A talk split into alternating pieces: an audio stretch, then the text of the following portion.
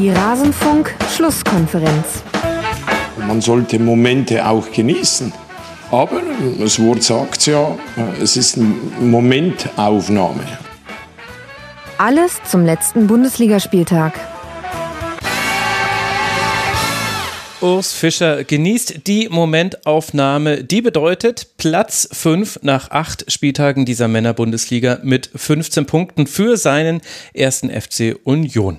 Und damit hallo und herzlich willkommen in Rasenfunk Schlusskonferenz Nummer 334. Mein Name ist Max Jakob Ost. Ich bin der Edgenetzer auf Twitter und ich freue mich sehr dabei zu haben. Yvonne Marian, die Ed Polyvalenz. Ihr kennt sie noch spätestens aus unserer Saisonvorschau. Hallo Yvonne.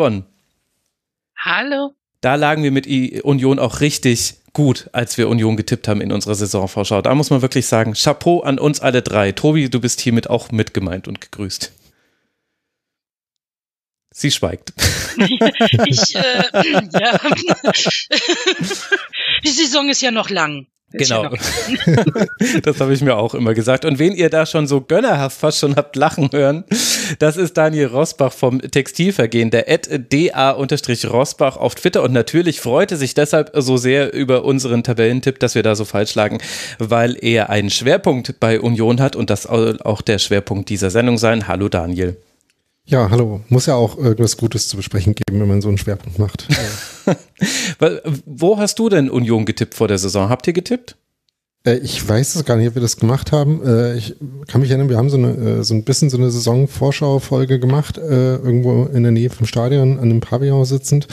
Und da war ich noch durchaus vorsichtig mit meinem Optimismus und habe Union, glaube ich, ähm, hoffnungsvoll auf irgendwas äh, niedrig zweistelliges getippt. Von daher kann ich durchaus verstehen, wenn man nicht ganz so optimistisch war, wie es jetzt aussieht gerade. Aber haben wir äh, Urs Fischer schon gehört und äh, mein Lieblings-Urs Fischer, O-Ton ist ja, wie er lachend sagt, dass äh, unser Saisonziel der Klassenhalt ist und ich glaube, das sieht er auch immer noch so. Ja, das, äh, das, das stimmt natürlich. Das wollte ich nicht nehmen. Das war mir zu albern. da wollte ich lieber die Momentaufnahme nehmen. Aber das stimmt, das hat er unmittelbar sogar vor dem äh, gesagt, was ich da rausgeschnitten habe aus der Pressekonferenz. Also, wir wollen heute über den ersten FC Union sprechen. Wir wollen aber auch über alle anderen Bundesliga-Partien dieser Männer-Bundesliga und dieses achten Spieltags sprechen, wie ihr das gewohnt seid, liebe Hörerinnen und Hörer. Wir wollen aber auch Menschen danken, und zwar Rasenfunk-Supporterinnen und Rasenfunk-Supportern. In dieser Folge sind das das Drei-Fensterhaus. Tobi aus Kaiserslautern, Guido, Christopher 203, Lenneker 90, Max aus Leipzig, Sperfi, Amir und Frankfurter Fußballclub Olympia 07. Sie alle unterstützen den Rasenfunk finanziell und sorgen damit dafür, dass der Rasenfunk Werbe, Payball und Sponsoren frei bleiben kann, dass wir unseren Gästen ein Honorar zahlen können. Ganz herzlichen Dank dafür und wir ziehen da auch die Honorare mit euren Spenden nach. Also wenn wir sehen, dass sich das alles alles finanziell trägt, dann werden die immer höher, dass wir irgendwann, irgendwann will ich mal auf öffentlich-rechtlichem Niveau zahlen. Das ist immer so mein Ansatz, wenn ich irgendwo im Deutschlandfunk oder so zu Gast bin. Das ist so ein Honorar, das stelle ich mir fürs, für den Rasenfunk auch vor. Das kriegen wir irgendwann hin. Ihr macht uns öffentlich-rechtlich, liebe Hörerinnen und Hörer. Rasenfunk.de slash supporters club. Da erfahrt ihr, wie ihr uns unterstützen könnt. Und dann habe ich noch ein paar Ankündigungen zu machen. Zum einen ist in der letzten Woche ein Kurzpass zur, zum deutschen Frauenfußball erschienen. Da haben wir auch auf die Champions League geblickt. Und das muss man mal sagen, der Frauenbundesligaspieltag, der war richtig interessant. Sowohl Wolfsburg als auch Bayern haben verloren. Die Bayern auf dramatische Art und Weise gegen Eintracht Frankfurt. Wirklich sehr empfehlenswert. Dann wird diese Woche eine neue Ligatur erscheinen. Das heißt, wir blicken wieder auf die vier Ligen Premier League, La Liga, Serie A und Ligue A. Es gibt natürlich am Montag um 18 Uhr wieder einen Mainzer Keller bei YouTube. Unsere Themen werden sein, warum ist Fürth so schlecht? Das könnte sein, dass wir das auch nochmal hier im Rasenfunk besprechen. Wir gucken auf das Spiel zwischen Leverkusen und Bayern. Wir gucken auf den Abstiegskampf und haben allerlei andere lustige Dinge mit dabei. Könnt ihr live sehen und natürlich auch nachträglich. Und dann kann ich auch eine Elf-Leben-Ankündigung machen, hätte damit noch gerechnet. Am 10. November ist der nächste Uli-Tag. Da kommt Folge 16 raus. Und vielleicht wird vorher sogar auch noch etwas passieren. Am 8. November, beziehungsweise es wird noch vorher etwas passieren. Verfolgt mal meinen Twitter-Account in den nächsten Tagen, da werde ich das dann bekannt geben. Da gibt es dann vielleicht noch eine kleine Überraschung. Ist vor allem für diejenigen relevant, die aus München und Umgebung kommen. So viel, glaube ich, kann ich an der Stelle schon verraten. Das reicht jetzt aber mit dem Vorgespräch. Wir wollen auf den ersten Spieltag blicken, auf den, auf den achten Spieltag wollen wir blicken. Wir wollen auf das erste Spiel des achten Spieltags blicken. Und da beginnen wir mit Kräuter Fürth gegen den VfL Bochum. Wir gehen heute die Tabelle mal von hinten nach oben durch. Und da müssen wir natürlich mit Platz 18 anfangen und mit dem alten Platz 17. Das ist der VfL Bochum. Das waren die Vorzeichen vor diesem Spiel. Und wer einen heißen Schlagabtausch erwartet hatte, der wurde nicht enttäuscht. Vielleicht war da ein bisschen Ironie enthalten. Am Ende macht ein Kopfballtor von Lucilla in der 80. Minute den Unterschied in einer dann doch eher ereignisarmen Partie und damit ist es aber dem VfL möglich, auf Platz 15 zu springen. Das heißt, aus 18 gegen 17 wurde 18 gegen 15. Tja, Yvonne, du hast jetzt die große Ehre zu beginnen. Was bleibt an Erkenntnissen von diesem Spiel? Ähm, ich weiß noch, wie du sagtest, ich freue mich total auf das Spiel. Das wird wirklich gut, weil da geht's was richtig, äh, geht's um was für beide noch so richtig und ja, ähm, die Erkenntnis ist, äh, ich glaube einfach, dass das ein Tipp ist, den wir ziemlich sicher richtig haben werden in unserer Saisonvorschau, Tabellentipp-Geschichte, mhm. weil es einfach für Fürth nach vorne nicht so reicht. Also man hat so das Gefühl, also äh, Regota ist halt stets bemüht, definitiv, aber es reicht irgendwie alles nicht so wirklich. Es ist unpräzise, es ist irgendwie so ideenlos, möchte ich noch nicht mal richtig sagen, aber irgendwie hat man das Gefühl, es kommt trotzdem nicht so viel bei rum, wie man gern hätte. Und es ist natürlich halt auch jetzt nicht der teuerste, qualitativ wertvollste Kader, den Fürth da hat. Und das merkt man dann auf lange Sicht äh, in der Bundesliga-Saison dann doch. Also es war halt tatsächlich so, dass sie es versucht haben. In der, gerade auch im Beginn der äh, zweiten Halbzeit fing es mhm. eigentlich ganz gut an für ja. für Fürth, wenn ich das richtig im Kopf habe, hatten die da ein paar ganz gute Aktionen und haben es auch wirklich versucht, offensiv rauszuspielen und Druck zu machen, aber ja, drei Torchancen, relativ kurz nacheinander sogar. Aber es hat nicht sollen sein und ich fürchte, das zieht sich, also fürchte für Fürth, dass sich das auch noch weiter durch die Saison ziehen werden wird. Mhm. Daniel? Mhm. Also ich fand eigentlich an dem Spiel vor allem interessant, dass äh, Fürth schon über äh, etliche Strecken von dem Spiel schon irgendwie die, die Mannschaft war, die eigentlich so ein bisschen besser im Spiel war, aber man halt, das ist eher eine schlechte Nachricht für Fürth, weil dabei halt so wenig rausgekommen ist. Und ich, ich finde an dem Spiel also wie gesagt, Bochum ist ja nun schon äh, einer der Gegner, gegen die halt für Fürth mehr rauskommen muss in so einem Spiel, aber dass sie halt nicht äh, in der Lage waren, aus irgendwie ähm, ja, Ballaktionen, aus äh, in einem Spiel, was sie gewinnen müssen, ähm, da dann auch wirklich irgendwelche Torchancen zu machen, das ist äh, für mich so die, die Quintessenz, was halt bei Fürth fehlt. Also einfach die, es ist ein bisschen langweilig und man fühlt sich ein bisschen schlechter, ihnen das quasi vorzuwerfen. Aber es fehlt dann halt letztlich einfach die Qualität, um äh, aus, äh, aus Aktionen Chancen zu machen. Aber ist es die Qualität oder ist es vielleicht auch die Konsequenz? Denn mhm. das ist mir in dem Spiel auch wieder ganz extrem aufgefallen, dass Fürth inzwischen eine Mannschaft ist, die nichts richtig macht. Also das hört sich jetzt härter an, als ich es meine, die nichts konsequent macht, wird es vielleicht jetzt genauer beschreiben.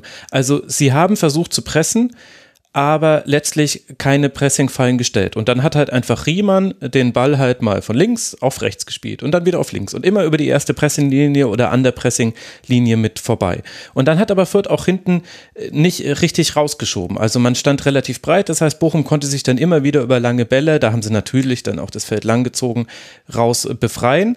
Und äh, genauso war es auch in der Strafraumverteidigung und genauso war es auch ganz extrem im Ausspielen der Torchancen. Also klar ist die Qualität schlechter, aber was ich bei Fürth wirklich, also es tut ein bisschen weh, das mit anzuschauen, ist, dass die inzwischen eben gar nichts mehr mit einer vollen Überzeugung und zu 100 Prozent machen. Und ich finde, also das würde ich Ihnen in dem Spiel schon zum Vorwurf machen, dass ja ein so wichtiges war für Fürth. Das ist absolut so. Ähm, eine meiner Notizen, äh, die habe ich mir so irgendwann äh, Anfang der zweiten Halbzeit gemacht, ist, dass sie viele Fernschüsse hatten, also so Schüsse mhm. so von äh, irgendwas zwischen 16 und 25 Metern und ich mich dann gefragt habe, okay, liegt das jetzt daran, dass sie äh, nicht in der Lage sind, das auszuspielen oder dass sie sich nicht zutrauen oder sie nicht wollen? Äh, also im Sinne von äh, nicht irgendwie stringent genug den Plan verfolgen, äh, eben zumindest mit der Qualität, die sie haben, zu der bestmöglichen Torchance zu kommen. Und äh, genau das ist ja das, was du ansprichst, dass sie halt äh, da einfach auch nicht die effektivsten Dinge machen mit der Qualität, die sie haben. Ja, also fünf der zehn Schüsse waren von außerhalb des Strafraums. Das ist auch durchaus stellvertretend für Fürth, ist eine der Mannschaften zusammen mit Arminia Bielefeld, die von sehr, sehr weit entfernt schießt. Da ist die durchschnittliche Distanz mit am höchsten. Übrigens äh, gibt es aber noch eine Mannschaft, bei der sie höher ist, also durchschnittlich gesehen laut fbref.com. Der VfL Bochum ist dann noch besser. Ich glaube, das hat aber andere Gründe. Ich würde gerne aber noch kurz bei Fürth bleiben. Yvonne, weil ich auch schon das Gefühl hatte, du äh, wolltest einhaken. Frage ist ja auch so ein bisschen, was fängt man jetzt dann aus vierter Sicht an? Also muss man da an, wenn, wenn wir jetzt fehlende Konsequenz attestieren und gleichzeitig natürlich ist die Qualität ein Thema, aber kann nicht das einzige sein, muss ja jetzt irgendetwas passieren, um diese Saison zu drehen. So heftig muss man das ja bei einem Punkt nach acht Spielen schon sagen. Ja, was ich mir mit aufgeschrieben hatte in meinen Notizen war äh, Kampfgeist, Ausrufezeichen. Also man hat tatsächlich ähm, in der ersten Halbzeit, finde ich, gesehen, dass beide zumindest wollten, viele Zweikämpfe geführt haben und irgendwie da so vor sich hingekämpft haben, es aber halt zu nichts wirklich führte. Und äh, vielleicht daraus auch so ein bisschen die Fernschüsse dann nachher resultierten, dass man halt keine Lust mehr mhm. hatte, vielleicht immer in diese Zweikämpfe zu rennen und zu merken, es funktioniert einfach nicht. Und Ball ins Tor tragen auch nicht die optimale Idee. Und äh, Gotha hat es ja auch versucht. Er ist ja nah ans Tor rangekommen und wenn der nicht trifft, dann ist halt schwierig bei Fürth auch sowieso. Ähm, es ist tatsächlich was, ich glaube, ist einfach die, dass die Präzision wirklich sehr fehlt und dass äh, Gut, das sind halt Sachen, die kannst du vielleicht trainieren. Was du aber nicht trainieren kannst, ist, dass du den Jungs irgendwie ein Gefühl von Selbstvertrauen vermittelst. Weil wenn du halt jetzt da mit einem Punkt da so weit unten stehst und hast Bochum, also den vorletzten, als ja, als Gegner zu Hause und schaffst es nicht da, ähm, was Zählbares zu Hause zu behalten, dann frustriert das extrem. Und ich glaube, das ist ein ganz wichtiger Faktor, das aus den Köpfen rauszukriegen äh, und ein bisschen mehr Mut in die Mannschaft zu bringen, ein bisschen ja, Selbstvertrauen und dadurch dann eventuell eben auch so solche Zweikämpfe, die in der ersten Halbzeit so unfassbar schlecht verloren wurden, dann vielleicht auch das nächste Mal zu gewinnen. Und ich glaube, das ist wirklich ein Punkt, wo sehr, sehr viele Trainer immer mal wieder eine Schwierigkeit mit haben. Und wenn es dagegen ein Heilmittel gäbe, sähe es bei vielen Teams anders aus, glaube ich. Aber ähm, was kann man machen? Ja, gut, ich glaube, wenn der vierte Trainer das wüsste, dann würde er es tun. Standard also, vielleicht verteidigen, wäre mal so. Also ja, gut, fünf, das fünf, der elf, fünf der elf Gegentreffer nach Standardsituation. Dazu kommt noch ein Elfmeter, wenn man den noch dazu rechnen möchte. Und halt auch in diesem Spiel wäre das ein 0-0 geworden, dann wären da jetzt auch nicht die Engelschöre der Freude in Fürth erschallt. Aber immerhin hätte man verhindert, dass Bochum eben genau diesen Sprung machen kann, den es jetzt gemacht hat. Bochum ist jetzt schon sechs Punkte weg von Fürth. Und ich weiß, dass die Saison noch früh ist. Aber das also ist jetzt auch keine Neuigkeit, weil es äh, zieht sich seit dem ersten Spieltag durch dieses Thema, aber halt jetzt wieder nach einem Freistoß dieses Tor zu kassieren und jetzt auch wieder attestieren zu müssen, also Losila, der hatte einen ganz tollen Tag, was Kopfballduelle angeht, der hatte 16 gewonnene Kopfballduelle, da möchte man nicht Gehirnzelle bei ihm sein, aber der musste jetzt ja auch nicht wirklich eine Heldentat vollbringen, um an diesen Kopfball, an diesen Freistoß heranzukommen. Oder Schritte machen. Oder, genau, also, und das in der 80. Minute, das ist halt, oh, das reicht halt dann auch wirklich nicht.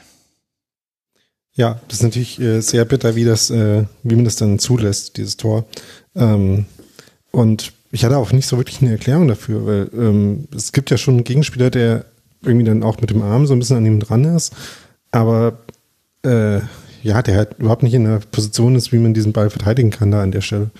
Das äh, hat mich ein bisschen ratlos zurückgelassen, die Weise, wie das Tor gefallen ist. Und wie hat dich der VfL und die Leistung Bochums zurückgelassen? Ähm, auch ein bisschen äh, verwirrt, was, äh, was genau da dann der Plan war ähm, oder zumindest äh, wie das so zusammenpasst, ähm, weil ich mir nicht so sicher war, ob das jetzt äh, in Teilen ganz gut funktioniert oder irgendwie nicht so richtig zusammenpasst.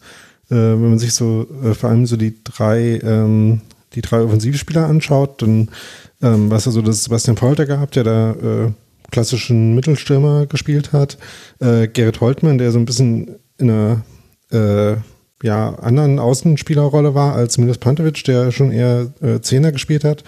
Und ähm, ich war mir nicht so sicher, wie gut das da zusammengehangen hat. Äh, also Holtmann ähm, schien mir dann doch ein bisschen eher in der Luft zu hängen. Ähm, und äh, die besten Aktionen dann finde ich Pantovic, äh, der ganz gut irgendwie variabel in verschiedenen Räumen aufgetaucht ist und äh, auch mal ein paar Dribblings gegangen ist. Das fand ich eigentlich ganz gut.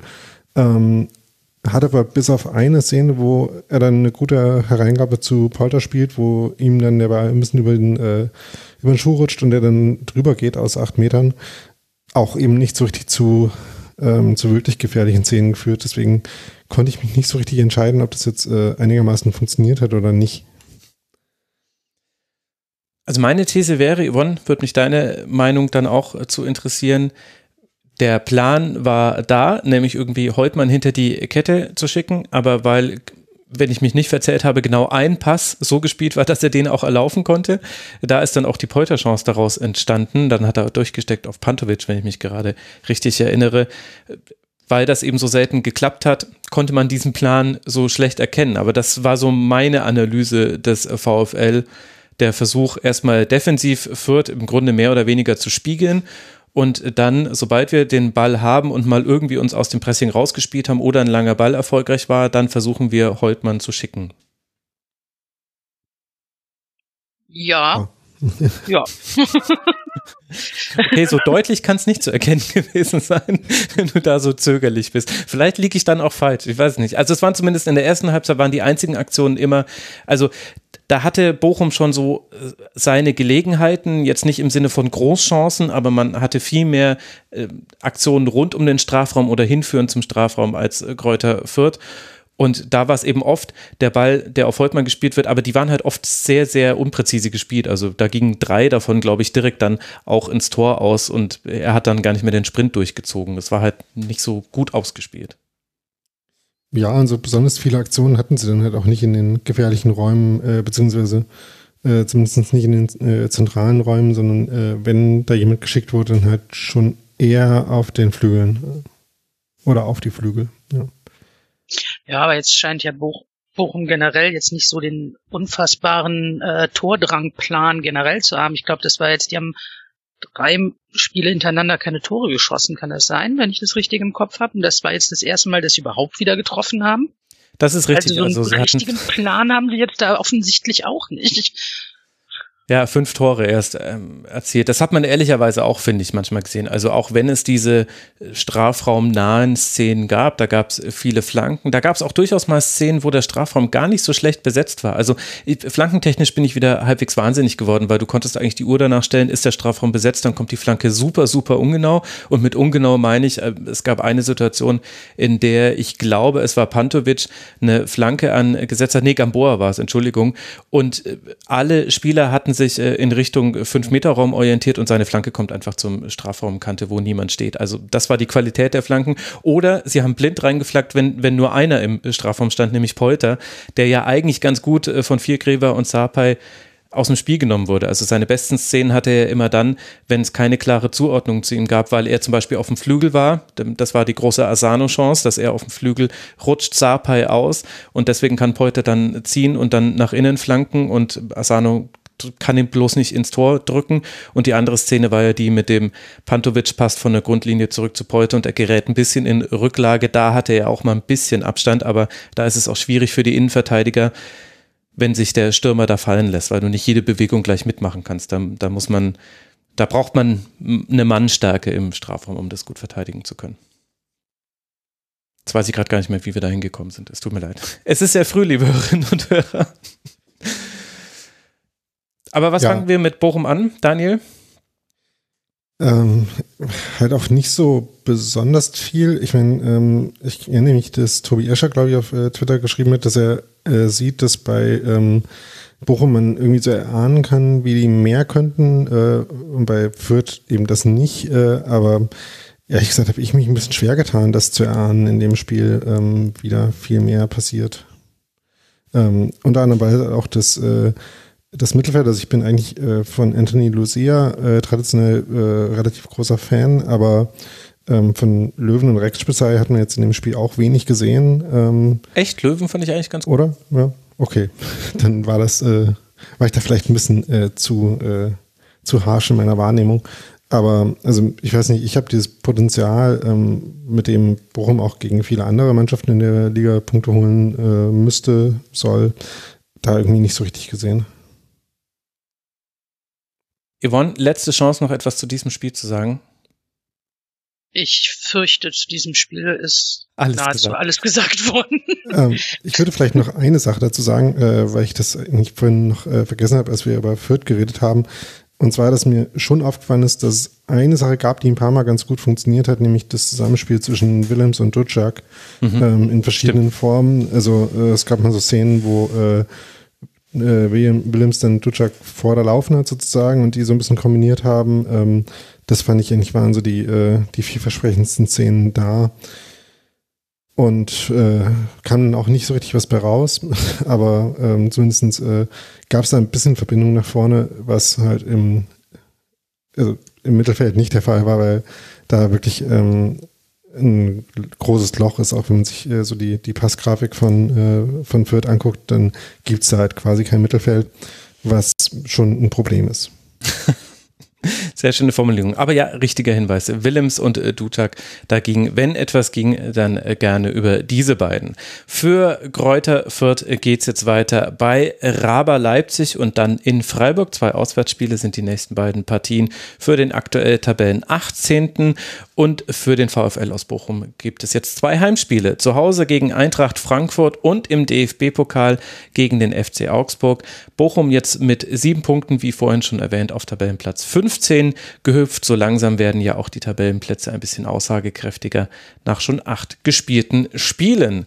Wir gehen die Tabelle von hinten nach oben durch. Von hinten nach vorne wäre es eigentlich richtig gewesen oder von unten nach oben. Das heißt, jetzt wollen wir sprechen über Arminia Bielefeld und den FC Augsburg, denn die spielten gegeneinander und zwar in Augsburg. Eine ganze Weile sah es da so aus, als ob das Spiel perfekt für den FCA laufen würde. Daniel Caligiuri trifft in der 19. Minute zum 1 zu 0 und danach hat Augsburg noch die eine oder andere Chance, aber nutzt davon keine. Und dann passiert, was ausschließlich im Fußball als Sport passiert, dass dann der Gegner trifft aus dem Nichts zum Ausgleich.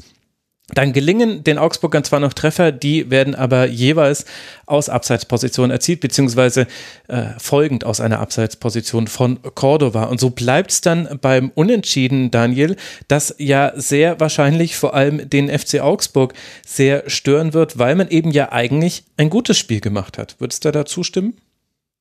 Zumindest eins, was man hätte gewinnen können, nachdem man eben in Führung gegangen ist und das eigentlich auch sehr gut in den, den Plan gepasst hat, den Augsburg oder äh, die Spielweise von Augsburg in dem Spiel, ähm, die sie verfolgt haben, weil du hast schon angesprochen, sie haben ja dieses Tor gemacht äh, aus einer Szene, die es so ähnlich auch ein paar Mal gab in der ersten Halbzeit, nämlich dass sie im Mittelfeld Bälle gewonnen haben und dann ganz gut äh, nach vorne gespielt haben. Äh, Caligiuri war dann auch der passende Torschütze dafür, weil er auch oft eben der Spieler war, der dann, ähm, ihr habt ja letzte Woche schon äh, länger über das, äh, das Offensivproblem von, von Augsburg gesprochen und die, die Frage, wie da irgendwie äh, Tore geschossen werden sollen. In dem Spiel war es eben öfter Caligiuri, der dann zu Abschlüssen kam, der äh, Bälle nach vorne getragen hat und ähm, so eben auch dieses Tor erzielt hat und das ähm, danach musste ja irgendwie Bielefeld was machen und man hatte den Eindruck, dass äh, das eigentlich dann noch mehr von diesen äh, Gelegenheiten, äh, Bälle zu gewinnen, geben könnte und ähm, ja, dann äh, Augsburg das äh, vielleicht sogar noch ein zweites Tor machen könnte und das so nach Hause spielt. Das war dann aber nicht so, weil das irgendwie dann, also diese Aggressivität ähm, und Aktivität gegen den Ball, die ist so im Laufe der ersten Halbzeit zur zweiten Halbzeit hin dann irgendwie so ein bisschen verflacht. Und dann gab es eben von diesen Szenen auch nicht mehr so viele. Und vorher hat Augsburg auch da wieder ein paar davon, äh, so ähnlich wie wir es eben bei Fürth gesagt haben, nicht ideal ausgespielt, sondern so ein bisschen verschenkt mit äh, zu frühen Abschlüssen oder äh, nicht so gut gewählten Abschlüssen. Oder Ortega-Paraden, halt die noch dazu Genau, kommen, oder? ja. Also ich fand äh, unter anderem äh, die eine Chance von Schöpfers, glaube ich, nee, muss ich nochmal nachgucken, wer da die Chance Von- hatte, mit der Fußabwehr von Ortega, die war schon richtig stark. Also das hätte eigentlich von Anne 2-0 Meyer sein können. du, Genau, Anne. Meyer war das. Ja. Mhm. Genau. Ähm, also das war, äh, ja genau, das war noch eine Chance, aber ansonsten ähm, hat halt dann Bielefeld die Gelegenheit gehabt, irgendwie, irgendwie wieder in dieses Spiel reinzukommen, nachdem die erste Halbzeit da ziemliches Flatlining war, äh, so was den, den Puls und die äh, Expected Goals Grafik anging.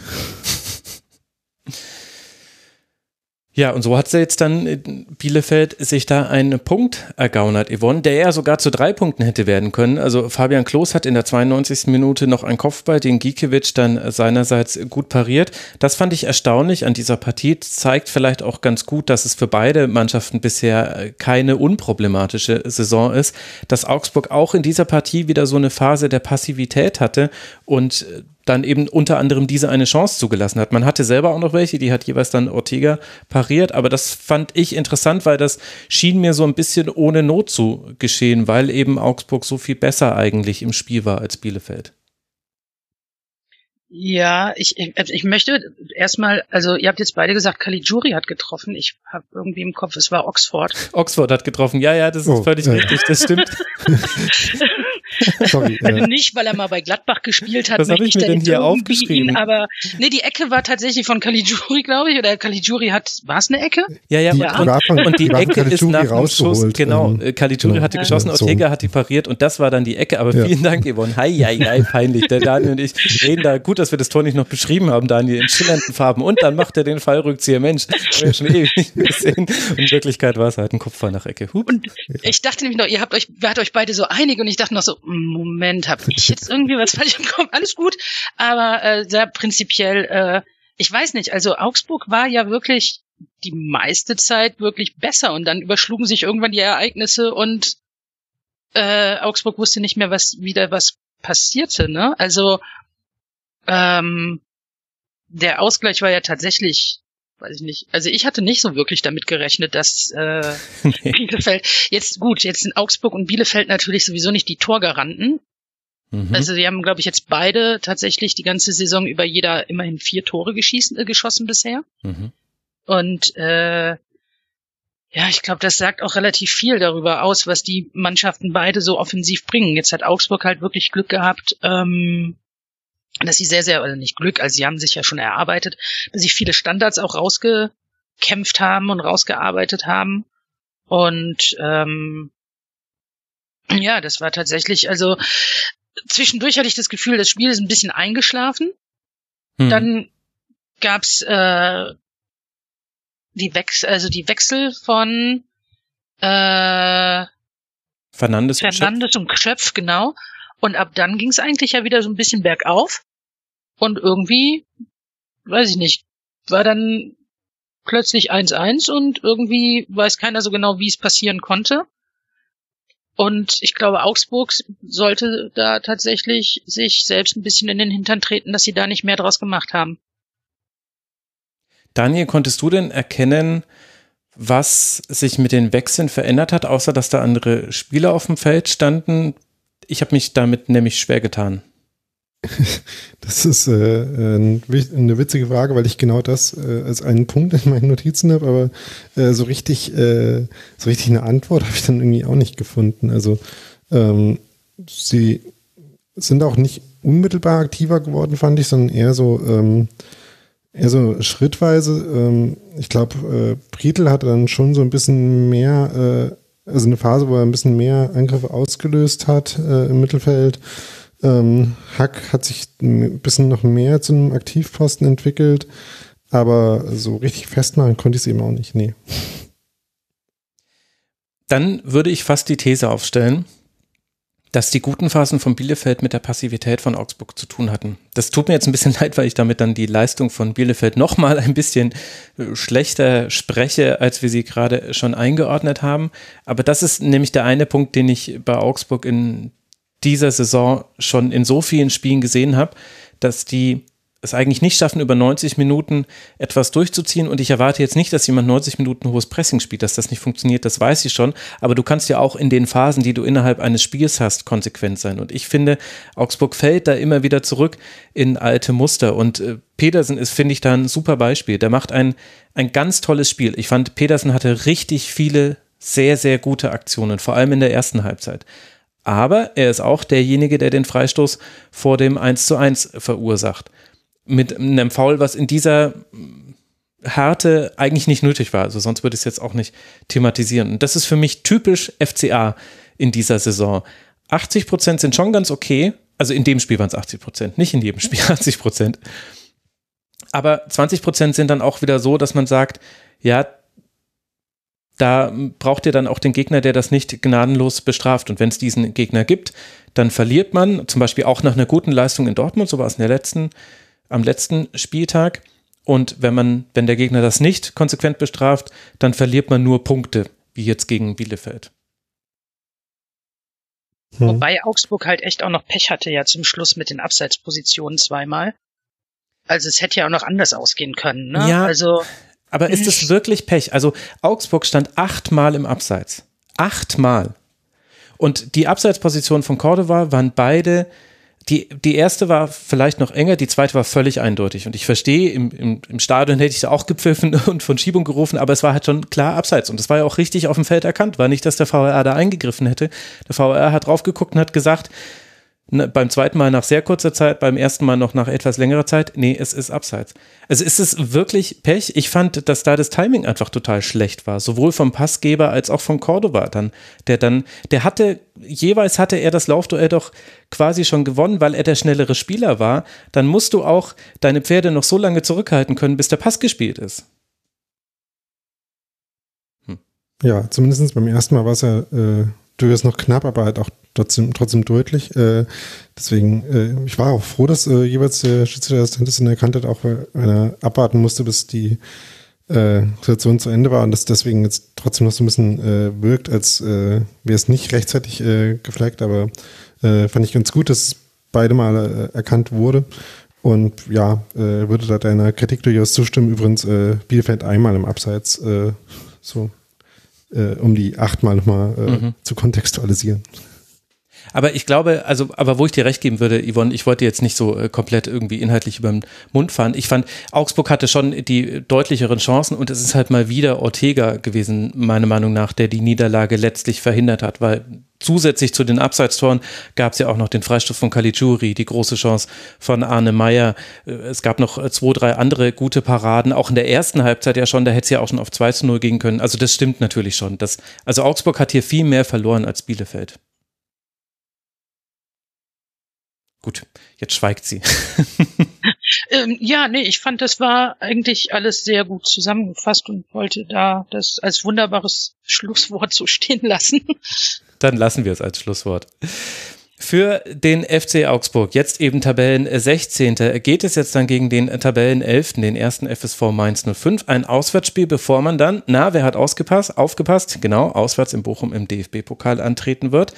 Die Arminia aus Bielefeld freut sich jetzt auf ein Heimspiel gegen den Tabellenzweiten Borussia Dortmund, bevor man dann seinerseits nach Mainz reisen wird, nämlich im DFB-Pokal. Arminia Bielefeld und Mainz 05 werden sich dann innerhalb von wenigen Tagen zweimal treffen.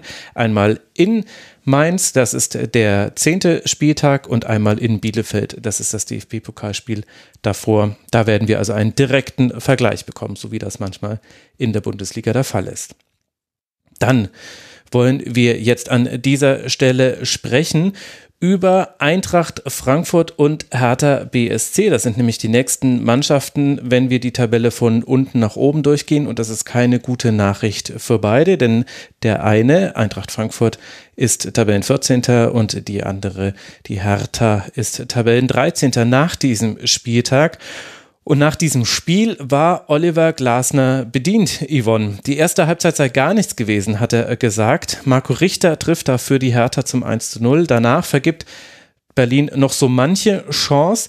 In der zweiten wird es dann nicht so viel besser für die Eintracht. Kelenkamp macht mal wieder direkt nach seiner Einwechslung ein Tor. Paciencia kann zwar noch per Strafstoß verkürzen, aber auch für diesen Strafstoß brauchte es eine sehr unglückliche Abwehraktion mit dann eben Foul-Elfmeter pfiff, damit eben die Eintracht überhaupt dieses Ziel, Tor erzielen konnte. Und das hat Glasner sehr deutlich herausgearbeitet, dass das ein großes Problem ist, gerade, dass man gegen tiefstehende Gegner kaum Torchancen herausspielt.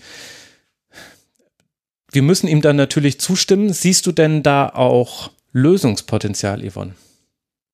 Ja, Glasner sagte ja, also denkwürdige PK auch von ihm, aber ähm, er sagte ja auch, dass ähm, auf der rechten Seite zum Beispiel nicht so gespielt wurde, wie er das eigentlich vorhatte. Also irgendwie Chandler hat äh, da irgendwie seine Jobbeschreibung überhaupt nicht eingehalten und also offenbar hatte er andere Ideen und hatte anderes vor und es wurde scheinbar nicht so komplett umgesetzt, wie er das gerne gehabt hätte.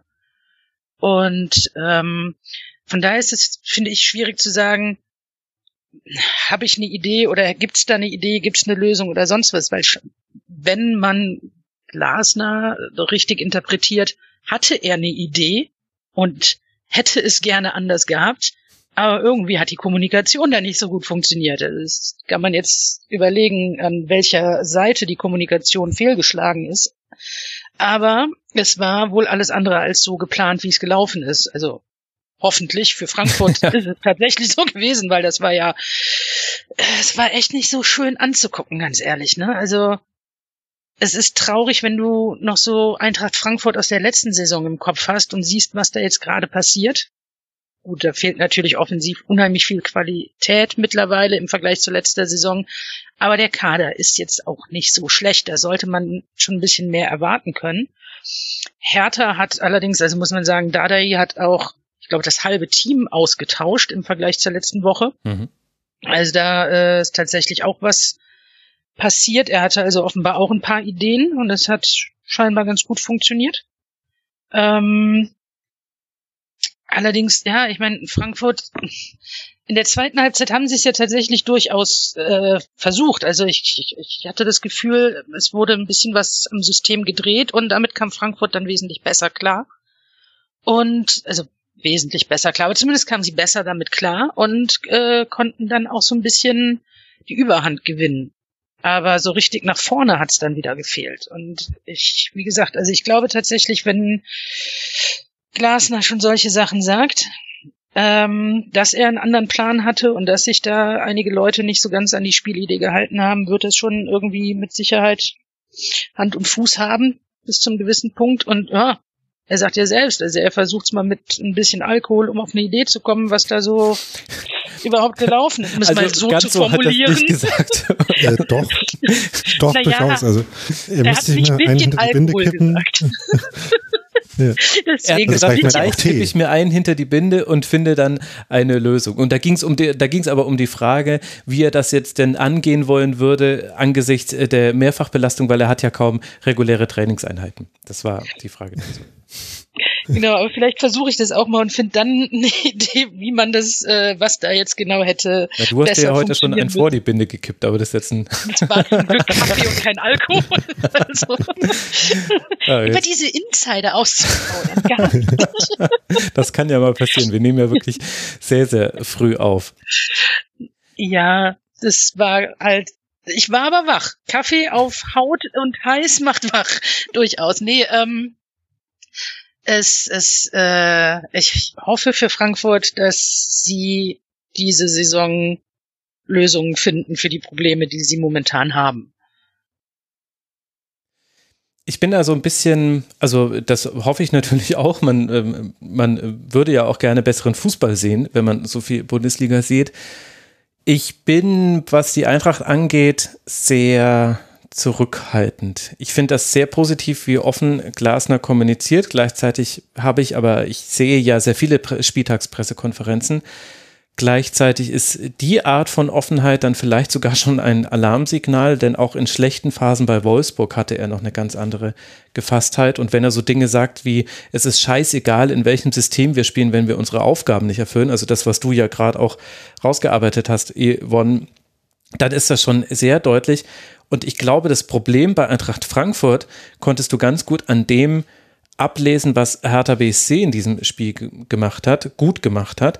Hertha BSC war unangenehm zu bespielen, vor allem in der ersten Halbzeit. In der zweiten Halbzeit waren sie ein bisschen passiver, aber in der ersten Halbzeit haben sie gut zugestellt. Sie haben in den entscheidenden Momenten hatten sie Zugriff auf die ballführenden Spieler, haben dann auch oft genug den Ball gewonnen und haben dann auch daraus Tore erzielt. Wobei das 1 zu 0, glaube ich, sogar aus einem Einwurf gefallen ist, mhm. genau das ist jetzt so eine Situation, das sollte eigentlich nicht passieren, aber das sieht man halt immer wieder, dass im deutschen Profifußball Einwürfe auch noch nicht so wirklich, sowohl für diejenigen, die den Einwurf haben, als auch für diejenigen, die den Einwurf verteidigen müssen, noch nicht gut trainiert wird. Das hat man schon immer wieder gesehen. Aber ansonsten war Hertha BSC ein unangenehmer Gegner. Und wenn ich mir überlege, was war bei Eintracht Frankfurt in den letzten Jahren immer der Fall, wenn, wenn es mal solche Flauten gab, selbst bei der höheren Qualität in der Stürmerbesetzung, gab es das schon immer wieder, dass Eintracht Frankfurt das nicht so gut hinbekommen hat, dass man eben nur Kostic-Flanken hatte und die Gegner sich darauf eingestellt haben. Aber was Eintracht Frankfurt immer geschafft hat, wenn man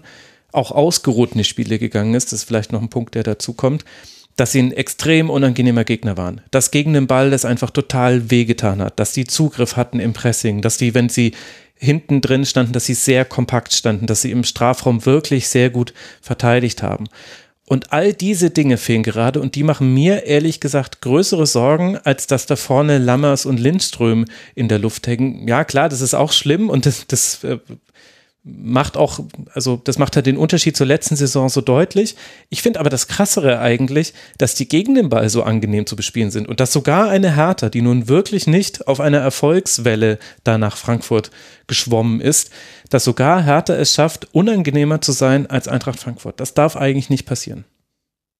Ja, ähm, aber wenn man sich halt auch anguckt, was äh, Hertha machen konnte, äh, sowohl, äh, sowohl äh, offensiv als auch defensiv, dann war halt auch äh, Frankfurt, ich mag das eigentlich nicht, äh, weil es immer so ein Klischee ist, aber halt wirklich ein guter Aufbaugegner für sie, weil sie ähm, gegen den Ball ähm, waren sie ja doch deswegen so wenig im Spiel, weil es so ähm, naheliegend und einfach quasi für Hertha war, ähm, auf dem Niveau ähm, sich zu befreien. Also äh, Frankfurt hat, äh, hat einfach viele Bälle ähm, aufgrund der äh, großen Mengen in ihrem Aufbauspiel auf dem Flügel verloren, wo dann Hertha relativ klar ähm, äh, sich dann einfach auf dem Flügel äh, in den Raum hinter die äh, viel zu hohen, wie äh, Ivan und äh, Glasner ja schon angesprochen haben, äh, viel zu hohen Flügelverteidiger spielen konnte und dort dann halt auch äh, in kompletter Ruhe flanken konnten und dann eben Frankfurt es auch geschafft hat, gleichzeitig äh, diese Räume auf dem Flügel anzubieten und sehr luftig in der Innenverteidigung zu stehen, ähm, wo einfach das nicht zu den äh, Profilen der Spieler gepasst hat, äh, was sie da hätten tun müssen gegen diese Flanken. Ähm, also das waren so äh, Schwächen, die so gut zueinander gepasst haben, dass es für Hertha auch naheliegend war, äh, das auszunutzen. Trotzdem äh, hat Hertha da auch schon besser gemacht als in den letzten Spielen. Einfach, also wenn man sich mit äh, Hertha-Fans unterhält, die äh, waren schon einfach sehr froh, dass er ähm, mit äh, relativ simplen äh, Kombinationen, mit äh, diesen äh, Spiel über den dritten äh, äh, Mechanismen sich halt einfach aus dem den Druck, den Frankfurt halt auf die Reihe bekommen hat, zu machen, befreit haben. Das war jetzt bei Hertha auch nicht immer so in den letzten Spielen. Und so kam sie halt in dieses Spiel rein und Frankfurt halt wirklich so überhaupt nicht. Also ähm, wie die versucht haben aufzubauen, das war schon ein bisschen schockierend, fand ich. Und damit war es halt auch für Hertha nicht so schwer, dann äh, ähm, unangenehm zu bespielen, un unangenehm mehr zu bespielen zu sein als Frankfurt, weil sie einfach in, in ihrer Defensivhaltung äh, im Mittelfeldpressing, äh, auf das sie sich geeinigt hatten, ähm, wie Dale auch gesagt hat, und Spieler ähm, dastehen konnten und Frankfurt dann äh, eben nichts eingefallen ist, wie sie da irgendwie einfallen können in diesen Defensivblock. Ja, und dann hast du auch gemerkt, wie sich das dann manchmal so eine Tabellenkonstellation und auch ein Spielverlauf dann tief in die Spieler hineingräbt. Also ab dem 0 zu 1 war es eigentlich so, ich habe das wirklich in, über eine Zeit lang äh, gemacht in der ersten Halbzeit, dass ich einfach nur gezählt habe, ab der wievielten Station ein Frankfurter Spieler entweder den Ball verloren hat, eine falsche Entscheidung getroffen hat, also Fehlpass gespielt oder ich gehe jetzt doch ins Dribbling gegen zwei oder viel zu langsam war und deswegen ihm einfach jemand den Ball weggenommen hat. Gerade Hauge hatte da ganz, ganz fürchterliche Szenen in diesem Spiel, muss man leider sagen, wo er einfach zu lange gebraucht hat, um sich zu entscheiden. Und in der ersten Halbzeit war es ganz oft nach dem dritten Pass. Spätestens nach dem dritten Pass hat irgendein Eintracht Frankfurt-Spieler einfach die falsche Entscheidung getroffen oder nicht reagiert und so haben die den Ball verloren. Und dadurch hat sich das dann auch so aufgeschockelt, weil dann eben Hertha immer wieder in Umschaltsituationen gekommen ist oder manchmal hat sich gar nicht angefühlt wie eine Umschaltsituation, weil, weil der Ballgewinn noch gar nicht so tief war.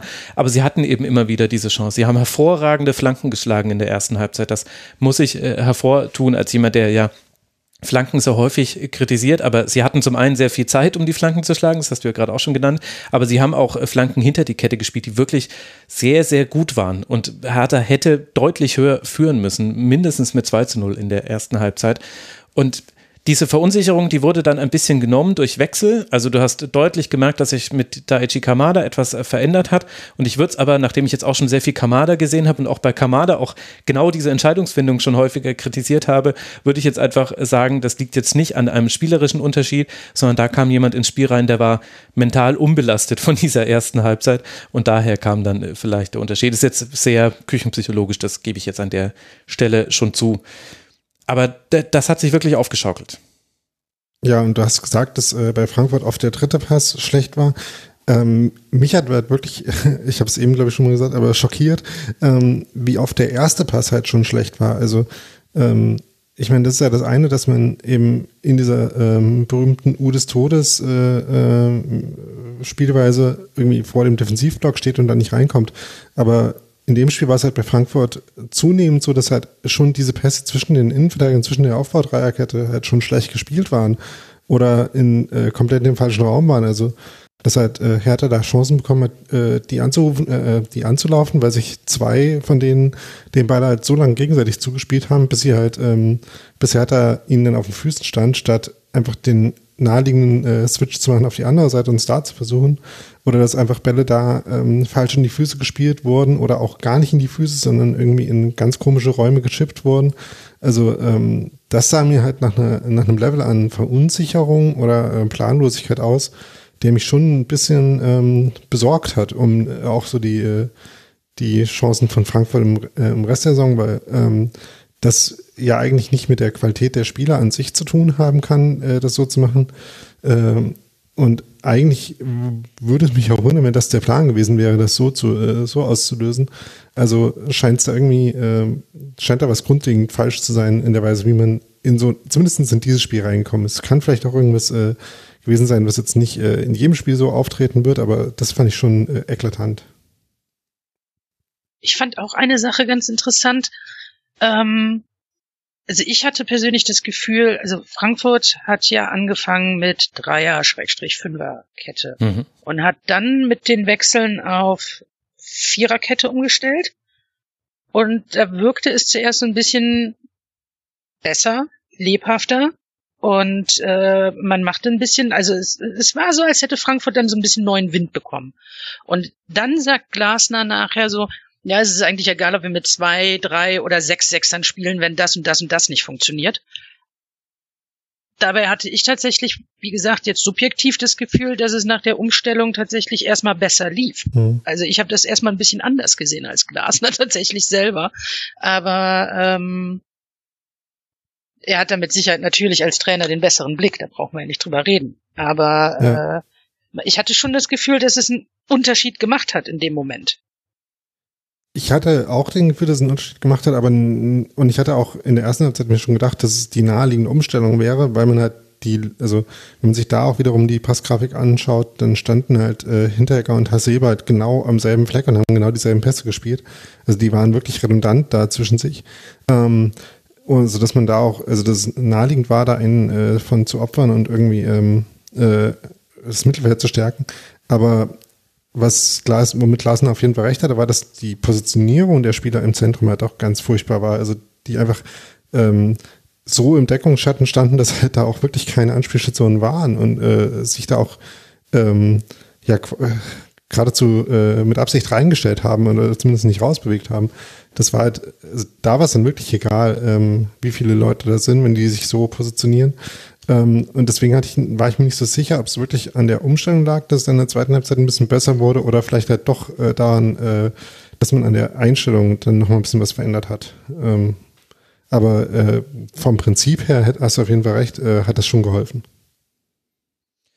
Ja, und gleichzeitig finde ich, macht das auch ein bisschen schwer zu beurteilen, wie gut jetzt dann die Leistung von Hertha war. Also jetzt gar nicht auf das Spiel bezogen, sondern eben unabhängig von dieser Partie. Hertha ist ja eine Do-or-Die-Mannschaft bisher. Drei Siege, fünf, äh, fünf Niederlagen, eben noch kein Unentschieden. Bisher waren die Siege gegen Mannschaften, wo man auch gewinnen musste, nämlich gegen Bochum und Kräuter Fürth. Jetzt hoffen wir mal sehr für die Eintracht, dass die Eintracht nicht zu dieser Riege der Mannschaften mit dazugehört. Aber wenn ich jetzt eben gucke, Hertha spielt jetzt dann zu Hause gegen Gladbach, dann in Münster im DFB-Pokal und in Hoffenheim. Ich könnte jetzt wirklich nicht sagen, wie das äh, weitergeht für Hertha BSC, weil dieses eine Spiel war gut und da haben viele Dinge geklappt, aber eben halt auch, so wie ihr gerade beschrieben habt, aus sehr einfachen Dingen heraus. Also Hertha hat jetzt ja auch nicht ein überragendes Pressing gespielt, sondern man hat halt die Bälle immer wieder gewonnen, hatte dann Zeit, hat dann gute Dinge damit gemacht. Ich, und einzelne Spieler hatten auch äh, sehr gute Momente. Also definitiv äh, muss man da Darida nennen. Askasiba fand ich interessant. Sada war wieder wichtig. Richter hat jetzt, finde ich, sein erstes richtig gutes Spiel für Hertha BSC gemacht und Mittelstädt kann man in der Partie auch nicht mit rausnehmen. Und trotzdem wäre ich Yvonne, du wirst ja auch auf das nächste Spiel, das gegen Gladbach geht, genauer blicken. Ich bin noch kompl komplett in der Luft hängend, was die aktuelle Leistungsstärke von Hertha angeht. Einfach, ja, wegen der, der fehlenden Referenzgröße noch aus anderen Spielen, die ähnlich verlaufen. Auch erfahrungsgemäß spielt Gladbach gegen Hertha. Also das ist immer sehr zäh, gegen Hertha zu spielen als Gladbach. Also das, äh, ich habe da tatsächlich das Gefühl, dass Hertha das ganz anständig machen wird weil die dann wieder, ja, ich hatte es in der Saisonvorschau schon gesagt, diesen Dardai-Fußball spielen werden wahrscheinlich. Das ist nicht schön, aber effektiv. Und äh, ich glaube, dass sie da tatsächlich irgendwie schon wieder reinkommen werden, es den Gegnern unangenehm zu machen. Das ist dann das Samstagabend-Topspiel. Da hast du uns jetzt richtig den Mund wässrig gemacht. Danke, Yvonne. Aber du hast ja sehr wahrscheinlich recht. Also, das ist, ähm, ja. Ja, zumindest äh, kann man bei Hertha ja, also ich bin da auch noch sehr vorsichtig, ob das jetzt schon irgendwie äh, einen positiven Trend einleitet, aber man kann ja schon, äh, du hast vorhin ja schon Spieler aufgezählt, die äh, sich gut gezeigt haben. Man kann ja schon sehen, dass da halt eigentlich die, äh, das Potenzial vorhanden ist, eine äh, funktionierende Mannschaft rauszumachen. Eckelenkamp hat jetzt schon wieder ähm, eine Minute, nachdem er eingewechselt wurde, gefühlt, oder ich glaube, es waren diesmal ein paar mehr, aber nicht viele, ähm, ein Tor gemacht. Ähm, wieder ein guter Laufweg, also der gefällt mir sehr gut. Und äh, ist irgendwie so, dass bei, ähm, bei Hertha die äh, ähm, Qualität oder die, äh, der Erfolg der Neuzugänge invers damit korreliert, wie viel Geld man für sie ausgegeben hat. ja. Mhm. Äh, also Ecklenkamp für, ich glaube, drei Millionen waren da die kolportierte äh, Ablösesumme. Das ist auf jeden Fall ein sehr gutes äh, Piece of Business, wie man so sagt. Ähm, der äh, überzeugt mich sehr. Ähm, aber dass da jetzt als Mannschaft Stabilität ist, äh, I'm yet to be convinced, würde ich mal sagen. Also äh, vielleicht äh, überzeugen sie mich davon, aber will ich noch ein paar, ein paar Spiele sehen von. Da wollen wir noch ein paar Spiele sehen. Und das nächste Spiel von Hertha wird ja gegen Borussia Mönchengladbach gehen, über die wir jetzt gleich auch noch äh, sprechen wollen. Vorher bin ich euch aber natürlich noch die nächsten Partien von Eintracht Frankfurt schuldig. Da geht es zu Hause gegen weiter gegen Piräus und dann in Bochum. Gerade dieses Spiel gegen Bochum ist dann wieder gegen einen Tabellennachbarn. Bochum Platz 15, die Eintracht Platz 14. Da ist dann schon allein aufgrund dieser Tatsache einiges mit drin. Und über Gladbach wollen wir jetzt sprechen. Die haben gespielt. Die haben auch ein Samstagabend-Topspiel schon an diesem Spieltag gehabt, nämlich gegen einen sehr durch Corona ersatzgeschwächten VfB Stuttgart, für den es dann aber trotzdem, Stuttgart habe ich gerade gesagt, für den es dann aber trotzdem für einen Punkt gereicht hat. Mavropanos brachte den VfB nach 15 Minuten mit einem tollen Schuss in Führung. Hofmann konnte dann kurz vor der Halbzeit ausgleichen. Und das war dann auch der Endstand, obwohl Yvonne in der zweiten Halbzeit noch viel passiert ist in beide Richtungen. Allerdings vielleicht mit kleinerem Schwerpunkt dann doch in die Richtung des VfB-Tores. Wie hat dir denn das Spiel beider Mannschaften gefallen? Hm. Stuttgart hat das gut gemacht. Also ähm, generell hat Gladbach zu wenig aus dem gemacht, was sie gerade in den Anfangsminuten hätten machen können. Also das in den ersten 15 Minuten hast du in den ersten 13 Minuten hast du halt gute Chancen und in der 15. Minute macht dann Stuttgart das Tor und das war schönes Ding, muss man sagen. Mhm. Also aus 23 Metern oder so, 28 Meter, auf jeden Fall sehr weit weg. Ähm, hat er genauso letzte Woche, glaube ich, schon mal gemacht. Also genau. nicht schlecht, der Mavropanos. Ähm, ja, es ist aus, aus Gladbacher Sicht unfassbar ärgerlich, weil du halt wirklich gute Chancen hattest, gerade in der Anfangsphase, wenn du dann das frühe Tor machst, unterhalten wir uns, glaube ich, mal ein ganz anderes Spiel. Aber für das, was, ähm, was Stuttgart da tatsächlich also gemacht hat, muss man auch lobende Worte finden. Also sie haben es wirklich ordentlich gespielt, ordentlich angelaufen, ordentlich verteidigt, soweit es möglich war. Und Gladbach hat einfach zu wenig draus gemacht. Also ich, Gladbach hatte so einen schönen Lauf vor der Länderspielpause und ja, es ist, äh, es funktioniert ja vieles. Also man sieht langsam die Entwicklung, die bei Gladbach tatsächlich stattfindet, auch vielleicht dadurch, dass man jetzt endlich mal relativ regelmäßig mit den gleichen Leuten spielen kann. Und dann dafür ist einfach dann der Punkt zu wenig, weil einfach mehr drin gewesen wäre. Dennoch war es ein nicht ganz unverdientes Unentschieden, wenn man es über die komplette Spielzeit hinweg sieht. Hm. Also ich äh, weiß nicht, ob du da jetzt äh, ein bisschen vorsichtig sein wolltest, äh, Gladbach nicht zu sehr zu pushen. Ich fand schon, dass Gladbach da äh, insgesamt hoch überlegen war und äh, das äh, und dass Stuttgart halt auch großes Glück hat, im Endeffekt da äh, einen Punkt mitzunehmen. Ähm, ja, das 1-0 äh, für Stuttgart war eine gute Aktion, gerade weil sie da ähm, in dem Angriff, der dem vorausging, äh, mal gut äh, ausgelöst haben, sich schön hinten rausgespielt haben. Dann hat Kulibali erstmal keinen Abschluss gefunden, äh, so halb den Angriff abgebrochen und dann kam es halt noch diesen Fernschuss. Das war schon gut gemacht, aber das war eigentlich auch die einzige wirkliche äh, Offensivszene für, äh, für Stuttgart in der ersten Halbzeit, weil sie weil also herausgespielte äh, Offensivszene. Es gab noch die Riesenchance für Kulibali, aber das war nach Fehlpass von Ah ja, genau. Ja, genau, da muss er natürlich das, äh, äh das 2-0 machen, das ist richtig. Ähm, aber ansonsten war es halt so, dass äh, ich schon ganz gut fand, wie äh, Gladbach das Spiel angegangen ist. Also die, äh, die Zentrale hat mir da insgesamt äh, gut gefallen. Also ähm, sowohl die, ähm, die Aufbaudreierkette als auch die zwei Sechser, äh, Cornet und Zakaria, haben, finde ich, sehr, ähm, dafür, dass jetzt bei Gladbach ja auch noch nicht so geil gelaufen ist, die Saison insgesamt, ähm, schon mit großem Selbstbewusstsein, äh, fand ich, äh, versucht, das Spiel aufzubauen. Das hat mir eigentlich ganz gut gefallen. Ähm, und äh, ich hatte das Gefühl, nach dem, äh, nach dem 1-0 ist halt dieses Selbstvertrauen ein bisschen verloren gegangen und Stuttgart hatte dann ein bisschen besseren Grund als vorher, eher reagierend und eher passiv zu spielen, äh, sodass dann sich die Vorteile da ein bisschen ähm, abgebaut haben, dann bis zum 1-1. Aber ähm, trotzdem fand ich das insgesamt schon ganz gut von Gladbach und äh, also gerade ähm, eben ja, wie, wie schon gesagt, gerade Kone, äh, der jetzt in diese Mannschaft gekommen ist und wirklich unfassbar durchsetzungsstark teilweise ist und äh, sie gleichzeitig auch ganz gut Bälle verteilt haben, so aus der Zentrale raus. Das fand ich schon ganz gut. Ja, ich bin deswegen vorsichtig, weil wenn du 30 oder 31 Torschüsse hast und machst daraus ein Tor, dann ist es nicht gut gewesen von Gladbach. Also äh, klar, vieles war gut. Also es war wirklich Kone, an dem werden wir unheimlich viel Freude haben noch. Also ähm, Scully, Netz, die machen, also wenn du überlegst, da ist der 218-Jährige auf den Außen. Das ist, die machen das unfassbar gut. Mhm. Ähm, Hütter ist auch, glaube ich, der erste Trainer, der es geschafft hat, die äh, Dreierkette tatsächlich öfter zu spielen als einmal und also öfter erfolgreich zu spielen als einmal.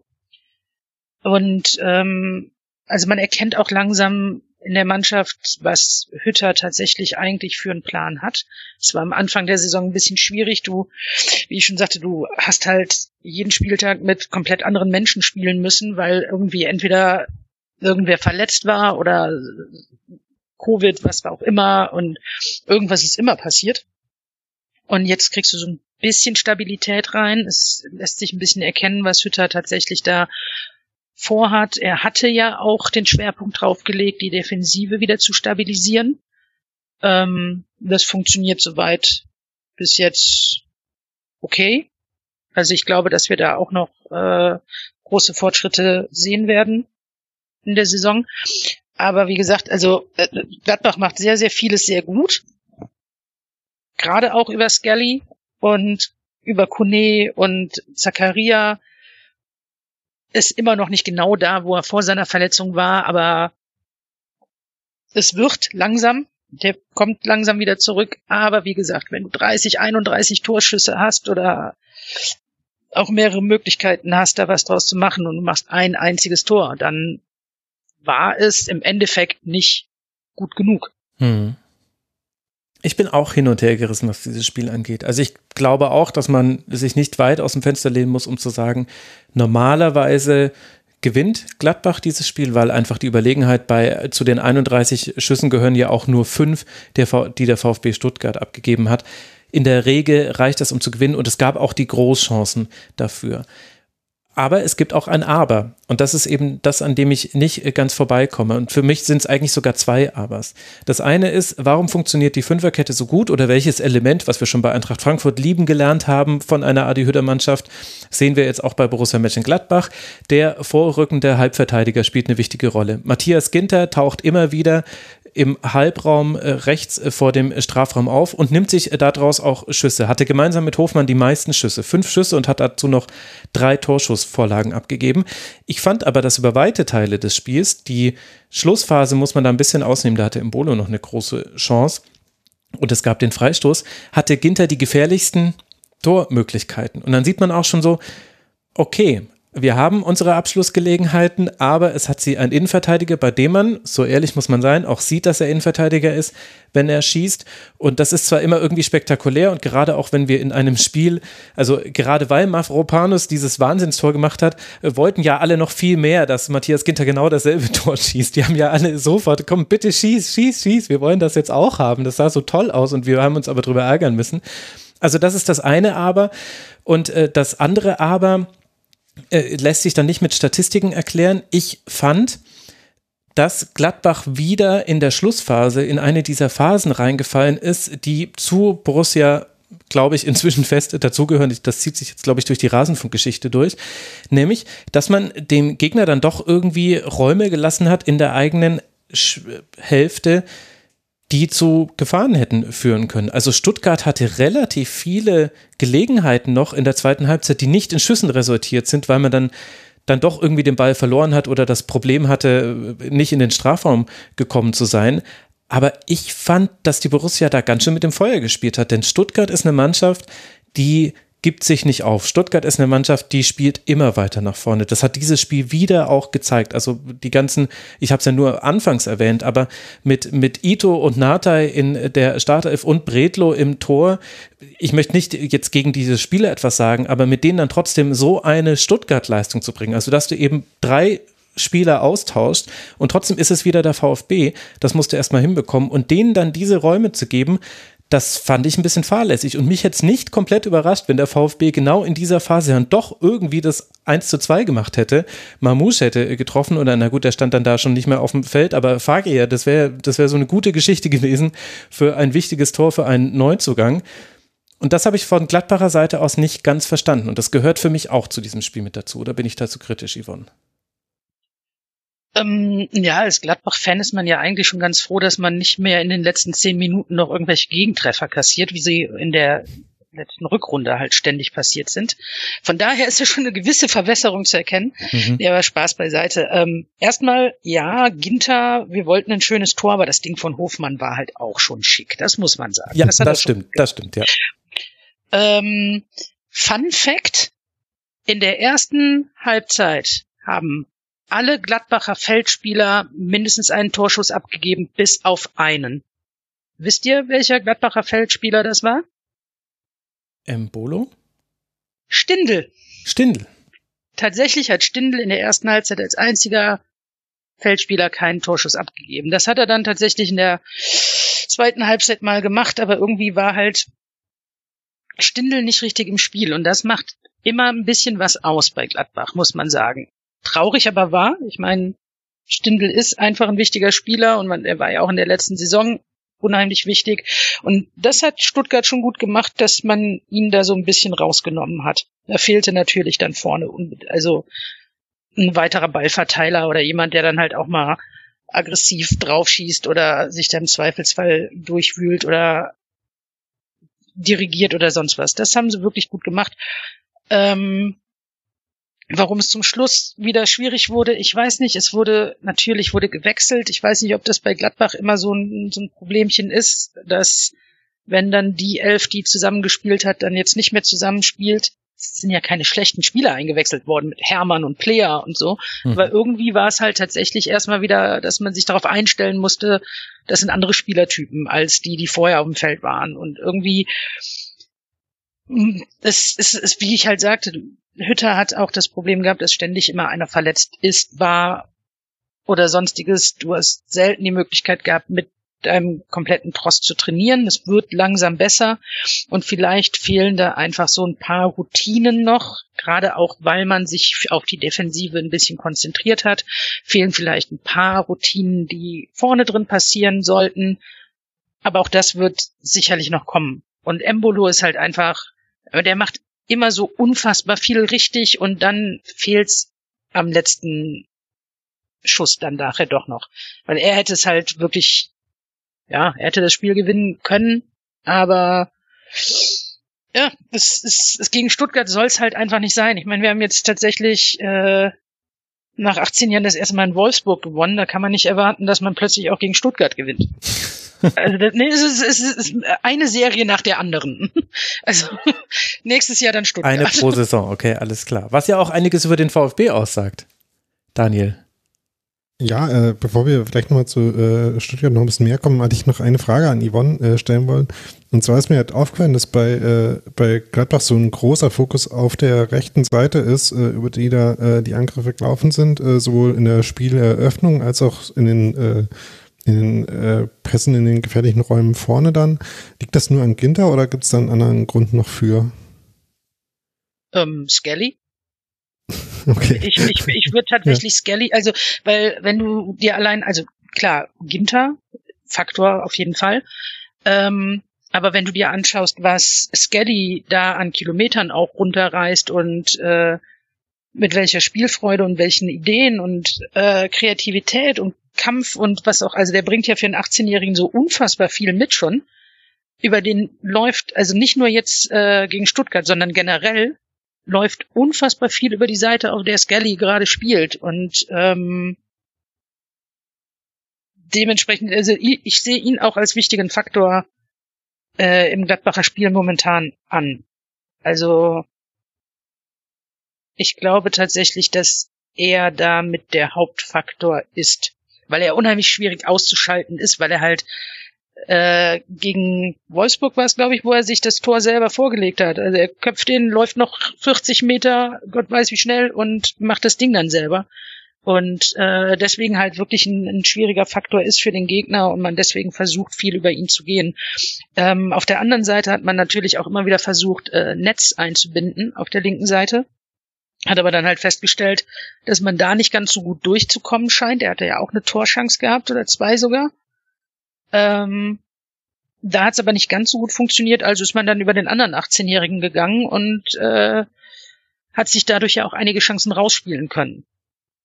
Darf ich noch eine äh, taktische Nerd-Detailbetrachtung mit reinwerfen? Ich weiß nicht, ob das wirklich wichtig ist, aber mit Bayer, Elvedi und Ginter haben natürlich auch nur Rechtsfüße in der Rechtsfüßler in der Innenverteidigung gespielt. Ich glaube, das könnte auch so eine leichte Neigung eher den Pass nach rechts zu spielen, weil du dann ja immer um den anlaufenden Spieler herumspielen kannst, anders als wenn du nach links spielst. Da musst du ihn eigentlich dann schon mit dem linken Fuß spielen. Vielleicht hat es auch eine kleine Rolle gespielt. Das fand ich interessant. Ja, gab tatsächlich gar nicht so viele Bälle von Bayer auf Netz. Äh, das würde ja dafür sprechen, ja. Gut, dann lasst uns aber auch noch über den VfB Stuttgart sprechen, dass die jetzt hier nicht zu kurz kommen. Daniel, was hat dir denn beim VfB gut gefallen? also aus äh, VfB-Sicht würde man da wahrscheinlich wirklich vor allem äh, betonen, wie sie halt trotz dieser schwierigen Umstände mit äh, vielen Covid- und äh, äh Covid-Kontaktprotokoll abwesenden Spielern halt trotzdem eine vernünftige Leistung gebracht haben und eine widerstandsfähige Leistung. Ich glaube, das ist äh, in dem Fall irgendwie schon so der, der Kernpunkt. Äh, äh, ich glaube, du hast äh, Endo vorhin schon mal erwähnt. Ähm, jedenfalls äh, hilft es immer, wenn man halt so ein äh, so ein Pivot-Punkt hat, um den sich äh, so eine neu formierte Mannschaft dann noch drehen kann und an dem sich äh, quasi orientieren kann. Das hat äh, wieder gut funktioniert. Und dann, ja, also offensiv ist da jetzt äh, nicht so viel bei rauskommen, äh, außer dem, äh, den angesprochenen Szenen schon. Aber sie haben halt äh, sich in diesem Spiel gehalten und da äh, schon äh, kompetent verteidigt äh, und, äh, ähm, und intensiv und damit halt auch dazu beigetragen, dass äh, Gladbach halt aus ihren vielen Szenen im Endeffekt dann auch nicht, äh, nicht so viel gemacht hat. Ähm, das ist, glaube ich, schon irgendwie so die, die Bottomline aus dem Spiel für Stuttgart und dass man halt einen Punkt mitgenommen hat, den man nicht unbedingt erwarten konnte, sowohl vor als auch nach dem Spiel. Und wirklich gute Leistung von Mavropanos. Nicht nur mit seinem Tor, sondern hat er auch noch acht klärende Aktionen und zwei geblockte Schüsse er hat auch das 1 äh, zu 1 aufgelegt, das war allerdings sehr unglücklich. Er hat schon versucht, ihn zur Seite rauszuköpfen. Da würde ich ihm jetzt nicht so den Riesenvorwurf machen wollen. Und das war halt dann auch von Jonas Hofmann sehr schön gemacht. Aber insgesamt wieder eine zufriedenstellende Leistung für den VfB, der damit ja auf Tabellenplatz 12 liegt, die Gladbacher auf Tabellenplatz 10. Da hat sich jetzt logischerweise durch das Unentschieden für beide nichts getan. Yvonne, hast du noch was? Ja, es war eigentlich, also ich, ein Gladbach-Fan schrieb auf Twitter nach den Nachmittagsspielen schon, Oh ja, schön, wir können also Sechster werden, das heißt, wir wissen ja alle, was passiert. Es war also eigentlich im Grunde schon vorher klar, dass Gladbach nicht gewinnen wird, weil so der geneigte Gladbach-Fan äh, weiß es halt tatsächlich, dass man solche Chancen ungern nutzt. Ähm, ich möchte allerdings wirklich, äh, also jetzt Klar, wir reden davon, dass die sechs oder acht Leute äh, bei Stuttgart gefehlt haben. Im Grunde waren es auf dem Feld in der Startelf konkret drei, wovon einer der Torwart war. Mhm. Und es war von Stuttgart einfach auch eine wirklich gute, also die, die ersten zwölf, dreizehn Minuten liefen halt ganz furchtbar für Stuttgart und danach haben sie es unfassbar gut auch gemacht. Das möchte ich einfach, dass das irgendwie nicht schlecht geredet wird. Sie haben das äh, oder dass das irgendwie untergeht, weil das war mhm. echt eine gute Leistung von von Stuttgart, wie sie das gemacht haben. Sehr ordentlich verteidigt auch und äh, ja, das wollte ich nur noch, dass das nicht so untergeht. So gut Gladbach das stellenweise gemacht hat, so gut hat es halt auch Stuttgart tatsächlich gemacht die der nächste Gegner des ersten FC Union sind, denn das ist das nächste Spiel für den VfB zu Hause gegen Union Berlin, dann zu Hause gegen den ersten FC Köln im DFB-Pokal. Das sind die nächsten beiden Spiele für den VfB, wie gesagt auf Tabellenplatz 12. Und die, die nächste Partie von Gladbach wisst ihr natürlich noch alle, liebe Hörerinnen und Hörer, bei der Hertha, bevor man dann zu Hause im DFB-Pokal gegen den FC Bayern spielt. Da war doch was, ja, ja, ein 1 zu 1 am ersten Spieltag, das eigentlich ein 2 zu 1 hätte sein können, denn inzwischen ist es es höchstrichterlich vom DFB zugegeben, das war eine Fehlentscheidung, dass das äh, keinen Elfmeter da gab nach dem Foul von Upamecano war es, glaube ich kurz äh, vor Schluss. Also, da können wir uns, glaube ich, auch drauf freuen, über, über, auf dieses Wiedersehen im DFB-Pokal. Wir klettern weiter in der Tabelle nach oben. Wir kommen allerdings nicht besonders weit, denn wir bleiben an Platz 11 hängen beim ersten FSV Mainz 05. Aber die haben gespielt den, gegen den jetzigen Tabellenzweiten Borussia Dortmund. Auch da sah es so aus, so ein bisschen ähnlich wie beim Augsburg gegen Bielefeld Spiel. Jetzt fragt ihr euch, welche Parallele zieht er da? Ich meine das frühe Tor. Marco Reus trifft schon in der dritten Minute zum 1 zu 0 für den BVB und bringt damit den dort die Dortmunder auf den richtigen Weg.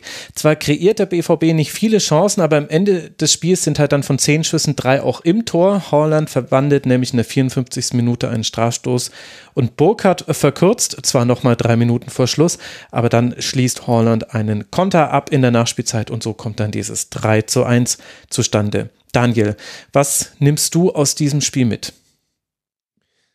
Dass ähm, das für Dortmund gar nicht so souverän oder so gut war, wie es zwischendurch irgendwie wirkte nach der frühen Führung, ähm, aber letztlich dann auch irgendwie doch ungefährdet äh, war.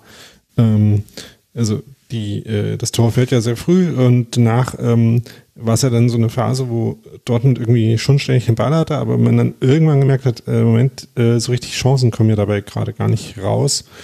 Ähm, aber das hat sich dann halt äh, schon äh, so ab ungefähr der Halbzeit äh, dann schon nochmal wieder gegeben oder äh, ab, in, ab, der, ab dem zweiten Teil der ersten Halbzeit. Also dass Dortmund dann auch äh, eigentlich schon höher hätte führen können in dem Moment, wo äh, Haaland dann irgendwann das 2-0 macht. Und dann äh, hat es zwar noch mal ein bisschen gewackelt mit dem, mit dem Anschluss, aber so ein bisschen wie beim Spiel gegen Union, wo äh, Dortmund ja auch ähm, deutlich geführt hat, dann Union noch mal ins Spiel zurückgekommen ist, auch äh, weil Union da Sachen gut gemacht hat. Ähm, Grüße an Matsumens. Ähm, aber dann äh, Dortmund halt das, äh, das auch gleich wieder ähm, mit einem weiteren Tor äh, dann auch irgendwie beendet hat, die aufkommende Spannung, die es da kurz gab. Ist dann so ein bisschen die Frage, Yvonne, wo man den Schwerpunkt legen will. Will man den Schwerpunkt bei dem Fakt legen, dass Dortmund wieder ein Gegentor kassiert hat und eben wieder nicht zu Null spielen konnte? Oder will man den Schwerpunkt darauf legen, dass man wieder Tore erzielt hat und auch schöne Tore und auch schön herausgespielte Tore? Ich glaube, dass man bei Dortmund tatsächlich den Fokus auf die Tore legen sollte, weil das die äh, defensiv äh, Problematik bestehen bleiben wird, äh, denke ich mal. Also das, das, ja, bleibt halt. Also ähm, so hundertprozentig stabil wird das da hinten bei denen nicht werden, einfach auch aus personellen Gründen sicherlich. Ähm, man hat gemerkt, also anders ansetzen. Ähm, wie ich bei Gladbach sagte, wenn bei 30 Torschüssen irgendwie da nur ein Tor bei rauskommt, ist das eigentlich gar nicht so gut. Wenn wir uns jetzt angucken, dass Dortmund zumindest in der ersten Halbzeit 80 Prozent Ballbesitz hatte und da irgendwie gar nicht so viel bei rumgekommen ist, ist das irgendwie auch nicht so gut. Also das, äh, deswegen möchte ich den Fokus auf die Tore wirklich setzen, weil immerhin haben sie dann irgendwann ja doch das Ding klar gemacht und äh, immerhin auch wieder durch Holland. Also Reus und Holland waren, sind wieder da und es fallen wieder halt auch die Tore, wie sie fallen sollten bei mhm. Dortmund. Das ist halt wirklich sehr faszinierend. Und da werden wir sicherlich nachher bei einem anderen Spiel nochmal drüber reden, wie abhängig eine Mannschaft von ein bis zwei Spielern sein kann. Das ist auf der einen Seite sehr erschreckend aus Dortmunder Sicht mit Sicherheit, wie wenig da funktioniert hat stellenweise, als sie nicht dabei waren. Aber umso schöner zu sehen, wie gut dann doch einige Dinge im Endeffekt effektiv, sage ich jetzt mal, dann doch funktionieren, wenn sie wieder dabei sind. Ja, und da kann man ja vielleicht sogar Matsumis noch mit reinnehmen als Antwort auch auf den, den anderen Schwerpunkt. Der musste ja in der 67. Minute ausgewechselt werden. Danach fällt das Tor, wobei man damit negieren würde, dass dass Mainz 05 oder man würde missachten, dass die schon auch vorher Chancen hatten, die nur nicht gut ausgespielt wurden. Also das ist, glaube ich, das, was man aus 05er Sicht dann mitnimmt aus dieser Partie, dass man schon die Gelegenheit, die man hatte, zu Torabschlüssen zu kommen, die hat man gar nicht ausgespielt. Und da wird es halt dann sehr schwierig. Und dann gab es aber irgendwann diese seltsame Phase, in der Dortmund einfach so tief steht und dann hat es Mainz 05 geschafft, sich Torchancen herauszuspielen. Also diese Phase, die verstehe ich beim BVB auch trotz Hummes Ausfall nicht. Aber es stimmt natürlich, was du sagst, die offensive Qualität ist überragend und das hat man auch in dieser Partie gesehen. Daniel, was war, wäre so dein persönlicher Schwerpunkt dann?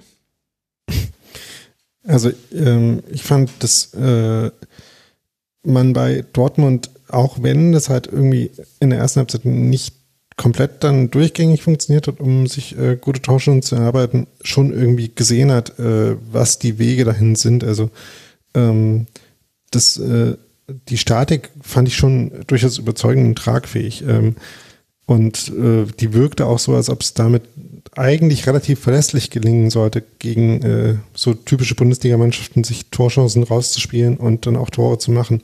Von daher ähm, glaube ich eher so auf dem Punkt, dass es halt einerseits sich ein bisschen schwer getan haben, aber dann auch schon hinbekommen haben und äh, dann mit dieser Kombination aus einer Statik, die äh, das erlaubt und der individuellen Qualität, die sie halt haben, äh, dann auch in der Lage waren, eben äh, auch so einen tiefstehenden Gegner, der äh, jetzt, jetzt nicht komplett perfekt im Spiel war, defensiv auch, aber eben doch dann ein paar Mal auseinanderzunehmen und äh, ja, Torchancen sich zu schaffen, das fand ich schon relativ überzeugend und äh, fand ich dann auch das 1-0, auch wenn es jetzt schon so früh gefallen ist und deswegen so ein bisschen das Spiel insgesamt geprägt hat, auch ein gutes Beispiel dafür, weil da eben so die Positionierung von Brandt als Rechtsaußen im 4-3-3 ganz gut funktioniert hat, dann Platz für Meunier zum Vorderlaufen war und da so ein typisches Reus-Finish bei rauskommt. Das fand ich äh, eine ganz gute Einbettung von den verschiedenen Spielern. Also ich fand, also die Variante mit Brand auf äh, Flügel, da gab es ja auch schon Spiele, wo das gar nicht so gut funktioniert hat. Ist jetzt auch ein bisschen eine asymmetrische Besetzung, zumindest von den Spielercharakteristika her zwischen ihm und Malen auf dem anderen Flügel. Aber ich fand, dass er das eigentlich in dem Spiel mal ganz gut gemacht hat, äh, eben, dass man einen Flügel hat, der quasi vertikaler ist und einen, der spielmachender ist. Das fand ich schon einen interessanten Ansatz, der, finde ich, auch ganz gut funktioniert hat und sagt alles über die Qualitäten von Marco Reus. Wenn du nach so einem Tor sagst, ja, war halt ein typisches Marco Reus-Finish, da habe ich kurz aufgehorcht. Ja, das fand ich auch interessant, die Rolle von Brandt. Gleichzeitig äh, Jude Bellingham, der, der bei solchen Spielen fast ein bisschen untergeht, aber so wichtig einfach ist in beide Richtungen des Balles. Ich fand's also dem gucke ich einfach sehr, sehr gerne beim Fußballspielen zu. Und gleichzeitig erkläre ich mir auch die Mainzer Aufstellung so ein bisschen aus eben einem Antizipieren, was da eben kommen würde. Also Silvan Wiedmer hat ja den rechten Halbverteidiger gespielt in der Dreier-Innenverteidigung. Niklas Tauer dafür auf dem Flügel. Wir haben, ich glaube, am letzten Spieltag noch Nemeth gesehen, der nach Einwechslung ein gutes Spiel gemacht hat für Mainz 05. Äh, ich glaube aber, dass diese Entscheidung für Wiedmer, also für die Erfahrung in der Dreierkette, genau eben aus den Stärken von Borussia Dortmund kommt. Also zum einen hast du natürlich einen gewissen Erling Haaland, der oft nicht nur einen braucht, der ihn verteidigt, sondern auch einen zweiten, der hilft. Und da ist es vielleicht nicht schlecht, in einer so kritischen Zone wie dem Strafraum dann einen erfahreneren Spieler zu haben. Ich fand Wiedmer auch eigentlich sehr zweikampfstark. Sah, sah er leider in dem Spiel nicht gut aus. So ehrlich muss man sein, aber das weiß man ja bei der Aufstellung nicht. Und dann glaube ich aber auch, dass der Plan schon auch war, man versucht ja in diesem 5-3-2 oder 5-2-1-2, das ist dann situationsabhängig, aber es war eigentlich fast immer ein 5-3-2, ein relativ tiefes, versucht man logischerweise das Zentrum dicht zu machen. Aber genau da hat Dortmund eben seine Stärken. Du hast eben einen Reus, der viel mehr Achter war in der Partie, auch schon auch im Zehnerraum war, aber wir wissen durch Rene Maric auf Twitter, er war als Achter eingeplant. Du hast Jude Bellingham, der genau über diese Räume kam. Du hast Julian Brandt, der mal das Spiel breit macht und Meunier äh, vorderläuft ihn. Es gab aber auch vereinzelt die Szenen, wo er nach innen gezogen ist und wurde eher hinterlaufen. Und da kannst du eben dann einfach aus der Dreierkette also einfach in Anführungszeichen, da kann jemand vorstoßen und helfen. Wenn da Stach, Martins oder auch Boetius, wenn die, die da ihre Duelle verlieren, dann kann jemand rausrücken. Wenn Lokoki zum Beispiel seine Duelle verliert, was leider relativ häufig passiert ist bis zu seiner Auswechslung dann zur Halbzeit, dann kann eben Nia KT hat einen kürzeren Weg, um rauszurücken und die anderen können durchschieben und so gibst du eben nicht komplett äh, gleich eine riesige Lücke im Strafraum dem Gegner preis. Ich fand, das war alles also das konnte man alles ganz gut erklären und an all den Dingen, die ich jetzt aber gesagt habe und wenn man das dann vergleicht mit dem Spiel, hast du dann aber halt auch genau die Sachen gesehen, die schiefgegangen sind. Also Lukoki hat nicht gut funktioniert, Nier KT musste immer wieder aushelfen, Wiedmer hat Fehler gemacht, die man so von ihm selten sieht. Niklas Tauer weiß ich jetzt nicht, ob ich dem einen Vorwurf machen würde. Sehr, sehr junger Spieler und es, ja, und, und dann, und dann war die Zentrale mit Stach und Martins an den in den entscheidenden Szenen halt dann doch an den BVB-Spielern oft nicht nah genug dran und dann verlierst du eben einfach in Dortmund. Gleichzeitig hatten sie so ein paar Momente, wo ich halt das Gefühl hatte, äh, dass der Plan äh, da ganz gut aufgegangen ist, wo, ähm, sie eben in dieser Mittelfeldkette, äh, die sie in diesem tief stehenden System hatten, da trotzdem ein paar Ballgewinne hatten, einfach auch ein bisschen aus unvorsichtigen oder unsorgfältigen Pässen von Dortmund. Und dann ja ein paar Mal in eigentlich ganz dynamische Konter gekommen sind, wo Dortmund es aber dann letztlich geschafft hat, die irgendwie wegzuverteidigen oder abzulaufen. Aber das waren schon potenziell gefährliche Szenen. Also das waren so die, äh, die Momente, wo man dachte, ja, vielleicht könnte das, äh, könnte das der Plan vorgesehen haben für Mainz da auch noch was aus dem Spiel mitzunehmen, trotz der frühen Führung für Dortmund, die sicherlich nicht eingeplant war, sondern das äh, wenn man so tief steht gegen Mannschaft wie Dortmund, will man natürlich äh, so lange wie möglich irgendwie ein äh, Ergebnis halten, was man verteidigen kann. Aber das waren halt so die paar Momente in der ersten Halbzeit auch schon, wo man dachte, ja, da könnte vielleicht noch was passieren. Guter Punkt. Und gleichzeitig hat man mit Robin Zentner einen äh, Spieler, der auch, wenn man weit vorgerückt ist, der kommt dann schon rechtzeitig aus seinem Tor heraus. Also früher hat man das nur von Mane Neuer gesehen, inzwischen sieht man das von vielen anderen Torhütern auch, aber Zentner hat, glaube ich, drei Aktionen, wo er 40 Meter vor seinem Tor äh, geklärt hat und dann wieder schnell zurück musste. Und er hat es aber jeweils gemacht. Er, das Timing hat gestimmt, seine Positionierung vorher hat gestimmt, er wurde nie auf dem falschen Fuß erwischt. Das, äh, da musste Mainz ein Risiko gehen in der zweiten Halbzeit, vor allem als man dann höher stand und Robin Zentner hat es aber dann auch belohnt, dieses Risiko, indem er diese Rolle erfüllt hat. Und das geht ja bei Torhütern manchmal ein bisschen unter, weil die Kernkompetenz irgendwelche tollen Paraden auf der Linie sind, irgendwelche richtig starken Reflexe. Und das fand ich aber auch wirklich gut zu sehen, denn das musst du auch haben. Also du kannst Erling Holland keinen Ballkontakt hinter der Kette geben. Dann ist er weg. Der wird nicht mehr eingeholt. Das, das kannst du vergessen. Das heißt, der erste Ballkontakt, der muss schon bei dir sein, ansonsten wird es ganz, ganz schwierig. Das hat Mainz 05 echt gut geschafft. Gut. Für die Mainzer geht es jetzt dann weiter. Zu Hause gegen den FC Augsburg, bevor man gegen Arminia Bielefeld im DFB-Pokal spielt. Ihr erinnert euch, habe ich vorhin schon im Bielefeld-Segment angesprochen. Borussia Dortmund, äh, die jetzt dann Tabellenzweiter geworden sind, wegen eines anderen Ergebnisses, über das wir ganz am Ende dieser Sendung noch äh, sprechen werden. Für den BVB geht es weiter in Amsterdam bei Ajax und dann in Bielefeld. Das sind die nächsten beiden Partien für Dortmund, die jetzt 18 Punkte haben ein Punkt hinter dem FC Bayern sind nach diesem Ergebnis.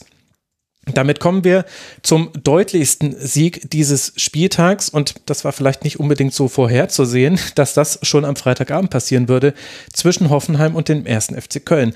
Denn irgendwie war das ein seltsames Spiel. Die Kölner mussten auf den verletzten Skiri und den kranken Hector verzichten. Bei Hoffenheim musste äh, Kader Jabek nach 36 Minuten äh, ausgewechselt werden und Chris Richards spielen, der nicht mal 48 Stunden vorher noch ein Länderspiel gespielt hat. Aber einer von diesen beiden Mannschaften merkte man das viel mehr an als äh, der anderen, nämlich dem FC. Ilas Bubu trifft in der ersten Halbzeit zum 1 zu 0, dann erhöht Hoffenheim innerhalb von drei Minuten auf 3 zu 0 und am Ende steht dann sogar ein 5 zu 0 auf der Stadionanzeige mit Treffern von eben zweimal Bebu, einmal Baumgartner, Geiger und Posch. Tja, Yvonne, also es war sehr deutlich. Vom Ergebnis her fandst du es vom Spiel denn auch ebenso deutlich? Hm, in der ersten Halbzeit definitiv nicht. Und äh, als ich eben im Dortmund-Segment ja sagte, wie abhängig man von ein bis zwei Spielern sein kann und dass man da vielleicht mhm. noch mal drüber spricht, nachher meinte ich halt, ja, Köln. ähm, Überraschung. Also das, das hat man halt wirklich deutlich gemerkt, dass da irgendwie äh, was gefehlt hat. Also Hector mit Sicherheit sehr, Skiri noch viel schlimmer. Mhm. Ähm, in der ersten Halbzeit fand ich es jetzt von beiden Teams nicht unbedingt herausragend, sagen wir es so. Mhm. Und ähm, ja, ich hatte sogar fast das Gefühl, dass das nach und nach die Kölner so ein bisschen besser ins Spiel kamen. Dann lief, also es lief allerdings irgendwie alles nicht so, wie es sollte, weil ja, die Sachen, also es, es hat alles nicht so ineinander gegriffen, wie es eigentlich, wie es eigentlich sein sollte. Und also Baumgart ist ja eher so der Typ, der möchte gerne, dass sich äh, sein Team so spielerisch aus Problemsituationen befreit und das hat ja auch zuletzt ganz okay funktioniert, gegen Hoffenheim irgendwie nicht. Also nicht so deutlich. Und ich habe noch deine Worte im Ohr von deinem Instagram Live. Hoffenheim spielt ja meistens bessere zweite Halbzeiten als erste. Und ja, in der Tat. Ja, danke Hoffenheim. in der zweiten Halbzeit war es dann halt wirklich unfassbar deutlich. Also das hat äh, Hoffenheim sehr schnell klar gemacht, wer das Spiel gewinnen wird.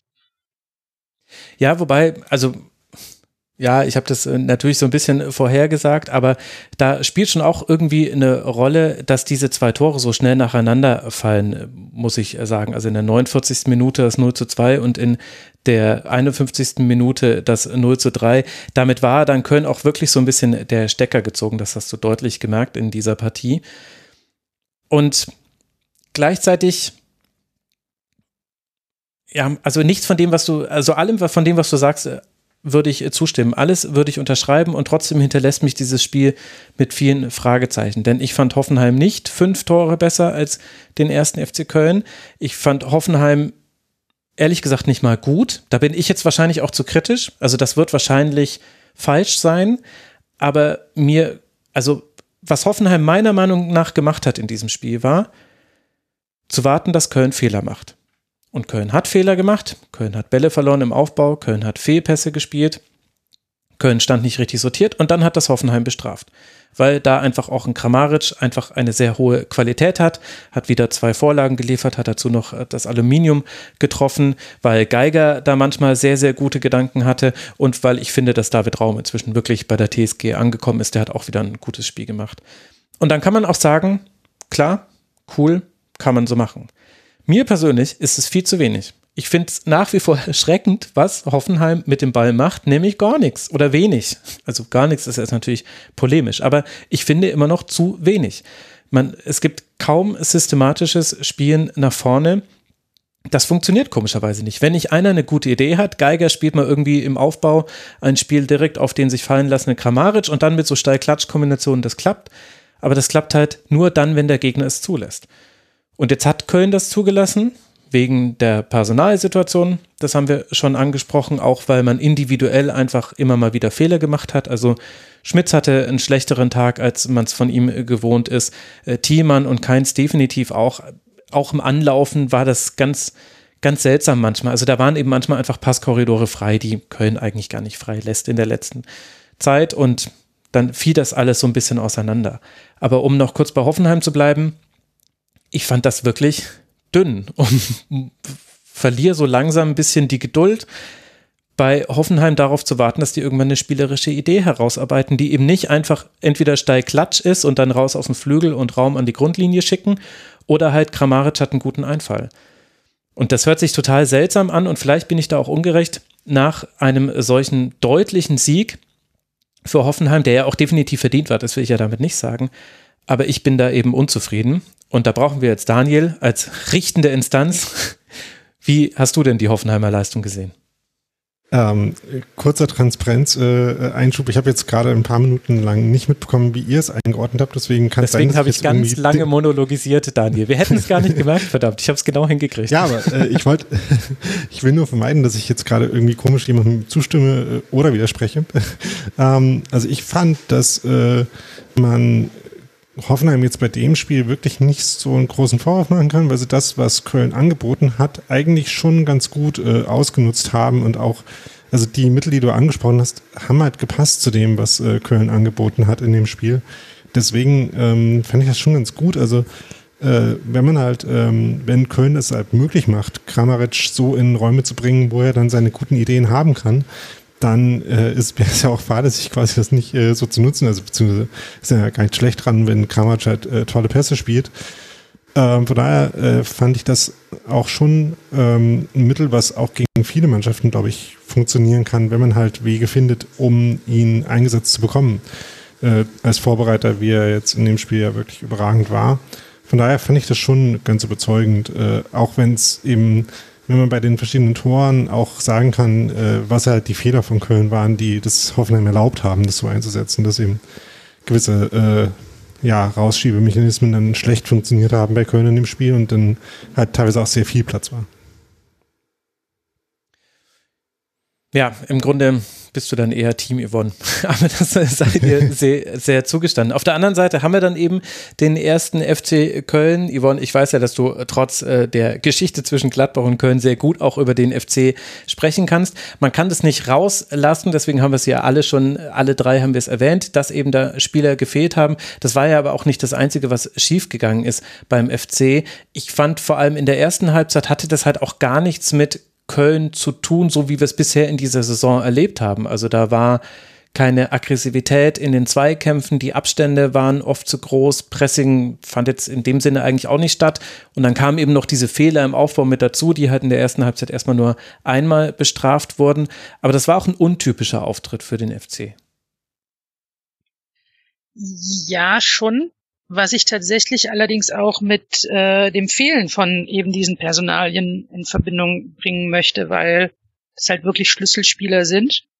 Ähm, und Hoffenheim hat halt irgendwie auch geschafft, dass äh, Köln da nicht wirklich in, in, im, im Zentrum viel machen konnte. Und was nicht nur durch äh, fehlenden äh, Skiri quasi passiert ist, sondern halt auch wirklich ein bisschen auf die Kappe von Hoffenheim geht. Dass da äh, einige Kombinationsmöglichkeiten, Ballverteilungsmöglichkeiten rausgenommen wurden. Und dann kannst du das Spiel als Köln einfach nicht so aufbauen, wie du es gerne möchtest. Und ja, wie ich schon sagte, also eigentlich ist ja Baumgart der, der sagt, löst die Situation spielerisch. Und das hat nicht so ganz funktioniert. Und das, äh, ja, wie gesagt, gebe ich mal 50 Prozent dem Thema fehlende Schlüsselspieler und 50 Prozent tatsächlich Hoffenheim. Ja, man hat es ganz deutlich gesehen, dass zentral immer die Passwege zu waren. Deswegen gab es viele lange Bälle. Und das hat aber in dieser Partie nicht so gut äh, geklappt. Also Anderson äh, drei gewonnene Kopfballmodelle, Modest zwei gewonnene Kopfballduelle und vor allem selbst wenn sie es gewonnen haben, Hoffenheim wusste genau, was da kommt und hat sich sehr oft den zweiten Ball geschnappt. Haben wir da gesehen, Daniel, wie man den ersten FC Köln entzaubern kann? Ähm, zumindest wenn er sich so anstellt. Also ich, ich weiß nicht, ich äh, habe da auch Vertrauen in Steffen Baumgart, dass sie jetzt nicht, äh, ähm, nicht immer so spielen werden wie in dem äh, Spiel, sondern dass sie da auch gewisse Fehler auch wieder äh, korrigieren können. Ähm, das waren jetzt keine Sachen, die mir so systematisch vorkamen, dass das äh, ja, dass das immer so passieren wird und ähm, gleichzeitig, um bei der These von eben zu bleiben, würde ich sagen, dass halt auch ein bisschen Qualität von Hoffenheim dazugehört hat das dann so zu bestrafen in der Höhe, hm. auch wenn äh, manche Sachen, also dass halt mehrfach Leute irgendwie am 5-Meter-Raum oder im 5-Meter-Raum Bälle annehmen und ins Tor schießen können, äh, teilweise auch noch hübsch, ähm, durchaus. Ähm, das ist jetzt auch äh, halt nicht ideal in einer Weise, die ähm, schon ein bisschen zu denken gibt, aber wie gesagt, ich äh, würde da jetzt noch keinen Verfall äh, der bisher ja sehr guten Köln-Saison sehen auf Grundlage dieses Spiels. Nee, das wollte ich auch nicht suggeriert haben. Köln steht ja auch immer noch äh, wirklich äh, traumhaft äh, gut da. Zwölf Punkte sind es nach dieser Niederlage natürlich immer noch. Platz sieben ist der aktuelle Tabellenplatz für den ersten FC ja. Köln. Die TSG wiederum springt auf Platz neun.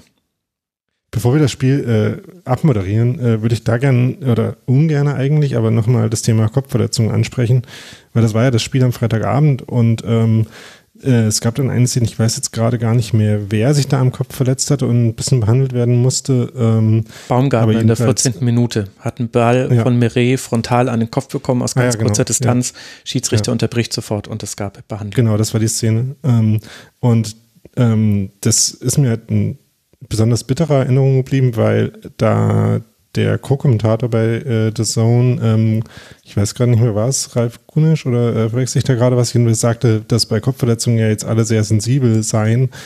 Und einerseits ähm, hat der Spieler ja dann auch weitergespielt ähm, und andererseits dachte ich mir so, naja, äh, bin ich leider noch äh, längst nicht so optimistisch und da gab es dann die Szene in dem Gladbach-Spiel, wo äh, war es Player, ne? Ja, ich glaube. Ähm, ja, Player. Auch äh, schwer getroffen war und äh, lange äh, behandelt werden musste und da dann der Kommentar war, ja, es brummt ein bisschen und er dann nicht weitergespielt hat. Und zwei Minuten später fast nochmal äh, den, äh, wie wir mittlerweile alle wissen, besonders äh, gefährlichen zweiten Kopfzusammenstoß gehabt hätte. Das war eine Szene, die mir, die hatte ich halt von dem Köln-Spiel aus so ein bisschen im Kopf für das Wochenende besonders nochmal. Und ja, leider hat sich dann eben bestätigt, dass die Skepsis, dass da alle so sensibel sind, eben immer noch sehr angebracht ist. Ich fand das ganz interessant. Also ja, auch A-Player, mir ist das auch sehr aufgestoßen, dass es dann hieß, naja, er war halt kurz ein bisschen benommen und aber ein bisschen geht schon wieder. Das mhm. Hoffenheim habe ich auch gedacht, uh, wenn er jetzt so schnell wieder aufsteht, alle Achtung. Und ähm, wir haben wir haben auf Twitter einen, einen Gruppenchat, einen Gladbach-Gruppenchat mit Fans aus Amerika. Und die schrieben alle, oh ja, na ja, dann wird das äh, Concussion Protokoll ja schon gut ausgegangen sein, dass Player wieder laufen wird. Ah. Und das passt schon alles. Und ich sagte auch nur so, naja, Concussion Protokoll ist, du siehst doch zwei Finger, oder? Okay, dann kannst du weiterspielen. Und äh, da ist halt, also es ist wirklich noch überhaupt nicht sensibilisiert. Da ist, da läuft viel zu viel immer noch sehr, sehr falsch.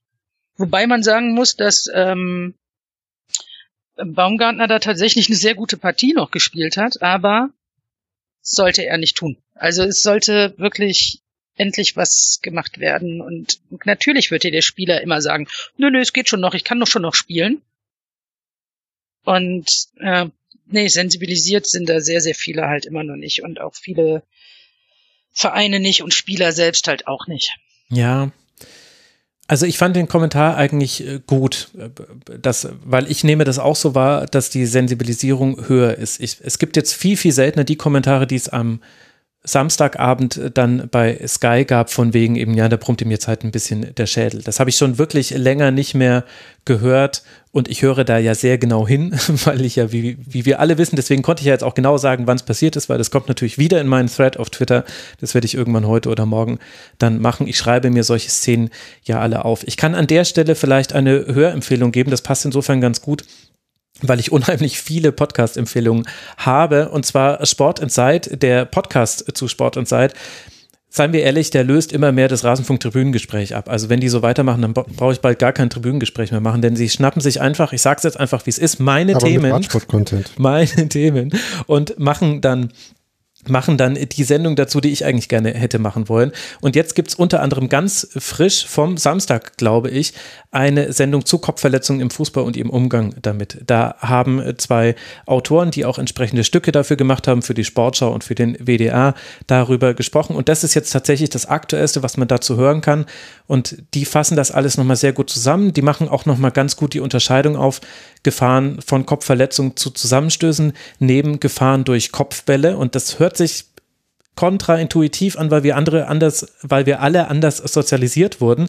Aber Kopfbälle an sich sind eben auch schon ein großes Problem. Also den Kommentar, den ich vorhin bei Lucia gesagt habe mit seinen 18 gewonnenen Kopfbällen, der ist ganz ernst gemeint. Man weiß, dass eben viele Kopfbälle mit einer hohen Intensität im Verlauf eines Spiels, die haben einen Einfluss auf den Gleichgewichtssinn. Das wird da auch nochmal gut erklärt und herausgearbeitet. Gleichzeitig wird die große Münchner Studie, die hier die ganze Zeit schon läuft, die, da wurde jetzt schon angedeutet, wie die Ergebnisse sein könnten. Die gehen wahrscheinlich sehr in Richtung der schottischen Studie, die von der äh, in Glasgow durchgeführt wurde. Wenn ihr alle jetzt sagt, schottische Studie nicht mitbekommen, ist gar kein Problem. Hört einfach den Podcast. Er ist sehr gut. Ihr versteht viele Dinge damit und vor allem, ihr werdet sehen, der Fußball wird in fünf bis zehn Jahren komplett anders aussehen. Das wird nicht mehr so sein wie jetzt. Und und ja, und jetzt ist gerade noch so die Phase, wo wir schon eine Sensibilisierung dafür haben, Leute wie wir drei und wir deswegen dann so ein Unwohlsein spüren, wenn wir sehen eben, Baumgartner kam dann in der 17. Minute zurück. Also es wurde lange unterbrochen, das war gut. Auch der Schiedsrichter Tobias Reichel hat richtig reagiert. Er hat sofort das Spiel unterbrochen für die Behandlungsunterbrechung und die haben sich da auch ihre Zeit genommen. Er kam dann aber in der 17. Minute aufs Spielfeld zurück. Das heißt, die Zeit und die Ruhe für eine richtige Untersuchung, ob es da vielleicht eine Gehirnerschütterung gab, die gab es nicht. Es ist gut gegangen und wir haben eben bei Player den Fall, dass es sogar so aussah, zumindest den Bildern nach, als hätte er kurz das Bewusstsein verloren und dass dieser Spieler dann wieder aufs Feld kommt und auch deutlich noch so blinzelt, dass man sieht, er hat immer noch Wahrnehmungsstörungen oder zumindest sieht es so aus, als habe er noch Probleme mit den Augen. Wir haben da schon eine Sensibilisierung für. Dasselbe ist aber wahrscheinlich vor zehn Jahren im Fußball auch schon passiert und jemandem wie mir ist es überhaupt nicht so aufgefallen. Deswegen müssen wir das jetzt aushalten, bis sich der Fußball dahin entwickelt hat. Aber es tut sich doch ein bisschen was. Und der DFB ist da halt nur wie immer halt super langsam und der DFB will halt wieder temporäre Auswechslung. Nee, auf gar keinen Fall. Und, und äh, wir müssen doch den Mannschaftsärzten vertrauen. Ja, klar, den kann man auch vertrauen, aber das sind halt ganz oft keine Neurologen. Das sind halt ganz oft Orthopäden oder andere Mediziner. Die sind, die gehören gar nicht zum Fachpersonal. Und dann finde ich es fast ein bisschen ungerecht sogar, das dann auf deren Schulden abzulassen. Aber das ist gerade die Argumentation des DFB, weil halt der DFB halt ein sackalter Laden ist, der halt einfach so wie, also das dauert halt einfach alles ewig, bis sich da was verändert. Wahrscheinlich ist der DFB auch zu dem Gespräch mit den äh, Kopfverletzungsspezialisten eine Stunde zu spät gekommen und hat gesagt, dass sie ja gar kein Geld machen, deswegen, äh, warum sollte man überhaupt mit ihnen reden?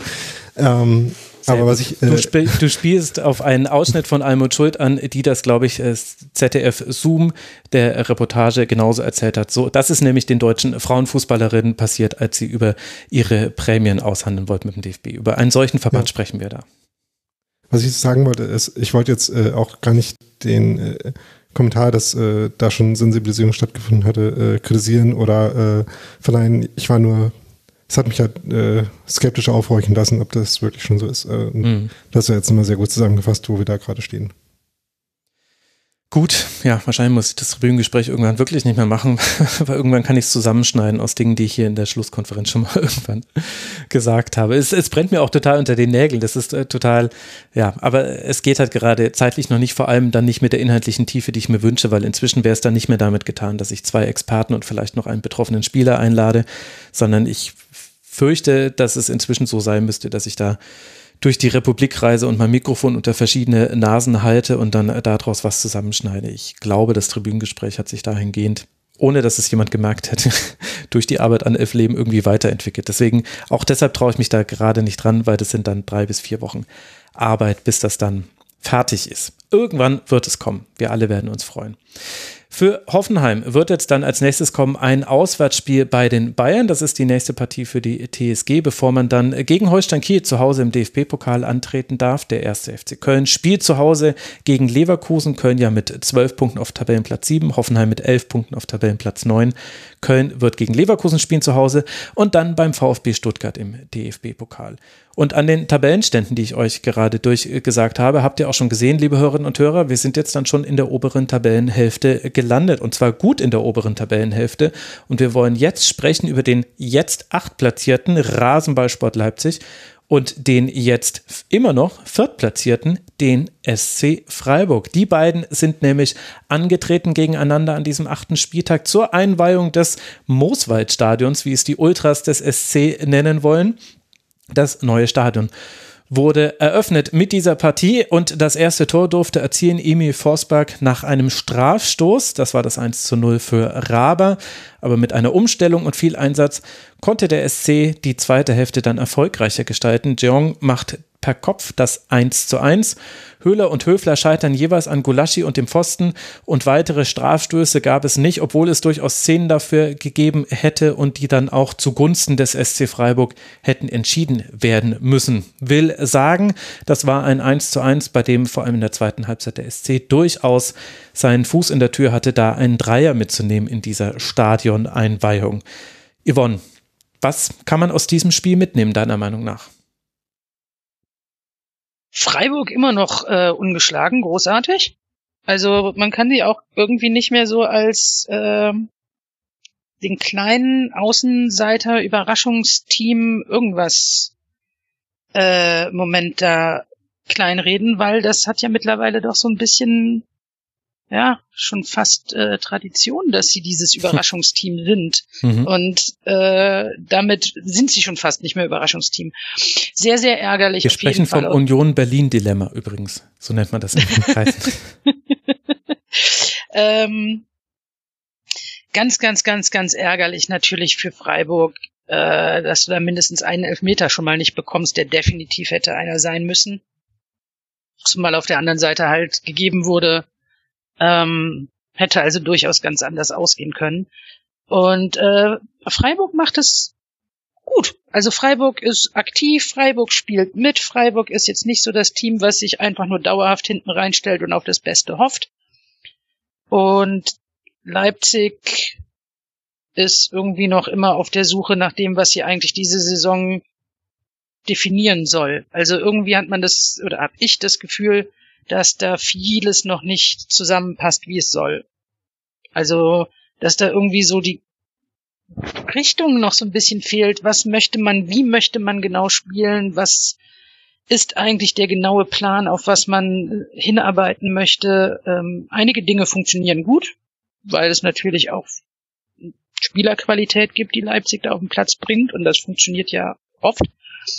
Ähm, aber so alles in allem, ich äh, finde, dass Freiburg da sehr, sehr viel Anerkennung verdient hat, was vor allen Dingen Streich viel Anerkennung verdient hat, was er aus diesem Team immer wieder macht und dass er das auch jetzt tatsächlich äh, immer wieder bestätigen kann, diese Leistung.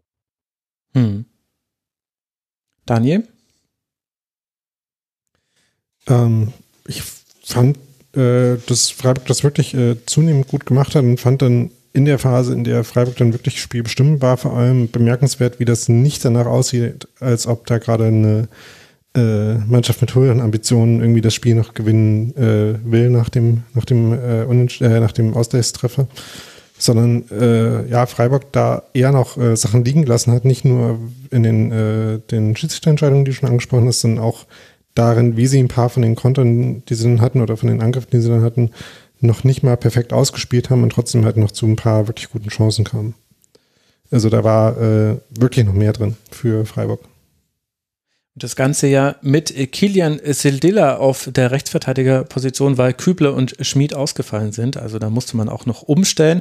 Und der hat sowohl in der Fünferkette als auch dann in der Viererkette in der zweiten Halbzeit ein ganz gutes Spiel gemacht, was du erstmal bei dem Gegner hinbekommen musst. Freiburg, ich finde, es gibt zwei Statistiken, die beschreiben das Spiel ganz gut. Das eine ist, neun der 15 Schüsse sind nach Standardsituationen erzielt worden für Freiburg. Das ist einfach eine Qualität, auf die auch Jesse Marsch reagiert hat. Er hat noch vor dem Spiel gesagt, ja, er habe die Aufstellung auch deshalb gewählt, dass man eben Standardstärke in der eigenen Mannschaft hätte. Das sei eben sehr wichtig gegen Freiburg. Gleichzeitig sei auch gutes Pressing wichtig. Das hat vor allem in der ersten Halbzeit, finde ich, gut geklappt. Das ist die eine Freiburger Statistik. Und die andere ist, von 25 Tackling-Versuchen hat Freiburg 20 gewonnen. Also die haben, wenn sie am Mann dran waren, ihre Tackling-Versuche dann auch gewonnen und damit auch Leipzig immer mehr den Nerv geraubt. Und das wiederum finde ich mit Blick auf Raber interessant.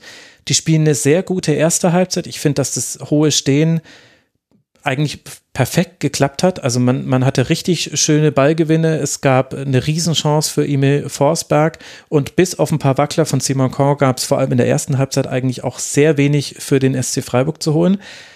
Aber dann kam die zweite Halbzeit. Und die zweite Halbzeit würde mir als Raber Leipzig wirklich Probleme bereiten, Kopfzerbrechen bereiten, weil man es dann wieder nicht geschafft hat, ein Spiel zuzumachen oder ein, ein Spiel dicht zu halten. Also Freiburg hatte so viele Chancen, Freiburg stand so tief, Freiburg hat es so gut geschafft, wieder über die Flanken in den Strafraum zu kommen, hat es eben auch geschafft, die Standardsituationen herauszuspielen, die Ecken, die Freistöße, die es da gab. Leipzig hat den Ball verloren, 35 Mal hat Leipzig den Ball verloren, das sind Werte in der Rangnick zeigt, also ja, da will ich jetzt gar keinen äh, Vergleich machen, was Rangnick gemacht hätte, wenn das so gewesen wäre, aber es war einfach zu viel. Es war letztlich wieder Peter Gulaschi, der eine Niederlage verhindert hat. Bei diesem Pfostenschuss ist er noch ganz leicht dran und er pariert den Kopfstoß, den Kopfball von Höhler sehr gut.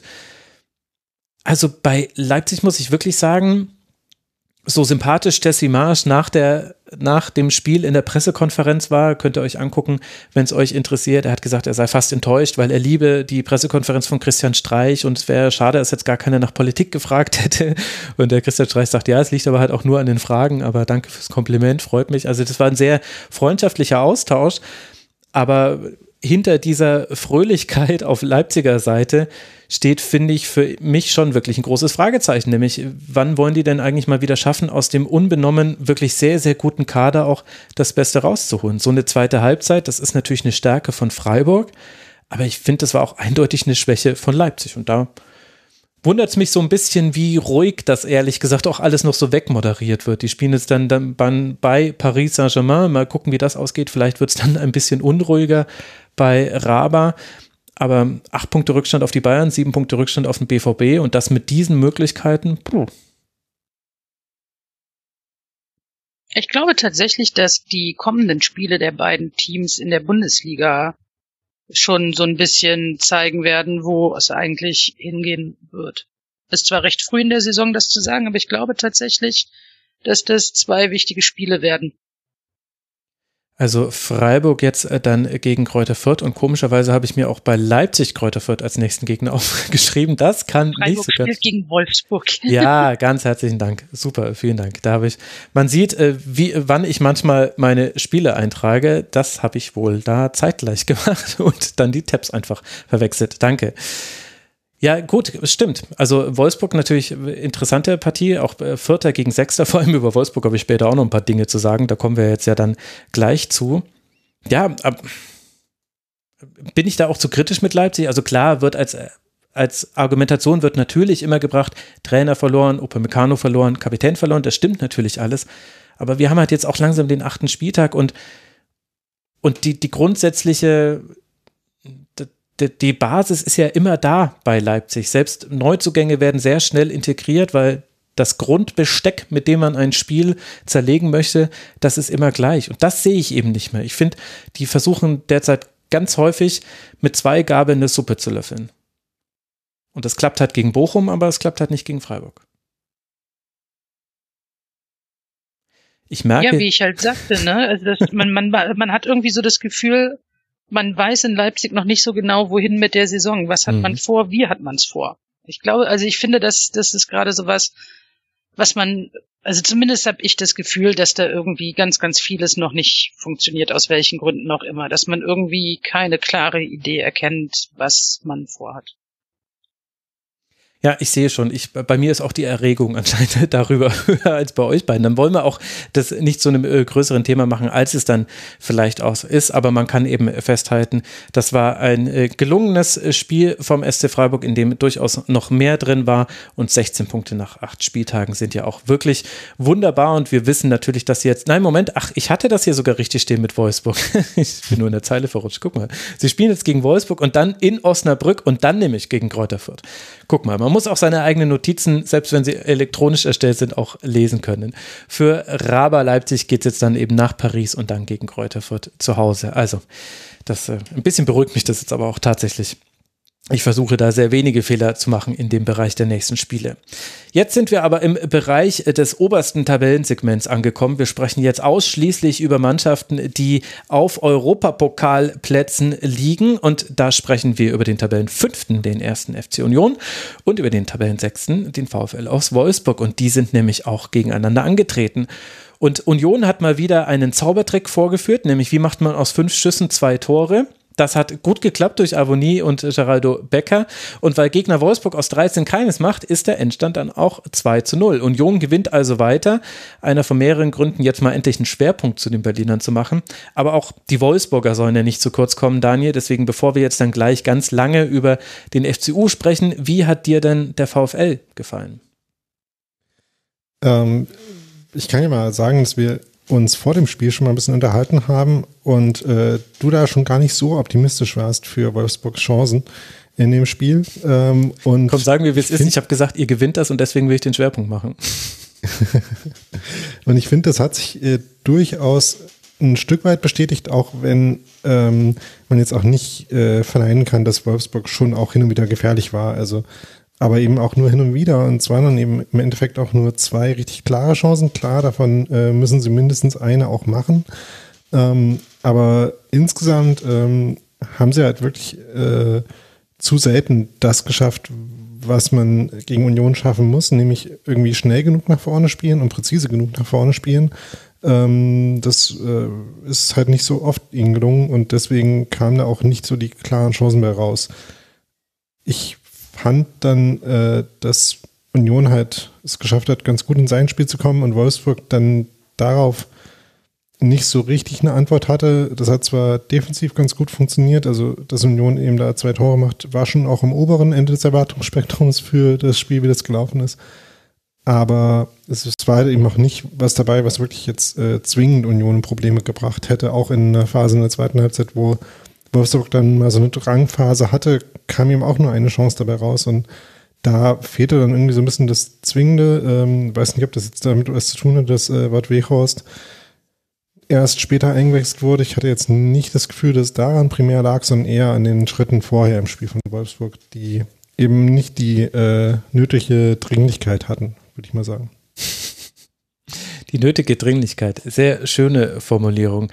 Yvonne, wie hast du denn die Leistung der Wolfsburger gesehen? Ja, ich, ich habe von einigen ne, tatsächlich äh, gelesen, sie warfen äh, Luke Bacchio eine gewisse Arbeitsverweigerung vor. also ähm, ja, tatsächlich ist das vielleicht auch wirklich so ein bisschen der Punkt. Also man, man ähm, Weichhorst arbeitet, glaube ich, mehr und anders und äh, hätte vielleicht tatsächlich, also mich hat es überrascht, dass er auf der Bank saß, muss ich sagen. Ich hatte fest damit gerechnet, dass er spielen wird, weil er eigentlich immer für eine Aktion gut ist, wenn man sie im Zweifelsfall braucht. Ähm, generell Wolfsburg, pff, ja, es, es gab jetzt nicht so extrem viele Offensivaktionen generell, hatte ich das Gefühl. Also jetzt auch von Unionsseiten war das eher jetzt nicht sehr, äh, ja, also beide hielten sich gerne aus dem 16er des Gegners raus, glaube ich. Und, ja, gerne nicht. Sie mussten sich raushalten, weil sie nicht reingekommen ja, sind. Das ist richtig. Ähm, Union hat es halt super gemacht. Also erstmal wunder, wunder, wunderschön vorbereitetes 1 zu 0. Mhm. Fand ich wirklich ganz, ganz toll. Äh, generell hat Union das sehr clever gemacht. Also die haben mir wirklich, also nach dem Tor, man konnte wirklich auch sehen, wie gut man sich direkt wieder zurückgezogen hat, wie man über das Spiel hinweg die Räume auch zugemacht hat und somit Wolfsburg nicht viele Chancen gelassen hat, dadurch irgendwie sich überhaupt frei spielen zu können. Und ähm, auch Wolfsburg erscheint mir so ein bisschen, ich möchte nicht sagen in der Findungsphase, aber auch da funktionieren viele Dinge einfach tatsächlich nicht wie ähm, wie sie vielleicht noch letzte Saison funktioniert haben. Und es ist vorsichtig ausgedrückt gar nicht mal so schön, da zugucken zu müssen manchmal. Es ist, es ist, es wirkt sehr, sehr schwerfällig. Es wird sehr viel arbeitet, also was ja auch okay ist, manchmal ist Fußball halt auch nicht nur schön, sondern auch Arbeit, aber dann hast du halt auch mehr Ballbesitz, hast ein bisschen mehr Spielkontrolle und machst dann aber nichts draus und ja, weiß nicht. Also wie gesagt, es war sehr gut gemacht von Union generell und es war aber auch wirklich sehr, sehr einfallslos und äh, schwerfällig fast von Wolfsburg. Wollt ihr mal raten, wie viele Ballkontakte beide Mannschaften in den jeweils gegnerischen 16ern hatten? Ich äh, kann mich nur daran erinnern, dass die von Union sehr effektiv waren. dass die meisten davon auch irgendwie äh, Tore oder äh, Assists für Tore waren. Äh, beziehungsweise die Pässe kamen jeweils aus dem Strafraum, äh, äh außerhalb vom Strafraum, Innenstrafraum. Ähm, bei Wolfsburg war es auch nicht so schrecklich viel. Ich würde mal tippen, insgesamt elf. Ja, fast. Also Union Berlin hatte 14 Ballkontakte im gegnerischen 16er und Wolfsburg hatte 16 Ballkontakte. Und nachdem Wolfsburg aber viel mehr den äh, Ball hatte mit 691 gegen 480 Ballkontakten, bestätigt das halt wunderbar das, was ihr gesagt habt. Und diese Argumentation der Effizienz von Union Berlin, die stimmt natürlich. Die hat auch Marc van Bommel in der Spieltagskonferenz dann danach bemüht. Er hat auch zu Recht darauf hingewiesen, dass man ja selbst den Pfostenschuss hatte durch Luke Bacchio nach dem Ballgewinn von Mecca. Metscher ähm, hat er eben den Pfosten getroffen aus kurzer Distanz in der 25. Minute. Die These, die Marc von Bommel dann hatte, war, wenn wir dieses Tor machen, läuft das Spiel ganz anders und da möchte ich aber halt Fragezeichen dran machen, denn diese grundlegenden Probleme, die ihr auch ja beide jetzt beschrieben habt, die die sind bei Wolfsburg wirklich krass. Also wie oft sich da Spieler im selben Korridor auf den Füßen stehen, wie oft da Räume nicht gut besetzt sind. Da fehlt auch Xaver Schlager, ganz, ganz irre. Darf man nicht vergessen. Aber das kann ja nicht wahr sein, dass eine Mannschaft wie der VfL Wolfsburg, weil ein wichtiger Spieler fehlt, so auseinanderfällt. Aber du siehst, ich glaube, ich glaube, ich hatte das in unserem Chat äh, so auch geschrieben, möchte es auch in die Öffentlichkeit heben. Du siehst immer, wenn zu viele Neuzugänge auf dem Feld stehen, dann ist die Positionierung in manchen Situationen total falsch. Und je mehr Spieler noch auf dem Feld stehen, die es, ich sag's jetzt einfach mal so, von Glasner noch gelernt haben, desto besser funktioniert es bei Wolfsburg. Ich finde wirklich, dass es, ja, also es war auch klar, also, also zumindest ich hatte das Gefühl, dass es klar wäre, dass Union Berlin das auch perfekt offenlegen würde, aber es dann trotzdem nochmal genauso eintreten zu sehen, ist ernüchternd. Und wenn dann sogar Kuhn Castells Fehler macht wie vor dem 0 zu 2, dann hast du halt auch wirklich gar keine Chance. Weil klar, die Union Berlin sehr effizient, aber Wolfsburg dann halt auch zu viele Fehler gemacht hinten. Das kommt dann da auch noch mit dazu. Und aber auch ganz ehrlich, ne, es macht echt keinen Spaß, in Berlin zu spielen, ne? Also, da kann ja fast hinkommen, wer will. Ich glaube, wie, wie, wie lange ist Union jetzt zu Hause umgeschlagen? 20, 21, 22 Spiele? Also es macht halt auch ja. echt keinen Spaß, da hinzufahren, ne? Das muss man ja auch mal sagen. Das ist halt Eben, Union ist schuld, dass da Wolfsburg abgeht. so schlecht war. Union ist schuld.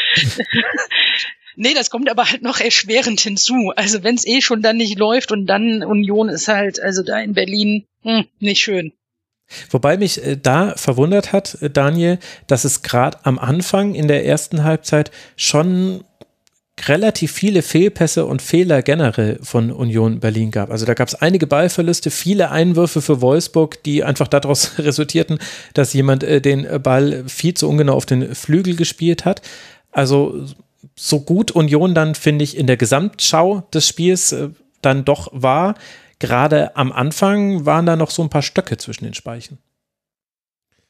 Ja, äh, ich finde auch gar nicht, dass es äh, so ein besonders gutes Spiel war von Union insgesamt. Also äh, der äh, den anderen keinen Spaß äh, lassen, der Teil hat einigermaßen funktioniert.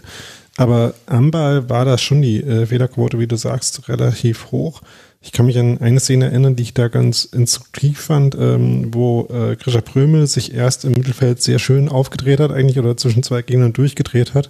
In meinen Notizen steht da Tuschekreis mit Deluxe, aber dann eben äh, auch ein, Fehlpass spielt, der irgendwie auch sinnbildlich war für das Spiel. Also es gab da schon ein paar ambitionierte Pässe auch von Union, aber eben eine Fehlerquote, die einfach zu hoch war, ähm, sodass halt auch dann ja ganz lange offensiv auch wenig dabei rauskam. Also es war aber so, dass äh, den ersten Abschluss gab es irgendwie von Johan Riasson nach fünf Minuten, nach natürlich äh, Flanke von der anderen, äh, von der anderen Seite. Ähm, mir das bei Union öfters mal so passiert. Auch da war es wieder eine ähm, Szene, wo äh, der Gegner, in dem Fall halt Wolfsburg, äh, komplett irgendwie die Orientierung auf ihn verloren hat und äh, so eben da äh, Riasson zum Abschluss gab, aber äh, kam aber dann von da in der fünften Minute bis zur 82. Minute, als Gerardo Becker dann das 2-0 gemacht hat, war eben das Tor von Aboni auch der einzige Schuss von Union, mhm. was ja schon anzeigt, dass da halt echt nicht so viel passiert ist und dass man halt äh, die Qualität hatte, dieses Tor zu machen, aber halt auch Glück gehabt hat, dass man das gemacht hat und dann in einer Position war, wo es äh, noch ein bisschen komfortabler war und dass man halt sowieso auch mit dem 0-0 als Ergebnis auch durchaus leben konnte und ist deswegen jetzt auch nicht schlimm war, sich dann äh, vor allem auf die Defensive erstmal zu konzentrieren und äh, so man eben über die, äh, die Arbeitskomponenten eben in das Spiel kommen konnte und dann äh, es eben die äh, Besonderheit gibt, dass es mit Max Kruse eben einen Spieler gibt, der auch in so einem Spiel dann halt den einen Moment hat, wo er eine Szene, die eigentlich gar nicht so gefährlich ist, halt zu einer gefährlichen Szene macht. Äh, Haraguchi dann eben noch einen schönen Pass spielt dann aber nie das Tor macht, äh, weil er eben irgendwie in einer unfassbaren Form ist. Und äh, Union eben so, selbst mit einer nicht so guten Leistung gegen Wolfsburg, äh, dann, also souverän wäre übertrieben, aber halt äh, schon verdient, äh, zumindest äh, finde ich, kann man das sagen, dann ein Spiel gewinnt, was wenn man das nochmal so in den Gesamtkontext einordnet, halt immer noch relativ krass ist, dass Union mit einer äh, nicht mal optimalen Leistung eben so ein Spiel gewinnen kann. Aufbauspiel war viel. Andreas Lute, hat die meisten Pässe aller Unioner geschlagen, 49, 31 davon waren lange Bälle, 10 davon sind dann auch tatsächlich beim eigenen Mann gelandet. Also das ist die Statistik, die, die dieses Spiel ganz gut beschreibt, wie es war zum Anschauen. Andere Dinge haben wir jetzt ja gerade schon angesprochen. Aber dann lass uns mal zu den Gründen kommen dafür, dass Union Berlin so gut dasteht, wie es dasteht. Platz 5 mit 15 Punkten. Das sind neun Punkte Vorsprung auf den Relegationsplatz, auf den ja aus Fischer immer noch schaut. Wir alle anderen, wir können da auch schon in andere Richtungen gucken. Was sind die Faktoren, die dazu führen, dass Union Berlin against all Rasenfunk-Saisonvorschau-Odds das wieder schafft, so gut dazustehen? Ähm, dass es geschafft haben, ihre defensive Struktur in diese äh, Saison zu transportieren. Äh, wo es da durchaus ein paar Schwierigkeiten und ein paar Herausforderungen und auch ein paar Spiele gab, wo das gar nicht so gut funktioniert hat zu Saisonbeginn, wo ich eben nicht nur in der Saisonvorschau äh, ein bisschen skeptischer war, wie gut das funktionieren wird, sondern auch nach so den ersten zwei, drei Spielen, wo Union ja durchaus gute Ergebnisse hatte, aber wo ich mir nicht sicher war, dass das eben so gut klappt. Und jetzt haben sie aber äh, fünf, sechs Spiele später eben wiederum eine, äh, eine Weise gefunden, wie sie die Grundprinzipien, die sich nicht groß verändert haben im Vergleich zur letzten Saison, wieder auf eine Weise umsetzen, die eben funktioniert, die sehr stabil ist und die einfach so ähm, also nicht einfach so, sondern mit viel Aufwand jede Woche wieder repliziert werden kann. Mhm. Und äh, das finde ich wirklich ähm, äh, ein Verdienst auch von Urs Fischer, aber auch von, äh, vom Rest des äh, Trainerteams oder von der Mannschaft, dass sie halt ähm, jetzt nicht so die spektakuläre Weiterentwicklung, die es ja durchaus war in der letzten Saison, ähm, weitergemacht haben, aber dass sie eben einfach in den Details äh, es geschafft haben, sich zu wieder zu stabilisieren und diese ähm, Stabilität und diese Aggressivität wieder in der Weise umzusetzen im Spiel gegen den Ball, die eben äh, funktioniert und die auch gleichzeitig dann das Fundament sein kann, um Offensivaktionen zu haben in vielen Spielen. Das finde ich ist so der, der Kernfaktor dafür, dass Union eben wieder eine sehr stabile Bundesligamannschaft ist. Ich hätte das auch nicht erwartet. Also so bin ich zu meiner schlechteren Einschätzung von Union gekommen. Also ich weiß jetzt gerade gar nicht, wohin ich sie getippt habe. Also schon, dass sie in der ersten Liga bleiben. Aber ich dachte eben, dass es eben, ich dachte nicht, dass ein Haraguchi genauso gut gegen den Ball spielen würde, wie man es in der letzten Saison vielleicht von Andrich, äh, Griesbeck und Gentner gesehen hat. Ich nenne jetzt natürlich nur die Spieler, die gewechselt sind. Ich habe äh, Rani Kedira, fand ich einen sehr schlauen Transfer, aber ich hätte das eben nicht erwartet und das eigentlich irre ist ja, du kannst zwei Szenen übereinander legen, Union Berlin gegen den Ball aus dem, keine Ahnung, 27. Spieltag letzte Saison und 8. Spieltag dieser Saison und dann anonymisierst du alle Spieler und ich kann dir wahrscheinlich gar nicht sagen, welche Szene jetzt zu wem gehört, weil eben ähnlich wie beim SC Freiburg, deswegen finde ich diesen Freiburg-Vergleich, deswegen habe ich den vorhin auch selber gemacht im Freiburg-Segment, ist das Spielsystem und die Spielart ist äh, größer als die Einzelspieler, die es ausfüllen und vielleicht hilft es dann auch Neuzugängen da reinzufinden, ohne dass jetzt da jemand schon so richtig hervorgestochen hätte. Oder wie bewertest du die Neuzugänge zu dieser Saison? Ähm, ich würde sagen, dass die, dass ich damit eine Einschätzung mitgehe, um es kurz zu machen. Also äh, Rani Kedira zum Beispiel ist halt so die, äh, die Person, an der man das vielleicht am besten festmachen kann, der, finde ich, auf der individuellen Ebene schon von Saisonanfang gar nicht äh, schlecht gespielt hat, der aber trotzdem ein paar Spiele brauchte, bis er eben in dem System so eingebettet war, dass das wirklich gut aussieht und das äh, und der ein paar Spiele hatte, wo das eben noch nicht so war und wo es ein paar Fehler gab, die dann auch von ihm äh, nicht gut aussahen, aber wo halt jetzt mittlerweile, ähm, ich finde schon, dass man da ein bisschen Unterschied sieht zur letzten Saison, einfach weil Andrich halt eine spezielle Qualität hatte ähm, und die Aufgaben, die er äh, in der letzten Saison quasi alleine gemacht hat, teilen sich halt jetzt stärker.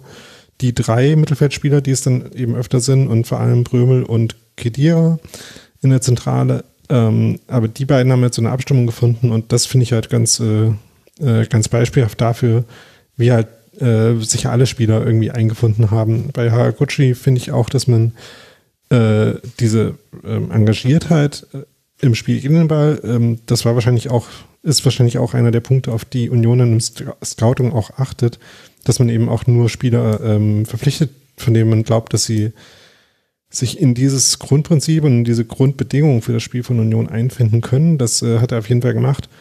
Äh, Ball sieht man da schon noch äh, die ein oder andere Schwierigkeit, gar nicht, weil er irgendwie nicht die technischen Voraussetzungen hätte, sondern weil ich das Gefühl habe, dass er noch ein bisschen an seiner ähm, Orientierung und dem äh, der gedanklichen Geschwindigkeit der Bundesliga arbeiten muss. Aber äh, bin eigentlich auch optimistisch, dass es eher besser als schlechter wird mit mehr äh, Spielzeit in der ersten Liga. Jetzt wieder, nachdem er eben in der zweiten Liga schon äh, gut gespielt hat, aber äh, jetzt so ein paar Szenen halt in, immer wieder in Spielen hatte, wo die, wie gesagt, die technische Qualität eigentlich da wäre, aber es Ballverluste gibt, die vermeidbar wären äh, mit ein bisschen mehr oder besserer oder schnellerer Vororientierung. Das ist äh, so ein Prozess, wo halt, wo man merkt, dass die äh, Qualität jetzt auch nicht unbegrenzt ist, die Union äh, natürlich äh, sich äh, in die Mannschaft holen kann, aber wo eben, wie gerade schon gesagt, die Grundbedingungen dafür da sind, dass es in der Mannschaft funktioniert. Und ansonsten ähm, gibt es halt viele Spieler, die nur dazugekommen sind, die jetzt eher Ergänzungsspielerrollen ähm, äh, ausfüllen. Wenn ich es gerade richtig überblicke, sind ja Haraguchi und, und Kidira die einzigen äh, und Jekyll äh, in der Startformation jetzt gewesen. Ähm, aber so Spieler wie Öztunali, Vogelsammer, Behrens, äh, ähm, auch Möwald vielleicht, wobei da noch mit den meisten Abstrichen es sind halt Spieler, die ihre Ergänzungsspielerrollen halt auch auf eine sehr gute Weise ausfüllen und ähm, teilweise auch äh, ja äh, so zwischen ähm, Stammformation und Ergänzungsspieler stehen und da eben ähm, quasi in der Masse der Neuzugänge ähm, trotzdem oder vielleicht gar nicht trotzdem, aber genug Spieler dabei sind, die halt ähm, so einen Kader, der eben jetzt auch zweimal die Woche oft spielen muss, so komplettieren, dass es genug äh, ähm, Schultern gibt, auf die die Arbeit verteilt werden kann, sozusagen. Und halt alle gut genug funktionieren sich gut genug einfassen und äh, alle eben auch schon früh oder viele früh genug geholt worden, um ihnen eben auch Zeit zu geben, sich in dieses äh, Kollektiv irgendwie ähm, einzufinden und die Prinzipien dazu verinnerlichen. Und welche Rolle spielt dann die Effizienz vom Tor? Was ich da erstaunlich finde, ist, das möchte ich noch kurz voranschieben, dass ich auch diesen Seeeindruck immer habe bei Union Berlin, dass man sich denkt, naja, die haben aber halt auch Avonie, ist unglaublich gut drauf, Kruse hat immer gute Ideen und äh, zur Not kommt halt irgendwie die Flanke vom einen Außenverteidiger auf den anderen Außenverteidiger und das wird dann das Tor. Man hat immer das Gefühl, dass Union aus sehr wenig sehr viel macht. Es könnte aber auch sein, dass dieses sehr wenig einfach sehr qualitativ hochwertig ist, denn in sämtlichen Expected Goals Parametern, egal bei welchem Anbieter man guckt, sieht man gar nicht so sehr eine Überperformance oder Underperformance von Union, sondern man macht so ungefähr die Tore, die man auch machen sollte, die macht man dann auch. Also ja, natürlich ist eine hohe Qualität da, denn es gibt auch genügend, die machen diese Tore nicht. Aber die Qualität der Chancen ist eben auch einfach sehr hoch, auch wenn es halt davon nur zwei sind pro Spiel. Genau, das ist so ein Punkt, dass sie halt äh, effiziente Offensivaktionen finden. Dass ähm, zum Beispiel die Pässe von Kruse halt dazu führen, dass äh, ähm, aus den paar Bällen, die man eben in Strafraum bekommt, in dem auch äh, gute Chancen dabei sind, dass äh, Abonnie ein Spieler ist, der eben das, die Durchsetzungsfähigkeit und das Tempo mitbringt, was ja schon mal eine, äh, eine wichtige Kombination ist, so, ähm, um eben in den Kontersituationen eben relativ verlässlich in die gefährlichsten Räume zu kommen, äh, in die man eben da äh, laufen kann und dann Spieler gibt, die ihn dort auch mit äh, guten Reingaben bedienen und dann eben er die Gelegenheit hat, Tor zu machen. Das sind einfach so äh, man weiß einfach sehr genau, was man will und wie man da hinkommen will, habe ich das Gefühl bei Union. Und damit äh, schafft man es eben aus relativ wenig Spielanteilen relativ viel Chancenqualität zu machen. Dann äh, kommen eben diese guten Abschlüsse und guten Ergebnisse zustande. Gleichzeitig ist Union Berlin sehr schwer zu besiegen. Das hast du ja ganz am Anfang auch schon ganz gut erklärt. Da könnte man jetzt auch, glaube ich, viel noch über die hintere Kette sprechen. Aber im Grunde hatte da jeder mal so richtig gute Spiele und es gab auch mal, auch ein Marvin Friedrich hatte mal so ein Durchhängerspiel. Aber die Grundqualität ist da einfach sehr hoch. Was ja die Frage stellt, wie schafft es Union Berlin so passgenau im Scouting zu sein? Gibt es da ein Geheimnis, was andere Vereine kopieren könnten? Also wenn, dann haben sie es mir noch nicht verraten. Ja, gerade da sind die nee, Bundesliga-Vereine ja. leider auch sehr, sehr verschwiegen. Ich spreche dafür ein paar naiv gestellte Tribünengesprächanfragen. Ja, also ich äh, habe schon das Gefühl, dass äh, sie darauf Wert legen, Spieler zu finden, bei denen sie das Gefühl haben, dass sie schnell ähm, auch onboarden können. Wenn, mir fällt gerade kein schöneres Wort dafür ein. Integrieren. Also, ähm, ja, äh, bei denen man irgendwie, auch deswegen ist, glaube ich, einer der Gründe, warum sie sich schon irgendwie auf ähm, äh, Spieler, die schon länger in Deutschland spielen oder ähm, aus Deutschland, Österreich äh, kommen, da konzentrieren, ähm, dass halt einfach die äh, Kommunikationshürden ähm, niedrig gehalten werden. Äh, das kann man äh, auch kritisch sehen, den Fokus, würde ich sagen, aber es scheint zumindest so, so zu funktionieren, dass man eben schnell ähm, Neuzugängen auch vermitteln kann, wie die, äh, die Prinzipien sind. Und ansonsten ist es halt so, dass Union logischerweise begrenzte finanzielle Mittel hat im Vergleich zum Rest der Bundesliga. Und man sich deswegen so ein bisschen entscheiden muss, ähm, wie viel äh, Perspektive wollen wir und wie viel schon vorhandene Qualität wollen wir und man da natürlich erstmal einen kurzfristigen Ansatz verfolgen muss, quasi eben schon vorhandene Qualität zu haben, auch wenn die jetzt nicht mehr so viel Perspektive in Form von noch ähm, Jahren, ähm, in denen sie noch besser werden, haben. Aber gerade in, den, äh, in so ein paar Transfers diese Saison hat man, glaube ich, da eine ganz gute Balance gefunden. Und ja, also ich glaube, dass so diese ähm, dieses Auge dafür, wer mit seinen Qualitäten sich in die von Union einpassen kann. Das ist, glaube ich, äh, die etwas schwammige Antwort, aber äh, die, auf die es dann irgendwie hinausläuft vielleicht. Mhm. Und dann spielt Kontinuität sicherlich auch eine Rolle, vor allem auf der Trainerposition. Damit ist die Spielidee sich, also die hat sich weiterentwickelt. Das war großes Thema nach dem Aufstieg in die erste Liga, auch hier im Rasenfunk, wie würde Union Berlin in der ersten Liga stehen. Und da gab es durchaus eine deutliche Veränderung, aber sie wurde eben von den handelnden Personen in Personalunion ausgeführt, eben Personalunion, nettes Wortspiel H, ähm, im, äh, im, im Vergleich zu, wer hat die Spieler in der zweiten Liga geholt, wer holt sie in der ersten Liga, das alles entwickelt sich kontinuierlich weiter. Wir haben auch von Hames Milner im Forum die Frage bekommen nach den finanziellen Mitteln von Union Berlin, woher das Geld kommt. Wir wissen ja auch, dass Quatrix unter anderem mit seine Finger im Spiel hat bei Union. Ich finde es aber ganz interessant, dass das, was man nämlich vermuten konnte, nämlich dass da viel Geld in die Hand genommen worden wäre, dass sich das über die Jahre hinweg gesehen eigentlich ganz gut ausnivelliert. Also ich würde schon die These jetzt äh, in den Raum stellen, dass man für den Ausstieg in die erste Liga viel investiert hat, aber insgesamt kommt man ungefähr bei null ist es jetzt nicht raus, aber wenn man sich das Transfersaldo der letzten fünf Transferperioden anguckt, dann hat Union Berlin insgesamt von 5,5 Millionen Euro laut transfermarkt.de mehr ausgegeben, als es eingenommen hat. Das ist Tabellenplatz 17 von 25. Also da ist man ungefähr in der Region der Vereine, die eben immer bei plus minus null rauskommen. Das heißt, man schafft es ja dann doch, zumindest seit dem Aufstieg, ungefähr in diesem Bereich zu bleiben, dass man das, was man einnimmt durch Transfers, auch wieder investiert im Groben und Ganzen. Also es ist eben nicht erkauft in dem Sinne. Genau, gerade diese Saison waren dann schon ein paar mehr äh, Wechsel dabei, bei denen auch Ablösesummen involviert waren. Letztes Jahr waren es äh, noch sehr viel mehr äh, ablösefreie Leute, äh, beziehungsweise sind viele, die funktionieren eben auch ablösefrei. Und äh, Vielleicht ist das dann halt auch einer der Blicke für ähm, Marktineffizienzen, wo halt Spieler unterbewertet sind, ähm, wie zum Beispiel ein Robin Knoche, der jetzt natürlich zu dem Spiel sehr gut passt, der halt einfach äh, unspektakulär, spektakulär gut ist äh, für Union und ähm, da einfach äh, eine ganz wichtige, äh, ganz wichtiges Element dieser Qualität ist, die zu dieser Stabilität, die wir vorhin schon beschrieben haben, beiträgt. Ähm, also ich glaube, das ist so ein Punkt dabei.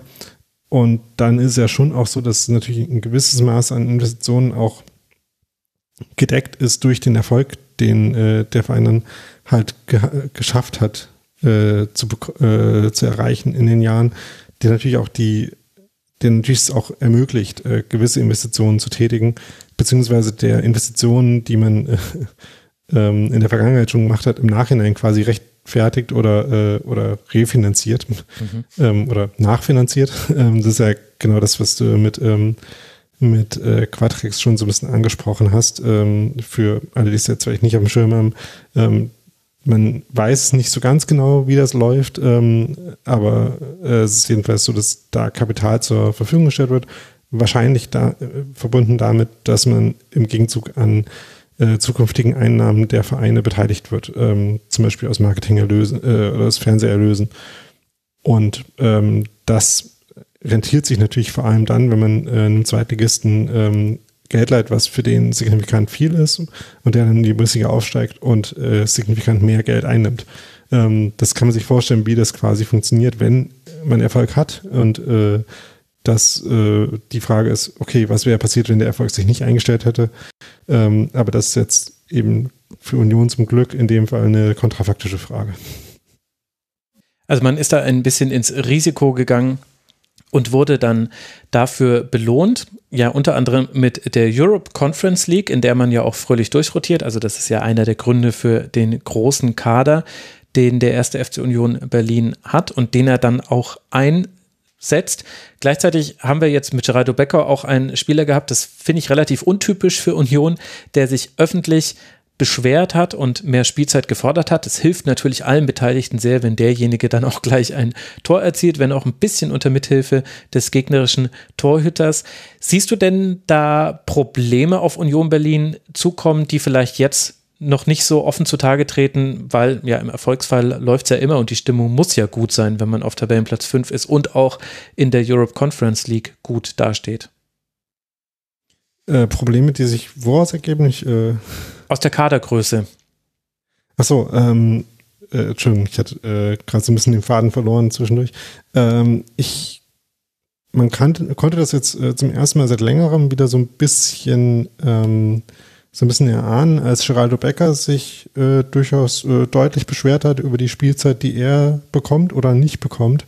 Ähm, das ist äh, in meiner Erinnerung das erste Mal seit längerem, dass halt da wirklich äh, Unzufriedenheit publik wurde. Ähm, ich kann mir vorstellen, dass, äh, also es ist sehr sicher so, dass noch mehr Spieler in den letzten Jahren unzufrieden mit ihren Rollen waren. Ähm, bei dem einen oder anderen äh, konnte man das zumindest auch schon mal so ein bisschen raushören. Das ist aber immer sehr gut gelungen ist, das zu moderieren. Und solange es eben die Spielzeit gibt, die man verteilen kann, äh, unter anderem mit dem äh, Conference League Wettbewerb, gibt es natürlich dann auch ähm, Erfolgserlebnisse, mit denen man das Moderieren einfacher machen kann. Also kann mir schon vorstellen, dass äh, bei dem einen oder anderen Spieler Union vielleicht auch vorgezogen hätte, den Kader noch ein bisschen kleiner zu gestalten, das aber nicht so funktioniert hat. Ähm, habe aber da letztlich in dem Punkt auch äh, volles Vertrauen in die sportliche Führung, dass sie genau solche Moderationsprozesse eben gut hinbekommen und da würde ich noch nicht mal nur das Trainerteam einbeziehen, sondern eben auch den Teil der Mannschaft, die äh, sich halt langsam oder die entweder schon lange da sind oder sich äh, mit den ganzen Umwälzungen im Kader in den letzten Jahren trotzdem immer wieder zu einem stabilen Kern zusammenfinden konnten. Das fand ich auch eine der beeindruckenden Entwicklungen bei diesen ganzen Umwälzungen, dass man eben trotzdem immer wieder geschafft hat, eben diesen stabilen Kern hinzubekommen. Und äh, da ist es vielleicht ganz gut, dass einer der Fälle, die in anderen Konstellationen vielleicht problematisch sein könnten, äh, Christopher Trimmel ist, der letztes Jahr noch unfassbar wichtig war, auch wenn der ein oder andere dann schon so ein bisschen gesagt hat, naja, äh, äh, hat die Leistungskurve vielleicht auch schon mal wieder ein bisschen nach unten gezeigt, aber dann eben nochmal verlängert wurde, was äh, ja für die äh, Statik dieser Mannschaft, glaube ich, schon sehr wichtig war, der jetzt öfter nicht spielt, äh, wo öfter Julian Reisen spielt, jetzt in dem Spiel ja auch wieder. Ähm, der aber eben, mh, also in einer anderen Konstellation könnte man sich ja das ja äh, problematischer vorstellen, wenn auf einmal der Kapitän irgendwie nicht mehr gesetzt ist. Aber gerade in der äh, äh, Konstellation von Persönlichkeiten bin ich mir halt sehr sicher, dass es kein Problem, keine Probleme macht, sondern dass es eher äh, fast ein positiver Faktor sein könnte, wenn halt ähm, ein Spieler wie Christopher Trimmel dann demonstrieren kann, wie man damit umgeht, jetzt nicht jede Woche zu spielen. Mhm. Also es äh, ähm, kann ich mir vorstellen, dass da halt auch viel, ähm, ja, viel Moderation auch aus Teilen der Mannschaft kommt für solche Situationen und das quasi abgefangen wird, solche Unzufriedenheiten, beziehungsweise zumindest nicht äh, zu einem Problem wird, das mehr als, äh, als einzelne Spieler betrifft. Ja, interessanter Aspekt. Und äh, Transparenzhinweis, äh, der Grund, dass du abgelenkt warst, war, war ich, denn ich habe euch gerade über den Chat mitgeteilt, dass äh, Wout Weghorst positiv auf Corona getestet wurde. Und das hat uns alle mal ganz kurz abgelenkt, aber gehörte zu diesem Segment glücklicherweise noch mit dazu, weil wir ja auch über den VfL gesprochen haben. Und wenn man sich an seine Instagram-Postings hin bezüglich der Impfung erinnert, dann wundert einen das jetzt auch nicht komplett über Impfungen und so weiter wollte ich auch noch mit dir sprechen, aber lass jetzt noch kurz beim Kader bleiben, weil du hast angesprochen, äh, dass es diesen festen Kern gibt, der, der spielen würde um, und um den herum verändert es sich. Wenn ich jetzt einfach nur die Spielzeiten in der Liga mir angucke, dann würde ich sagen, zu diesem festen Kern gehören, also klar, Andreas Lute, Robin Knoche, der hat 99 Prozent der Spiele gemacht, äh, Giesemann und Friedrich, äh, Friedrich zwar durchaus zwischendurch mal aussetzt, aber den würde ich als gesetzt ansehen. Im Mittelfeld Rani Kedira und vorne eigentlich immer noch die Bestbesetzung Max Kruse und Taiwo Aboni. Da haben weder Vogelsammer noch Teuchert noch Behrens sich so wirklich etablieren können. Die wurden dann eher in eben den internationalen Spielen auch mal reingeworfen. Ist das der Kern, den du meinst?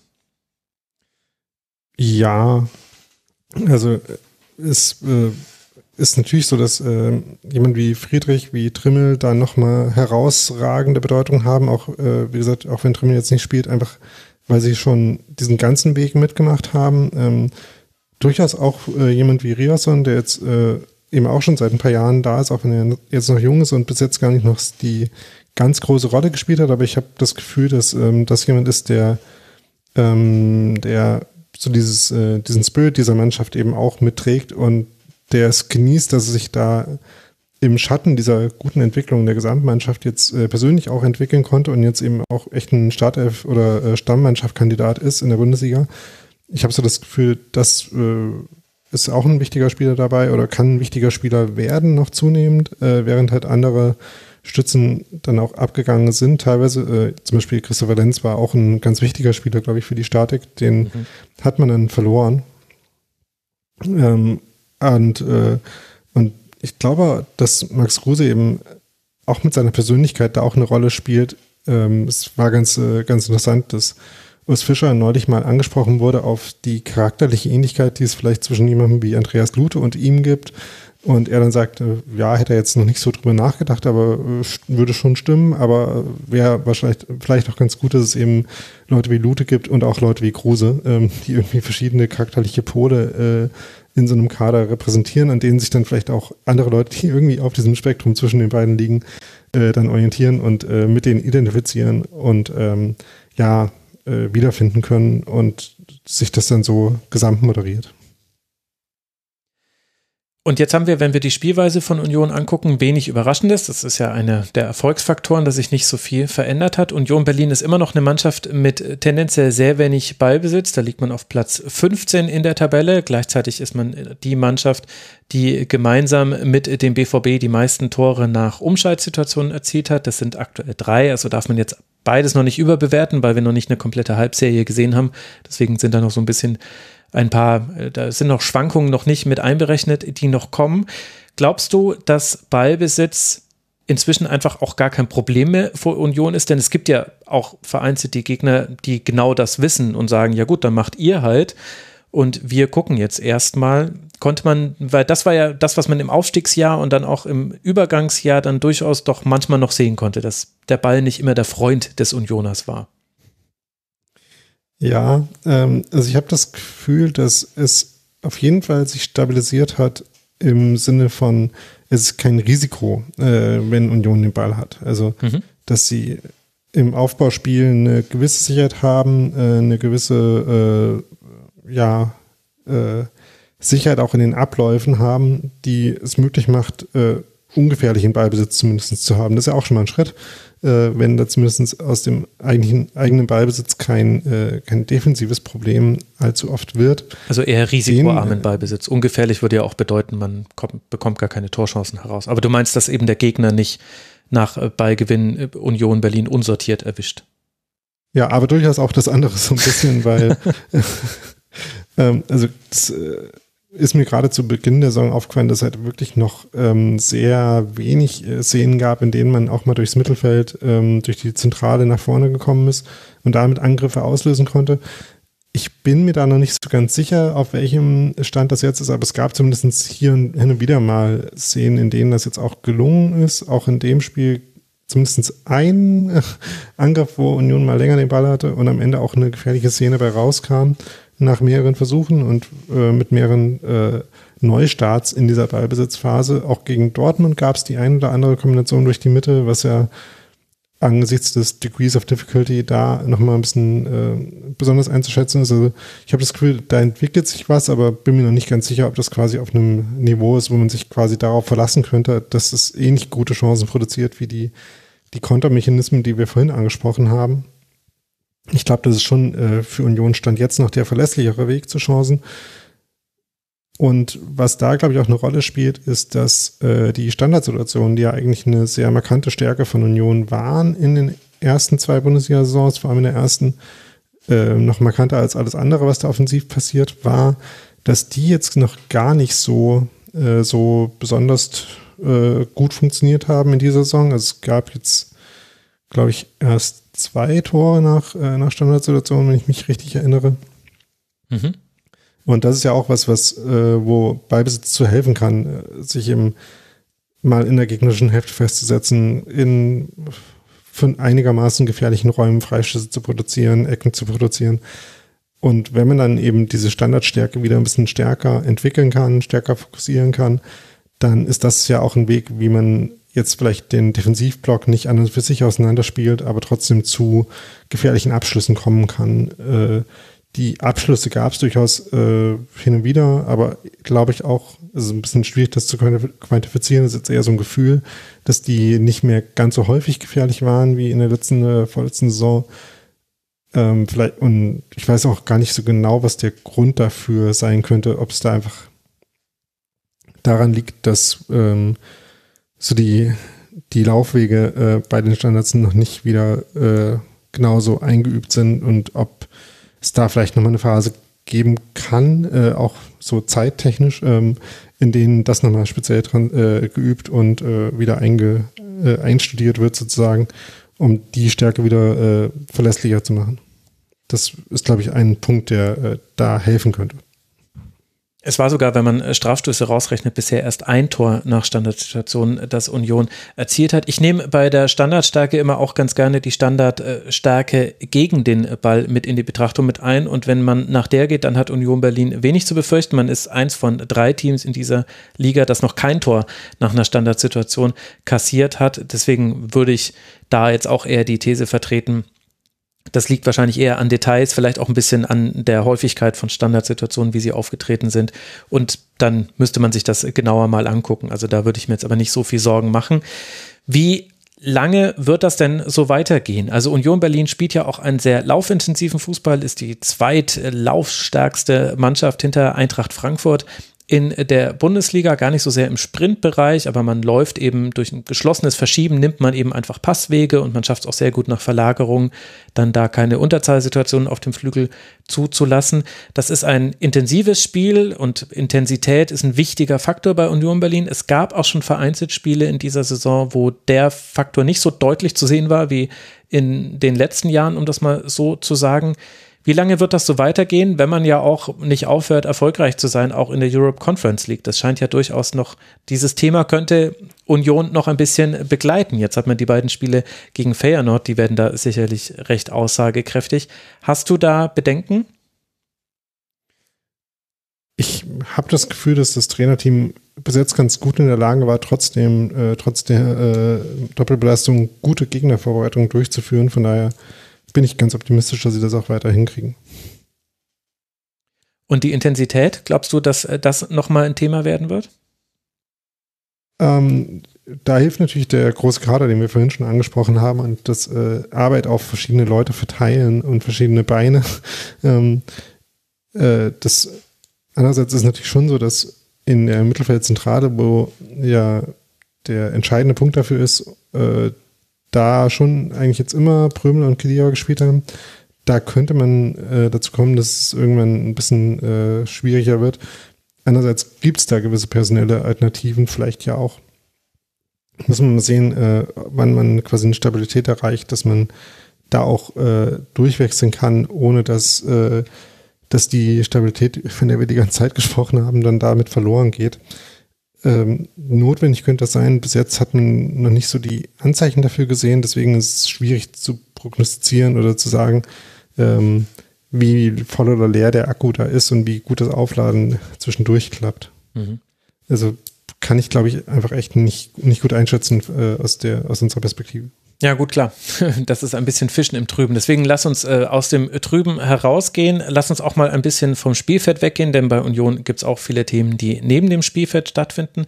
Nach einem wurden wir unter anderem von Eisernes Fohlen im Forum gefragt und weil es eben auch zuletzt im Rasenfunk hier so prominent besprochen wurde, gibt es noch neue Dinge, die aus den Rassismusvorwürfen am Nachwuchsleistungszentrum erwachsen sind oder ist das einfach im Sande verlaufen?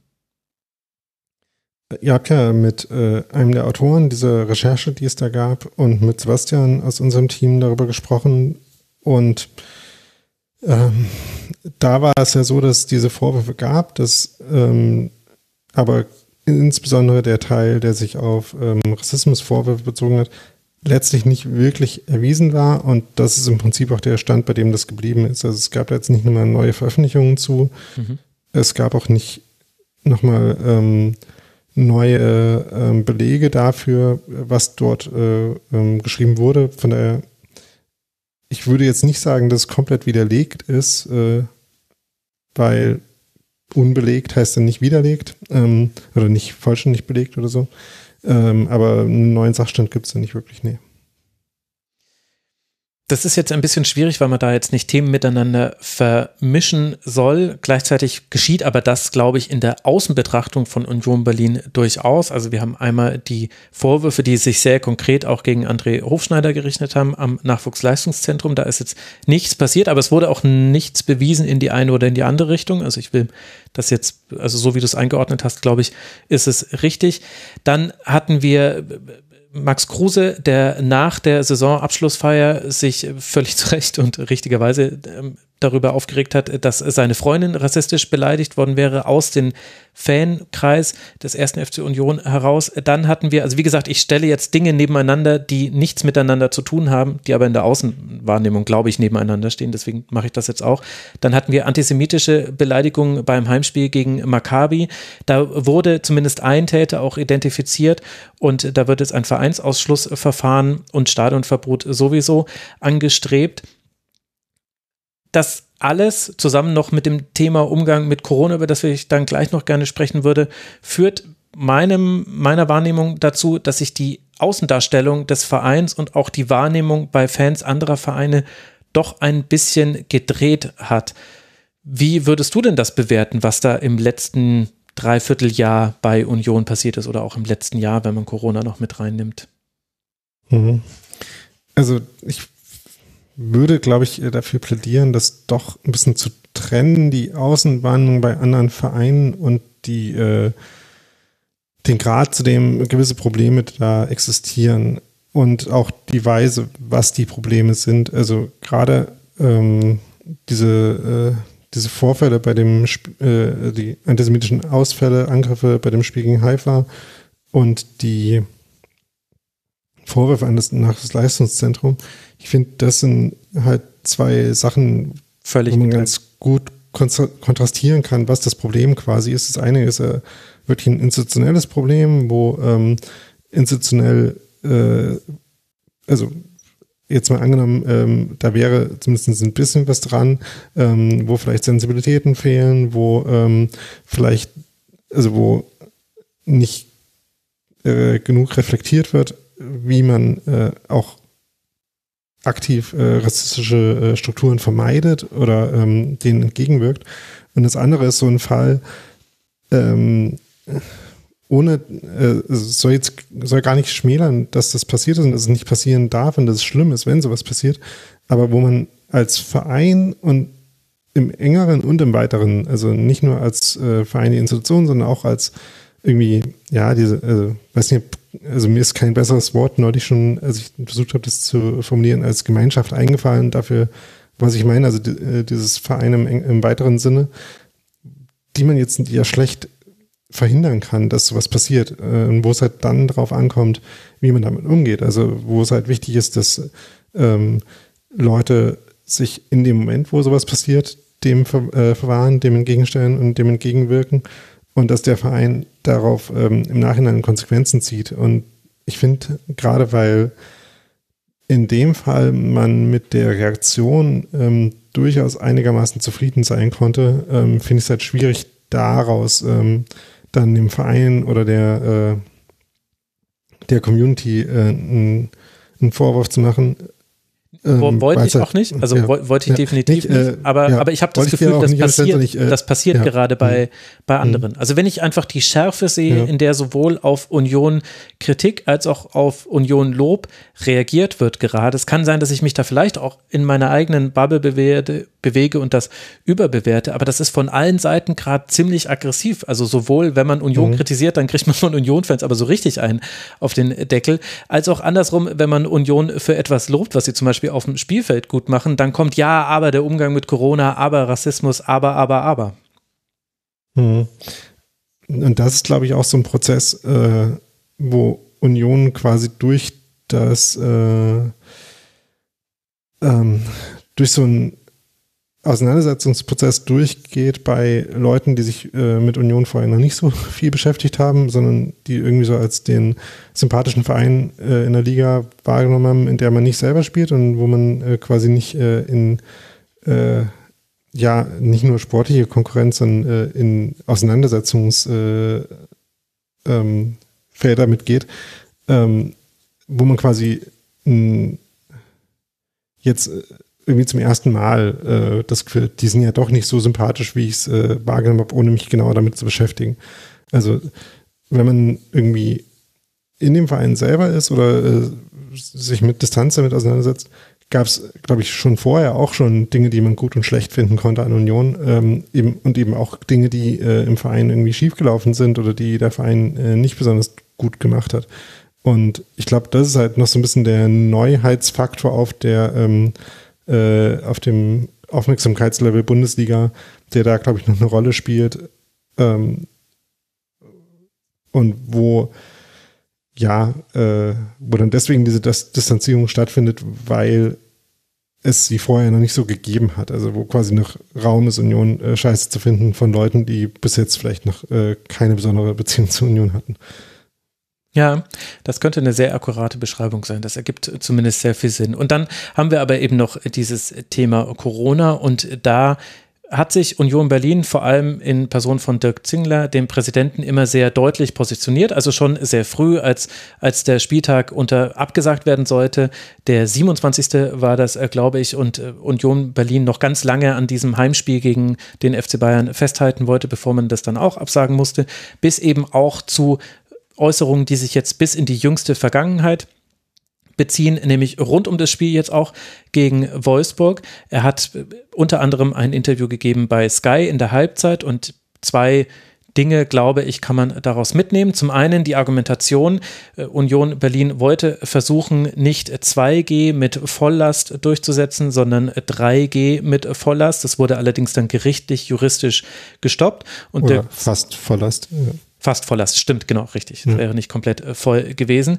Wo Dirk Zingler sagt, und da kann man ihm eigentlich auch nicht widersprechen, finde ich, es ist halt äh, nervig, dass es halt in anderen Bundesländern schon wieder anders ist. Also Borussia Dortmund zum Beispiel hatte eben genau diese 3G-Regelung mit, äh, was man so gehört hat, vereinzelt zumindest auch nicht wirklich stattgefundener Kontrolle. Es ist in jedem Bundesland wieder anders. Also genau das, was wir am Anfang der Pandemie auch sehr deutlich zu spüren bekommen haben. Ich finde, das ist legitim, sich äh, darüber aufzuregen. Gleichzeitig ist aber dann so ein typischer Zingler passiert, finde ich, in der Halbzeit bei Sky, nämlich, dass die Argumentation aus einem, der, der Grund ist legitim. Union Berlin möchte Geld verdienen. Union Berlin möchte im Grunde die Rechte haben, die andere Vereine auch schon haben. Da kann man nichts gegen sagen. Die Argumentation dazu ist aber bei Union Berlin, ich finde die gesamte Corona-Pandemie über schon manchmal etwas krude. Und diesmal war eins seiner Argumente, dass er gesagt hat, der Staat hat keine Impfpflicht erlassen, richtig, und deshalb ist es nicht unsere Aufgabe als Verein, ungeimpfte auszuschließen. Und er begründet das damit, dass ja in der Satzung von Union Berlin verankert sei, Minderheiten zu schützen da wird es halt schwierig, weil da spricht man ja von marginalisierten Minderheiten, da spricht man von Rassismus, Antisemitismus und solchen Dingen. Und in diese Minderheiten rechnet er jetzt einfach eine andere Minderheit rein, nämlich die Ungeimpften. Da könnte man ja auch sagen, ja gut, wir müssen die Fahrradfahrer schimpfen, deswegen darf äh, schützen, denn die sind auch eine Minderheit, deswegen darf keiner mehr mit dem Auto zum Stadion kommen. Sind sie das? ja gut, in, in so deiner sicher. Welt nicht, in deiner Welt nicht, Daniel. Aber ich wohne hier äh, im Standort der IAA München, war ja so stolz, diese tolle äh, IAA auszurichten. Da ist man noch deutlich in der Minderheit als Fahrradfahrer. Aber äh, was ich damit ja sagen will. Bei dem, bei dem Verkehrskonzept in Köpenick gibt es gar keine andere Möglichkeit.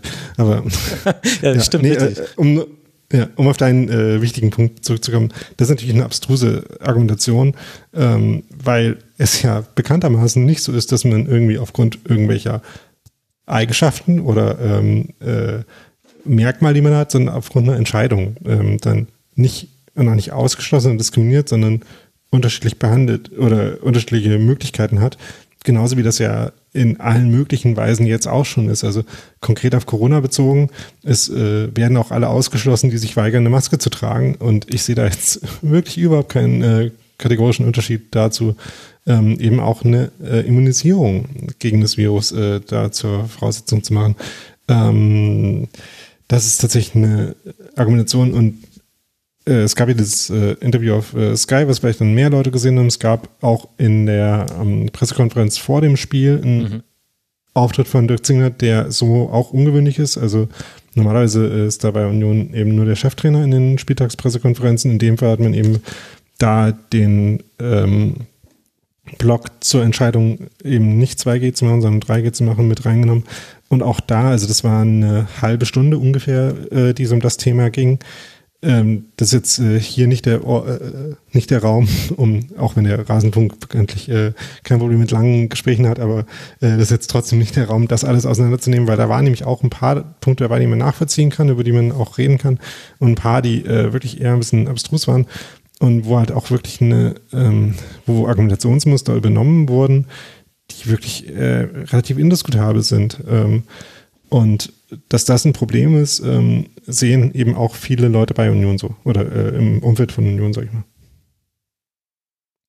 Kann man erklären, woher das kommt? Also ich habe die Theorie gelesen, dass da vielleicht die Ultras ein Wörtchen mitzureden haben, wo es eben offenbar auch Impfgegner geben soll. Und die würde man ja dann mit einer 2G-Regelung klar ausschließen. Da bewegen wir uns jetzt aber wirklich im Bereich der Spekulation. Es fällt allerdings halt auf, dass vor allem gerade der Zingler eben neben legitimen Argumenten oder was heißt legitimen Argumenten? Ähm, erstmal ist jedes Argument in einer Demokratie legitim, nachvollziehbaren, also logisch begründeten Argumenten eben immer wieder in dieses ja fast schon ideologische abkippt.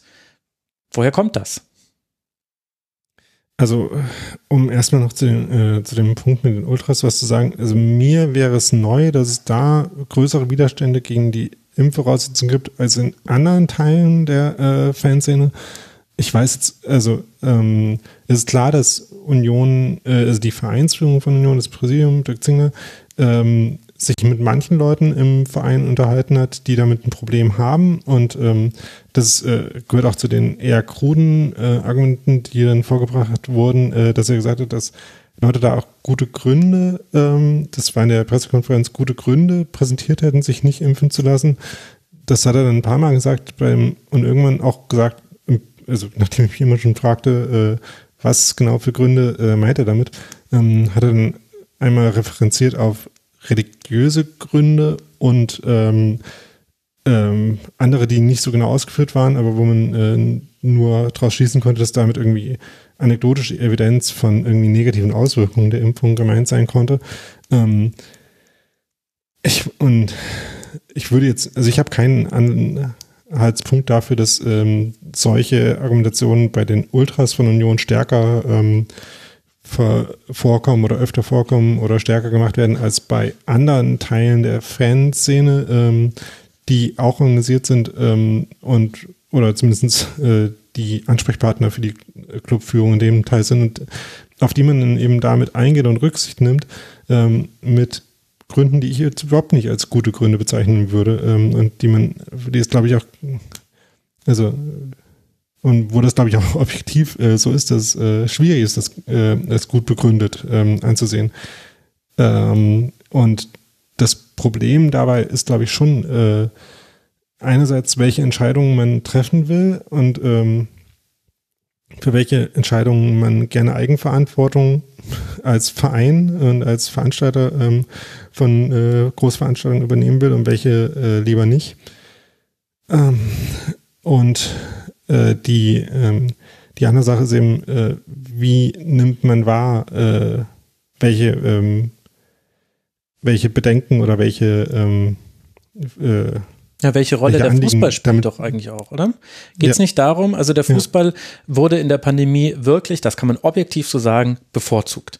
Und der Fußball hat in Person nicht von Dirk Zingler, sondern in Person von Christian Seifert auch gesagt, wir wissen darum, wir wissen um dieses Privileg, wir sind demütig. Und der Fußball versucht ja auch viele Dinge zu tun, die zum Ende der Pandemie beitragen. Und das sind nun mal Impfungen. Also das darf man auch nicht kleinreden. Der Fußball versucht sich da zu engagieren. Und das muss aber auch halt jedem da draußen klar sein. Und ich hoffe, dass unter Rasenfunkhörerinnen und Hörern sehr wenige Ungeimpfte sind. Diese Pandemie wird nur dann enden, wenn viele von uns eine Immunabwehr da dagegen haben. Und dafür gibt es einfach nur zwei Wege. Und anders wird es aber nicht gehen. Der eine Weg ist eine Impfung. Und die wurde jetzt milliardenfach durchgeführt. Und es gibt keinen Grund daran zu zweifeln, dass sie funktioniert bei wirklich kalkulierbaren, sehr geringen Risiken und das andere ist die Infektion und zu der wird es kommen. Und im Grunde warten jetzt alle Geimpften nur darauf, dass sich die anderen dann endlich alle angesteckt haben, damit wir wieder normal miteinander leben können, weil dann hatte es jeder mal, jeder hat dann eine Immunantwort drauf bis auf die eine Gruppe derjenigen, die sich aus guten medizinischen Gründen nicht impfen lassen kann, die schützen wir alle immer noch mit einer Impfung. Darauf warten wir die ganze Zeit. Und wenn man in andere Länder guckt, ich habe mich mit jemandem unterhalten, der war in Dänemark, da gibt es keine Maskenpflicht mehr. Die leben schon wieder ihr normales Leben. Das heißt, die, da gibt es genau das, was ganz viele Impfgegnerinnen und Gegner wollen, nämlich wieder ihre Rechte zurückhaben, die ja auch wichtig sind und die legitim sind, aber halt, weil man sich vorher der Impfung unterzogen hat und deswegen da das Infektionen anderes ist. Und das ist ja die Grund, die Grundproblematik, in der wir in Deutschland gerade sind. Wir warten jetzt gerade alle auf äh, die Querdenker da draußen und auf die Leute, die ja ganz, ganz tolle Quellen bei YouTube, Telegram oder wo auch immer haben und sich deswegen nicht impfen lassen wollen. Und deswegen sind die Einschränkungen für uns alle, inklusive dieser Leute, sind noch da und werden noch viel, viel länger da sein. Und da spielt halt dann auch der Fußball eine Rolle, dass er sich positioniert. Und da ist man, also jemand wie ich, ist da auch immer sehr schnell damit, dass er vom Fußball dann ein, eben genau das einfordert, jetzt eben eine Rolle zu spielen und auch quasi die, den Vorbildcharakter zu sehen. Da kann man auch sehr gut entgegenhalten, dass der Fußball das vielleicht gar nicht sein möchte, weil der Fußball ist vielleicht auch nur ein Wirtschaftsbetrieb. Aber ich glaube, daher kommt das, dass ich das als besonders störend empfinde, wenn der Fußball, der eben sehr davon profitiert hat, dass er politisch und wirtschaftlich, na, also nee, eigentlich ja nicht wirtschaftlich, politisch eigentlich nur so wichtig ist, weil wirtschaftlich äh, kann man es mal mit anderen Wirtschaftsbereichen unter äh, vergleichen, da hätten eigentlich erst Theater und Kultur und Kinos hätten öffnen müssen und nicht der Fußball, wenn man mal von Arbeitsplätzen und Umsatzvolumen und so weiter ausgeht. Aber er ist politisch so wichtig, dass er besonders behandelt wurde. Und jetzt gibt es dann eben im Fußball trotzdem noch Akteure, die, ich finde, Bremsklötze sind bei der einzigen Lösung, die uns raushilft aus dieser verdammten Scheiß-Pandemie, nämlich, dass alle sich jetzt einen Immunschutz holen. Also ich gehe mit fast allem, was du gesagt hast, äh, komplett mit. Ähm, was man sagen äh, kann, muss, äh, äh, oder was jetzt Dirk Zingler sagen würde, ähm, stimme dir auch großartig, äh, großartig zu, würde er vermutlich sagen. ähm, aber, ähm, und wir sehen auch, ähm, das hat er auch gesagt, wir bei Union seien äh, die meisten im Verein, also in den Strukturen geimpft, er sei geimpft, seine Familie sei geimpft. Ähm, und äh, man sei absolut der Meinung, dass äh, die Impfung ein ganz wichtiges Mittel ist, um aus dieser Scheißpandemie endlich rauszukommen. Er sagt nur, ähm, es ist halt nicht unsere Rolle, das als Voraussetzung dafür anzusehen, ähm, äh, an unseren Veranstaltungen teilzunehmen, weil es ja mit den Tests auch eine andere, ein anderes Mittel gäbe, ähm, mit denen man die Veranstaltung selber sicher mhm. machen kann. Also das, das ist das Argument. Ähm, dass man äh, über die, äh, den Grad der Sicherheit, die man eben mit Tests äh, bei der Veranstaltung erreichen kann, ähm, darüber haben wir jetzt äh, auch schon lange diskutiert oder äh, uns informiert ähm, in der Pandemie. Und ähm, dass das eben mit, ähm, mit Unsicherheiten behaftet ist und dass es den, im Unterschied zur äh, Impfung eben nicht dazu beiträgt, dass ähm, Infektionen an sich äh, unwahrscheinlicher werden, sondern nur, dass man halt ein Teil derjenigen rausfiltert, die äh, schon infektiös sind. Ja, also wie gesagt, äh, ja, ich, das ist auch ein legitimes Argument. Er hat sagen. natürlich ja, auch, das, ja. er, hat, er hat ja auch recht, wenn er sagt, ey, es gibt keine Impfpflicht, warum sollen wir als Union Berlin ja. die jetzt quasi über Umwege einsetzen? Das stimmt natürlich, aber ich finde, diese Argumentation ist eben so kurz gedacht. Also ja, es gibt keine Impfpflicht, trotzdem wissen wir aber doch alle, dass wir, wir ziehen das jetzt alles unnötig in die Länge. Wenn wir Menschen ungeimpft an Veranstaltungen teilnehmen lassen. Und wenn die sich nicht anders überzeugen lassen, ja, es, es tut mir ja sehr leid und da, da, sind vielleicht, da sind ja auch welche mit dabei, die können sich nicht impfen lassen. Also ich will, den, will das gar, gar keinen Fall da jetzt irgendwie sagen, jeder, der ungeimpft ist, ist Querdenker und doof und bin schon in der Lage, da zu differenzieren. Aber wir, das ist doch, ich weiß nicht, das ist doch wie so eine Tempolimit-Debatte oder so, dass man sich denkt, ja, Moment mal, eigentlich ist doch alles ganz logisch und wir wissen doch, wenn wir das jetzt nicht tun, dann wird äh, dieses Ziel hier schwieriger zu erreichen. Aber es ist halt gerade angenehmer, dafür einzutreten, äh, es nicht zu tun und deswegen tun wir es nicht. Also jetzt bin ich gerade sehr theoretisch geworden. ich weiß nicht, ob man hm. mir da noch folgen könnte. Aber das ist es, was ich so dämlich, ehrlich gesagt, einfach, nee, dämlich soll man nicht vorhin, äh, was ich so bescheuert finde, ehrlich gesagt, dass dass wir die Situation für alle, auch die Fußballvereine, damit in die Länge ziehen. Die Fußballvereine sind die allerersten, die als Interesse haben müssten, wir brauchen möglichst schnell eine ganz, ganz hohe Impfquote. Und gut, das, das eigentliche Ziel werden wir jetzt sowieso nicht mehr erreichen. Das, das schrammt jetzt Deutschland ganz weit davon, daran vorbei, weil dann werden wir viel früher wieder eine, eine Normalität haben. Und zwar keine, also 3G ist ja keine Normalität. Das ist wirtschaftlich gesehen vielleicht eine Normalität, aber ich glaube, wenn du es hochrechnest, wird der Verlust immer noch höher sein. Das ist natürlich jetzt schwer zu prognostizieren, aber wenn wir jetzt 3G haben über Monate hinweg, du siehst doch auch gerade, was an den Bundesliga-Standorten passiert. Hatte Dortmund äh, eine voll, also die, die Kapazität erreicht, die sie haben durften gegen Mainz? Nein, hatten sie nicht. Und hatte Fürth das erreicht? Bei weitem nicht. Die hätten 16.000 drin haben dürfen, die hätten Vollauslastung haben dürfen, so wie ich informiert bin, und haben 11.000 drin gehabt.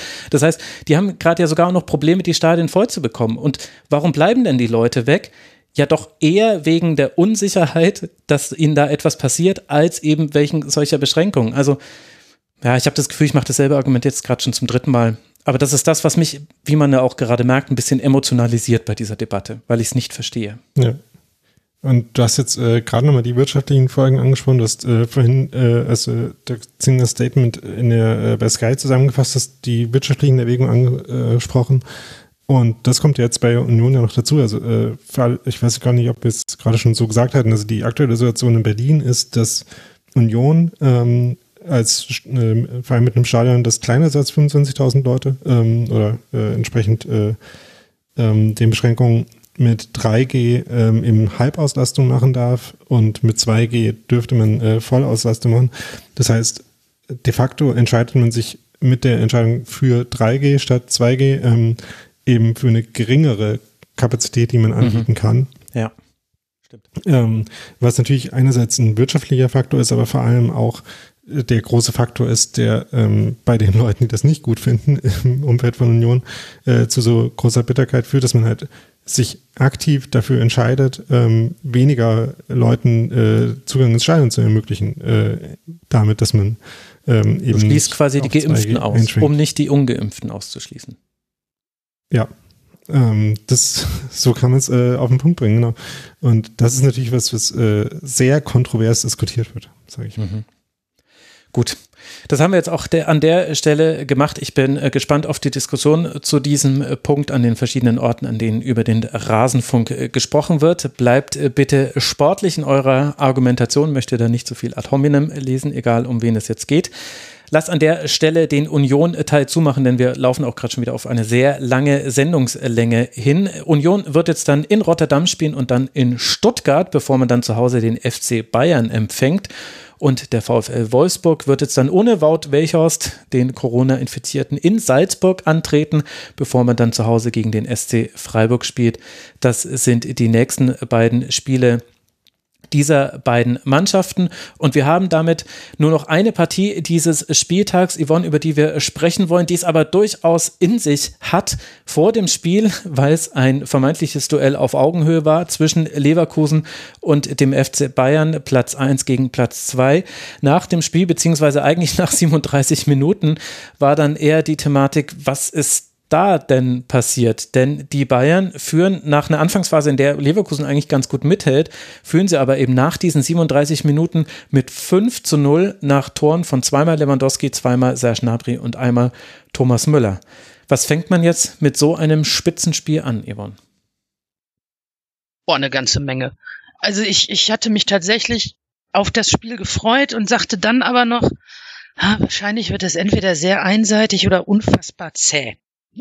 Ähm, es war am Anfang, muss man tatsächlich sagen, beeindruckend, wie, wie unpräzise Bayern die Abschlüsse gesetzt hat, weil die hätten mhm. ja eigentlich schon noch viel höher führen müssen.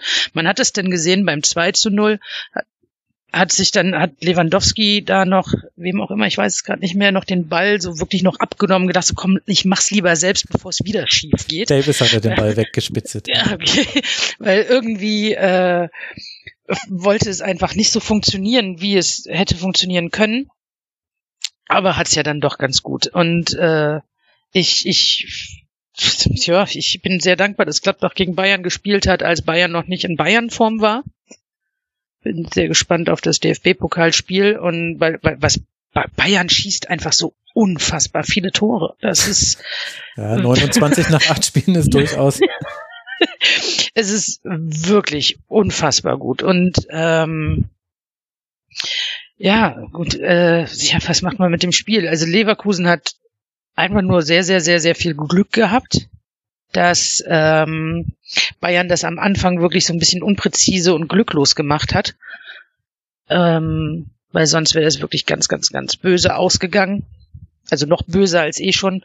Was ich sehr interessant fand, war zu sehen, ähm, wie Bayern das dann im Grunde nachher gemacht hat, ähm, wenn es ums Verteidigen ging, wenn sie denn verteidigen mussten, mhm. war das sehr clever gemacht, dass ähm, und irgendwie, man, also für mich wirkt es so, als würden äh, Kimmich und Goretzka immer mal wieder äh, sehr intensiv wesentlich intensiver als noch zuvor wirklich mitverteidigen und im Grunde komplett eigentlich ähm, Würz beziehungsweise Schick rausnehmen wollen, was bei Schick besser funktioniert hatte als bei Würz. Mhm.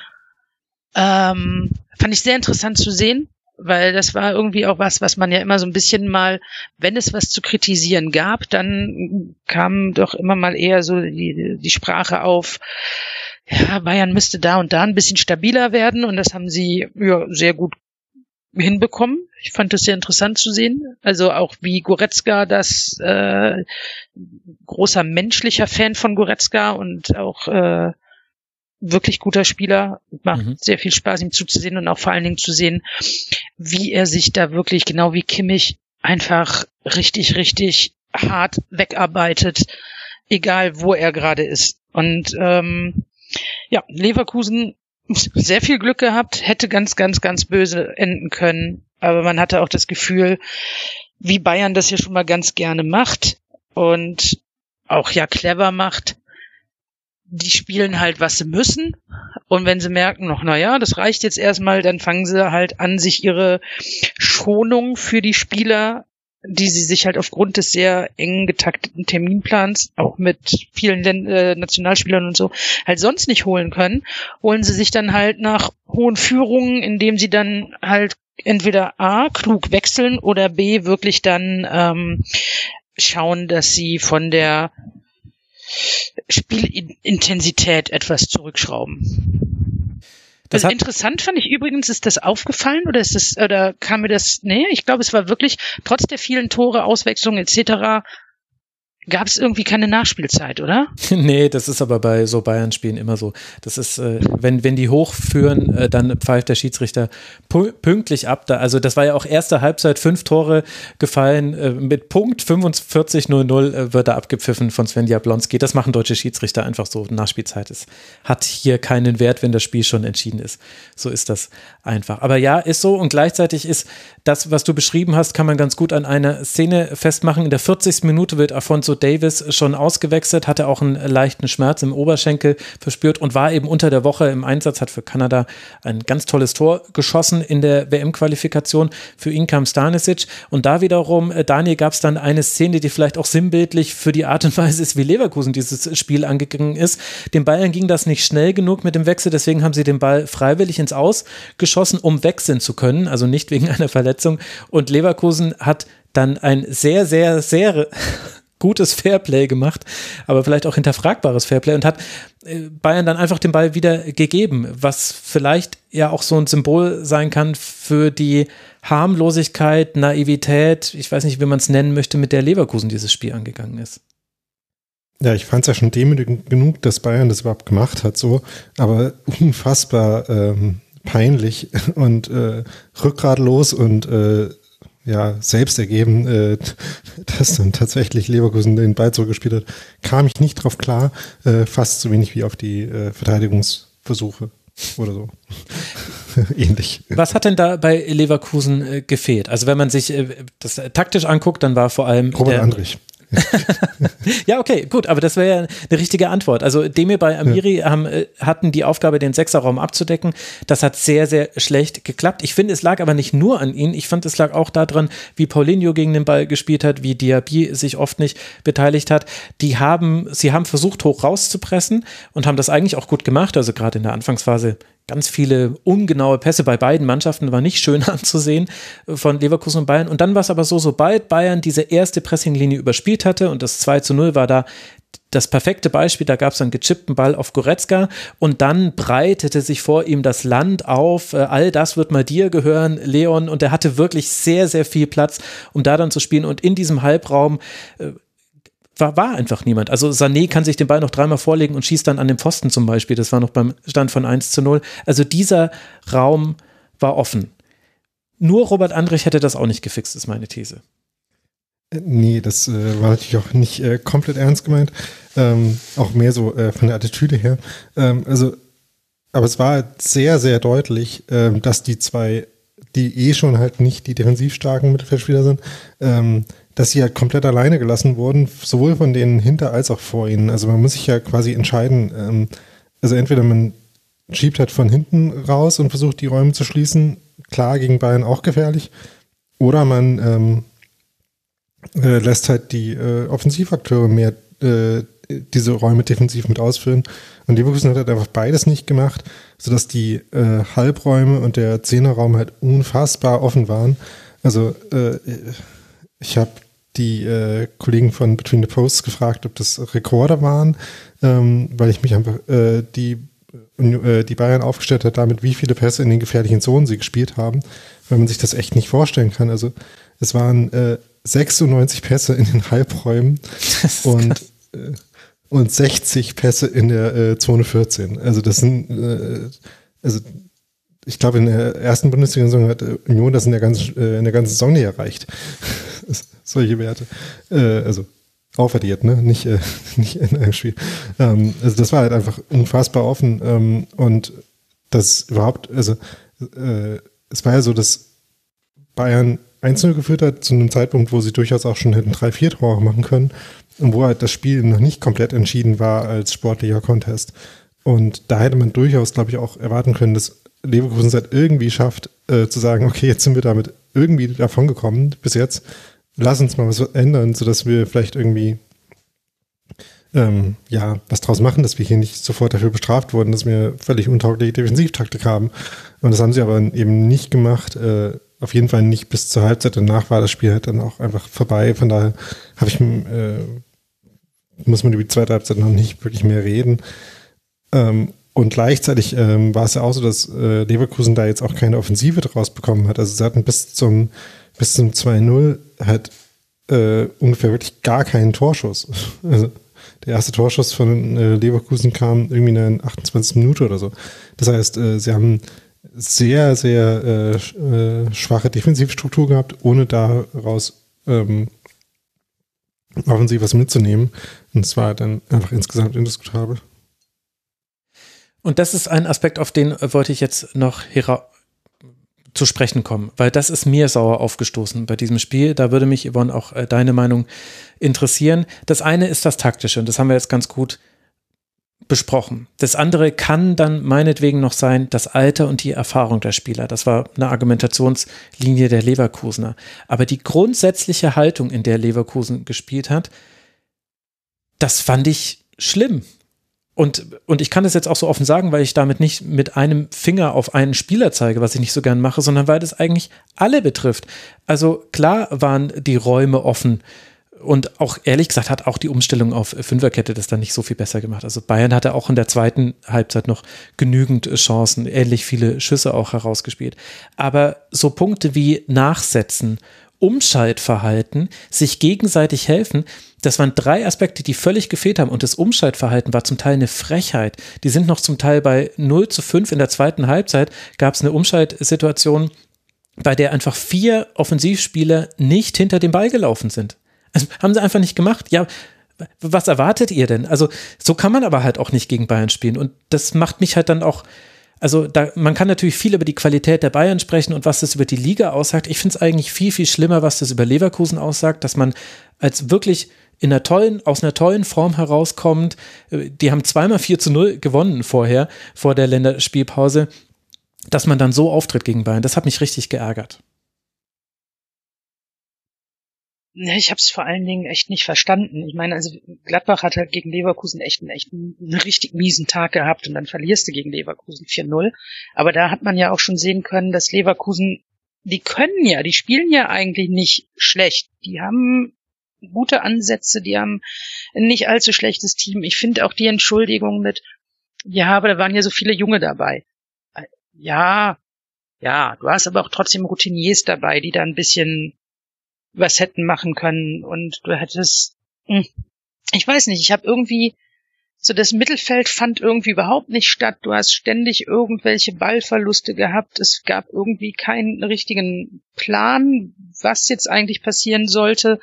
Und also in der ersten Halbzeit, zumindest in der zweiten, sah es stellenweise, fand ich ein bisschen sortierter aus, was natürlich auch daran liegt, dass Bayern einfach weniger Druck gemacht hat und Leverkusen ein bisschen mehr hat spielen lassen. Aber es war einfach erschreckend zu sehen, dass so ein Team wie Leverkusen, die eigentlich wirklich keinen schlechten Fußball spielen, dass sie so zerlegt werden im Endeffekt und man einfach nur sieht, egal was da passieren sollte, es funktioniert nichts, es funktioniert weder vorne noch hinten noch in der Mitte gar nichts. Und es war wirklich einfach nur sehr, sehr viel ähm, ja, dem geschuldet, dass Bayern in der zweiten Halbzeit halt nicht mehr so gedrückt hat. Ich habe keine Erklärung, was da genau schiefgelaufen ist, weil es muss wirklich alles schiefgelaufen sein bei Leverkusen an jeder Ecke. Und gleichzeitig finde ich, hat man ganz gut gesehen in dem Spiel, das ist, glaube ich, das, was Nagelsmann spielen will. Also so ein 5 zu 1, das ist vielleicht auch so ein Ergebnis, was wir häufiger sehen werden. Denn der setzt schon wirklich alles auf Risiko. Also in der Konterabsicherung war das Mann gegen Mann das geht halt gut, wenn du deine direkten Laufduelle gewinnst oder den Pass dahin durch Gegenpressing unterbinden kannst. Hat sehr gut geklappt. Hast du aber jetzt auch schon in mehreren Spielen, unter anderem gegen Kiew in der Champions League gesehen. Wenn das nicht klappt, dann brennt es aber allerdings auch dann dahinter. Da kann man auch das 1 zu 5 von Patrick Schick als Beispiel zu nehmen, wo eben Hernandez nicht gut steht und dann eben das Laufduell verliert. Und dann ist das auch Qualität von Patrick Schick, dass er den Ball reinmacht. Aber nach vorne ist es eben brutal. Also immer nachsetzen, eine, eine üble Strafraumbesetzung in dem, äh, in dem Sinne, dass man das Gefühl hat, alle sind im gegnerischen Strafraum. Würde er nicht wundern, wenn da irgendwann Manuel Neuer auch noch mal an eine Flanke mit rankommt. Also unglaublich riskanter Offensivfußball, der dann auch glaube ich, also wenn man schon eine dominierende Mannschaft in der Liga hat, dann sollen sie wegen mir auch so spielen, weil das ist dann unterhaltsam. Das, vielleicht bin ich da jetzt zu sehr äh, subjektiv äh, eingeprägt aufgrund meiner früheren Fanzugehörigkeit zu den Bayern. Aber also angucken kann man sich wirklich sehr gut, was die Bayern gerade machen. Oder wie siehst du es, Daniel? Also ich äh, kann mir schon vorstellen, dass es einerseits als Blaupause und teilweise und auch als ähm, ja, Initialzündung für so eine Mannschaft wie Bayern auch taugt. Also dass man irgendwie jetzt mal so eine ähm, High-Water-Mark gesetzt hat, äh, an der man sich dann selber messen kann und äh, auch selber hochziehen kann und die man auch quasi so als äh, ja, interne Benchmark aufwenden kann und die in dem Sinne ganz praktisch ist. Also das, man gesehen hat, wie überlegen man sein kann, ähm, wenn man halt irgendwie äh, die Prinzipien, auf die es dann dafür ankommt und die äh, äh, umsetzt und damit die individuelle Qualität, die man eh schon hat, äh, halt maximiert.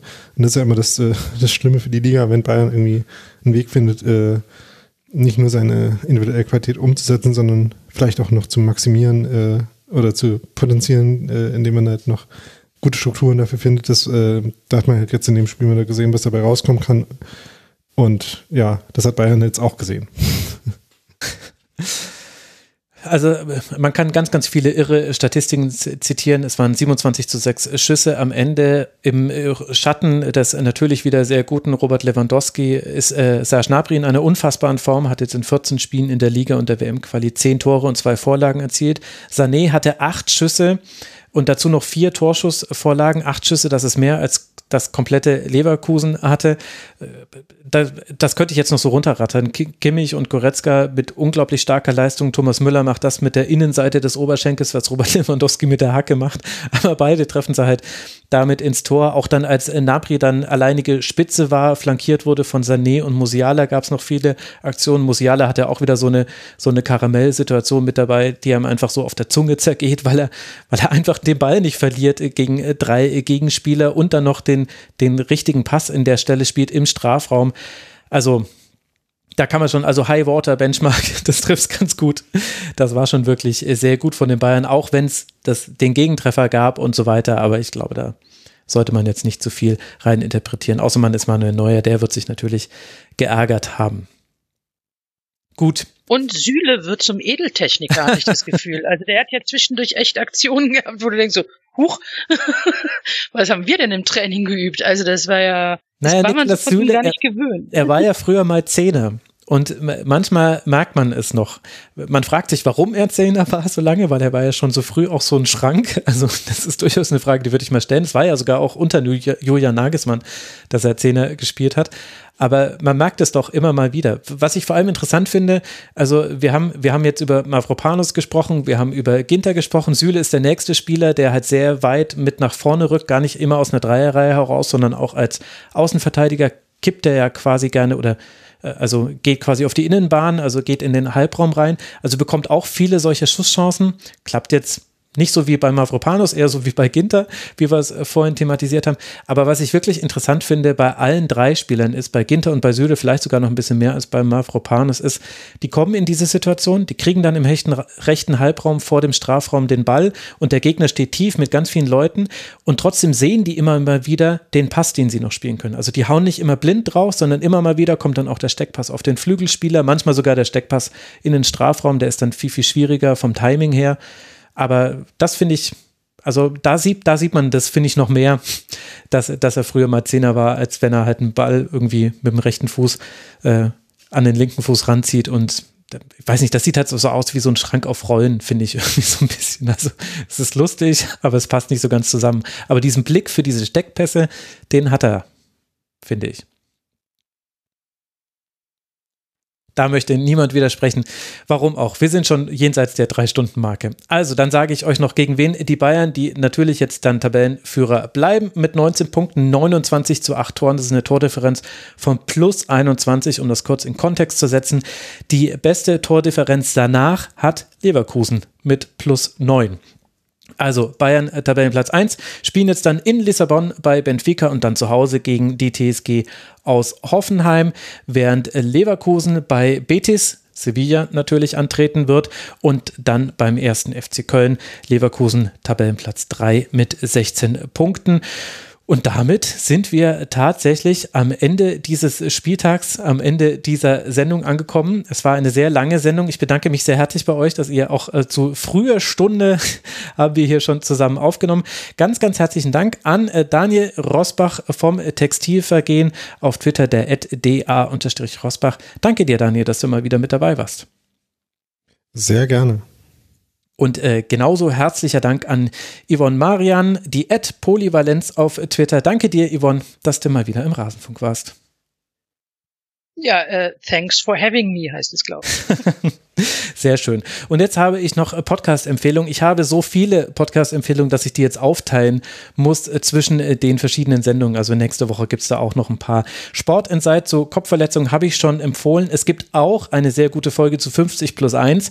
Ich sage ja, Sportinsight macht jetzt die Podcasts, die ich eigentlich hätte machen müssen. Dann möchte ich euch noch empfehlen, Hotel Matze mit Caroline Kebekus. Ein sehr, sehr interessantes Gespräch, hat mir sehr gefallen. Und wisst ihr was, dann empfehle ich euch noch zwei kurze Podcasts Podcast und zwar Downset Talk mit ihrem Downset Short zu John Gruden. Wer sich für die NFL interessiert, der sollte das hören. Und Holger ruft an, der Übermedien-Podcast wegen Österreich im Gespräch mit Florian Klenk.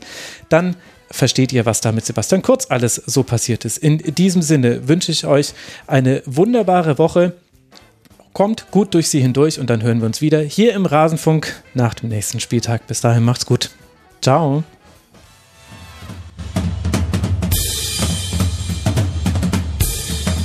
Das war die Rasenfunk-Schlusskonferenz. Wir gehen nun zurück in die angeschlossenen Funkhäuser.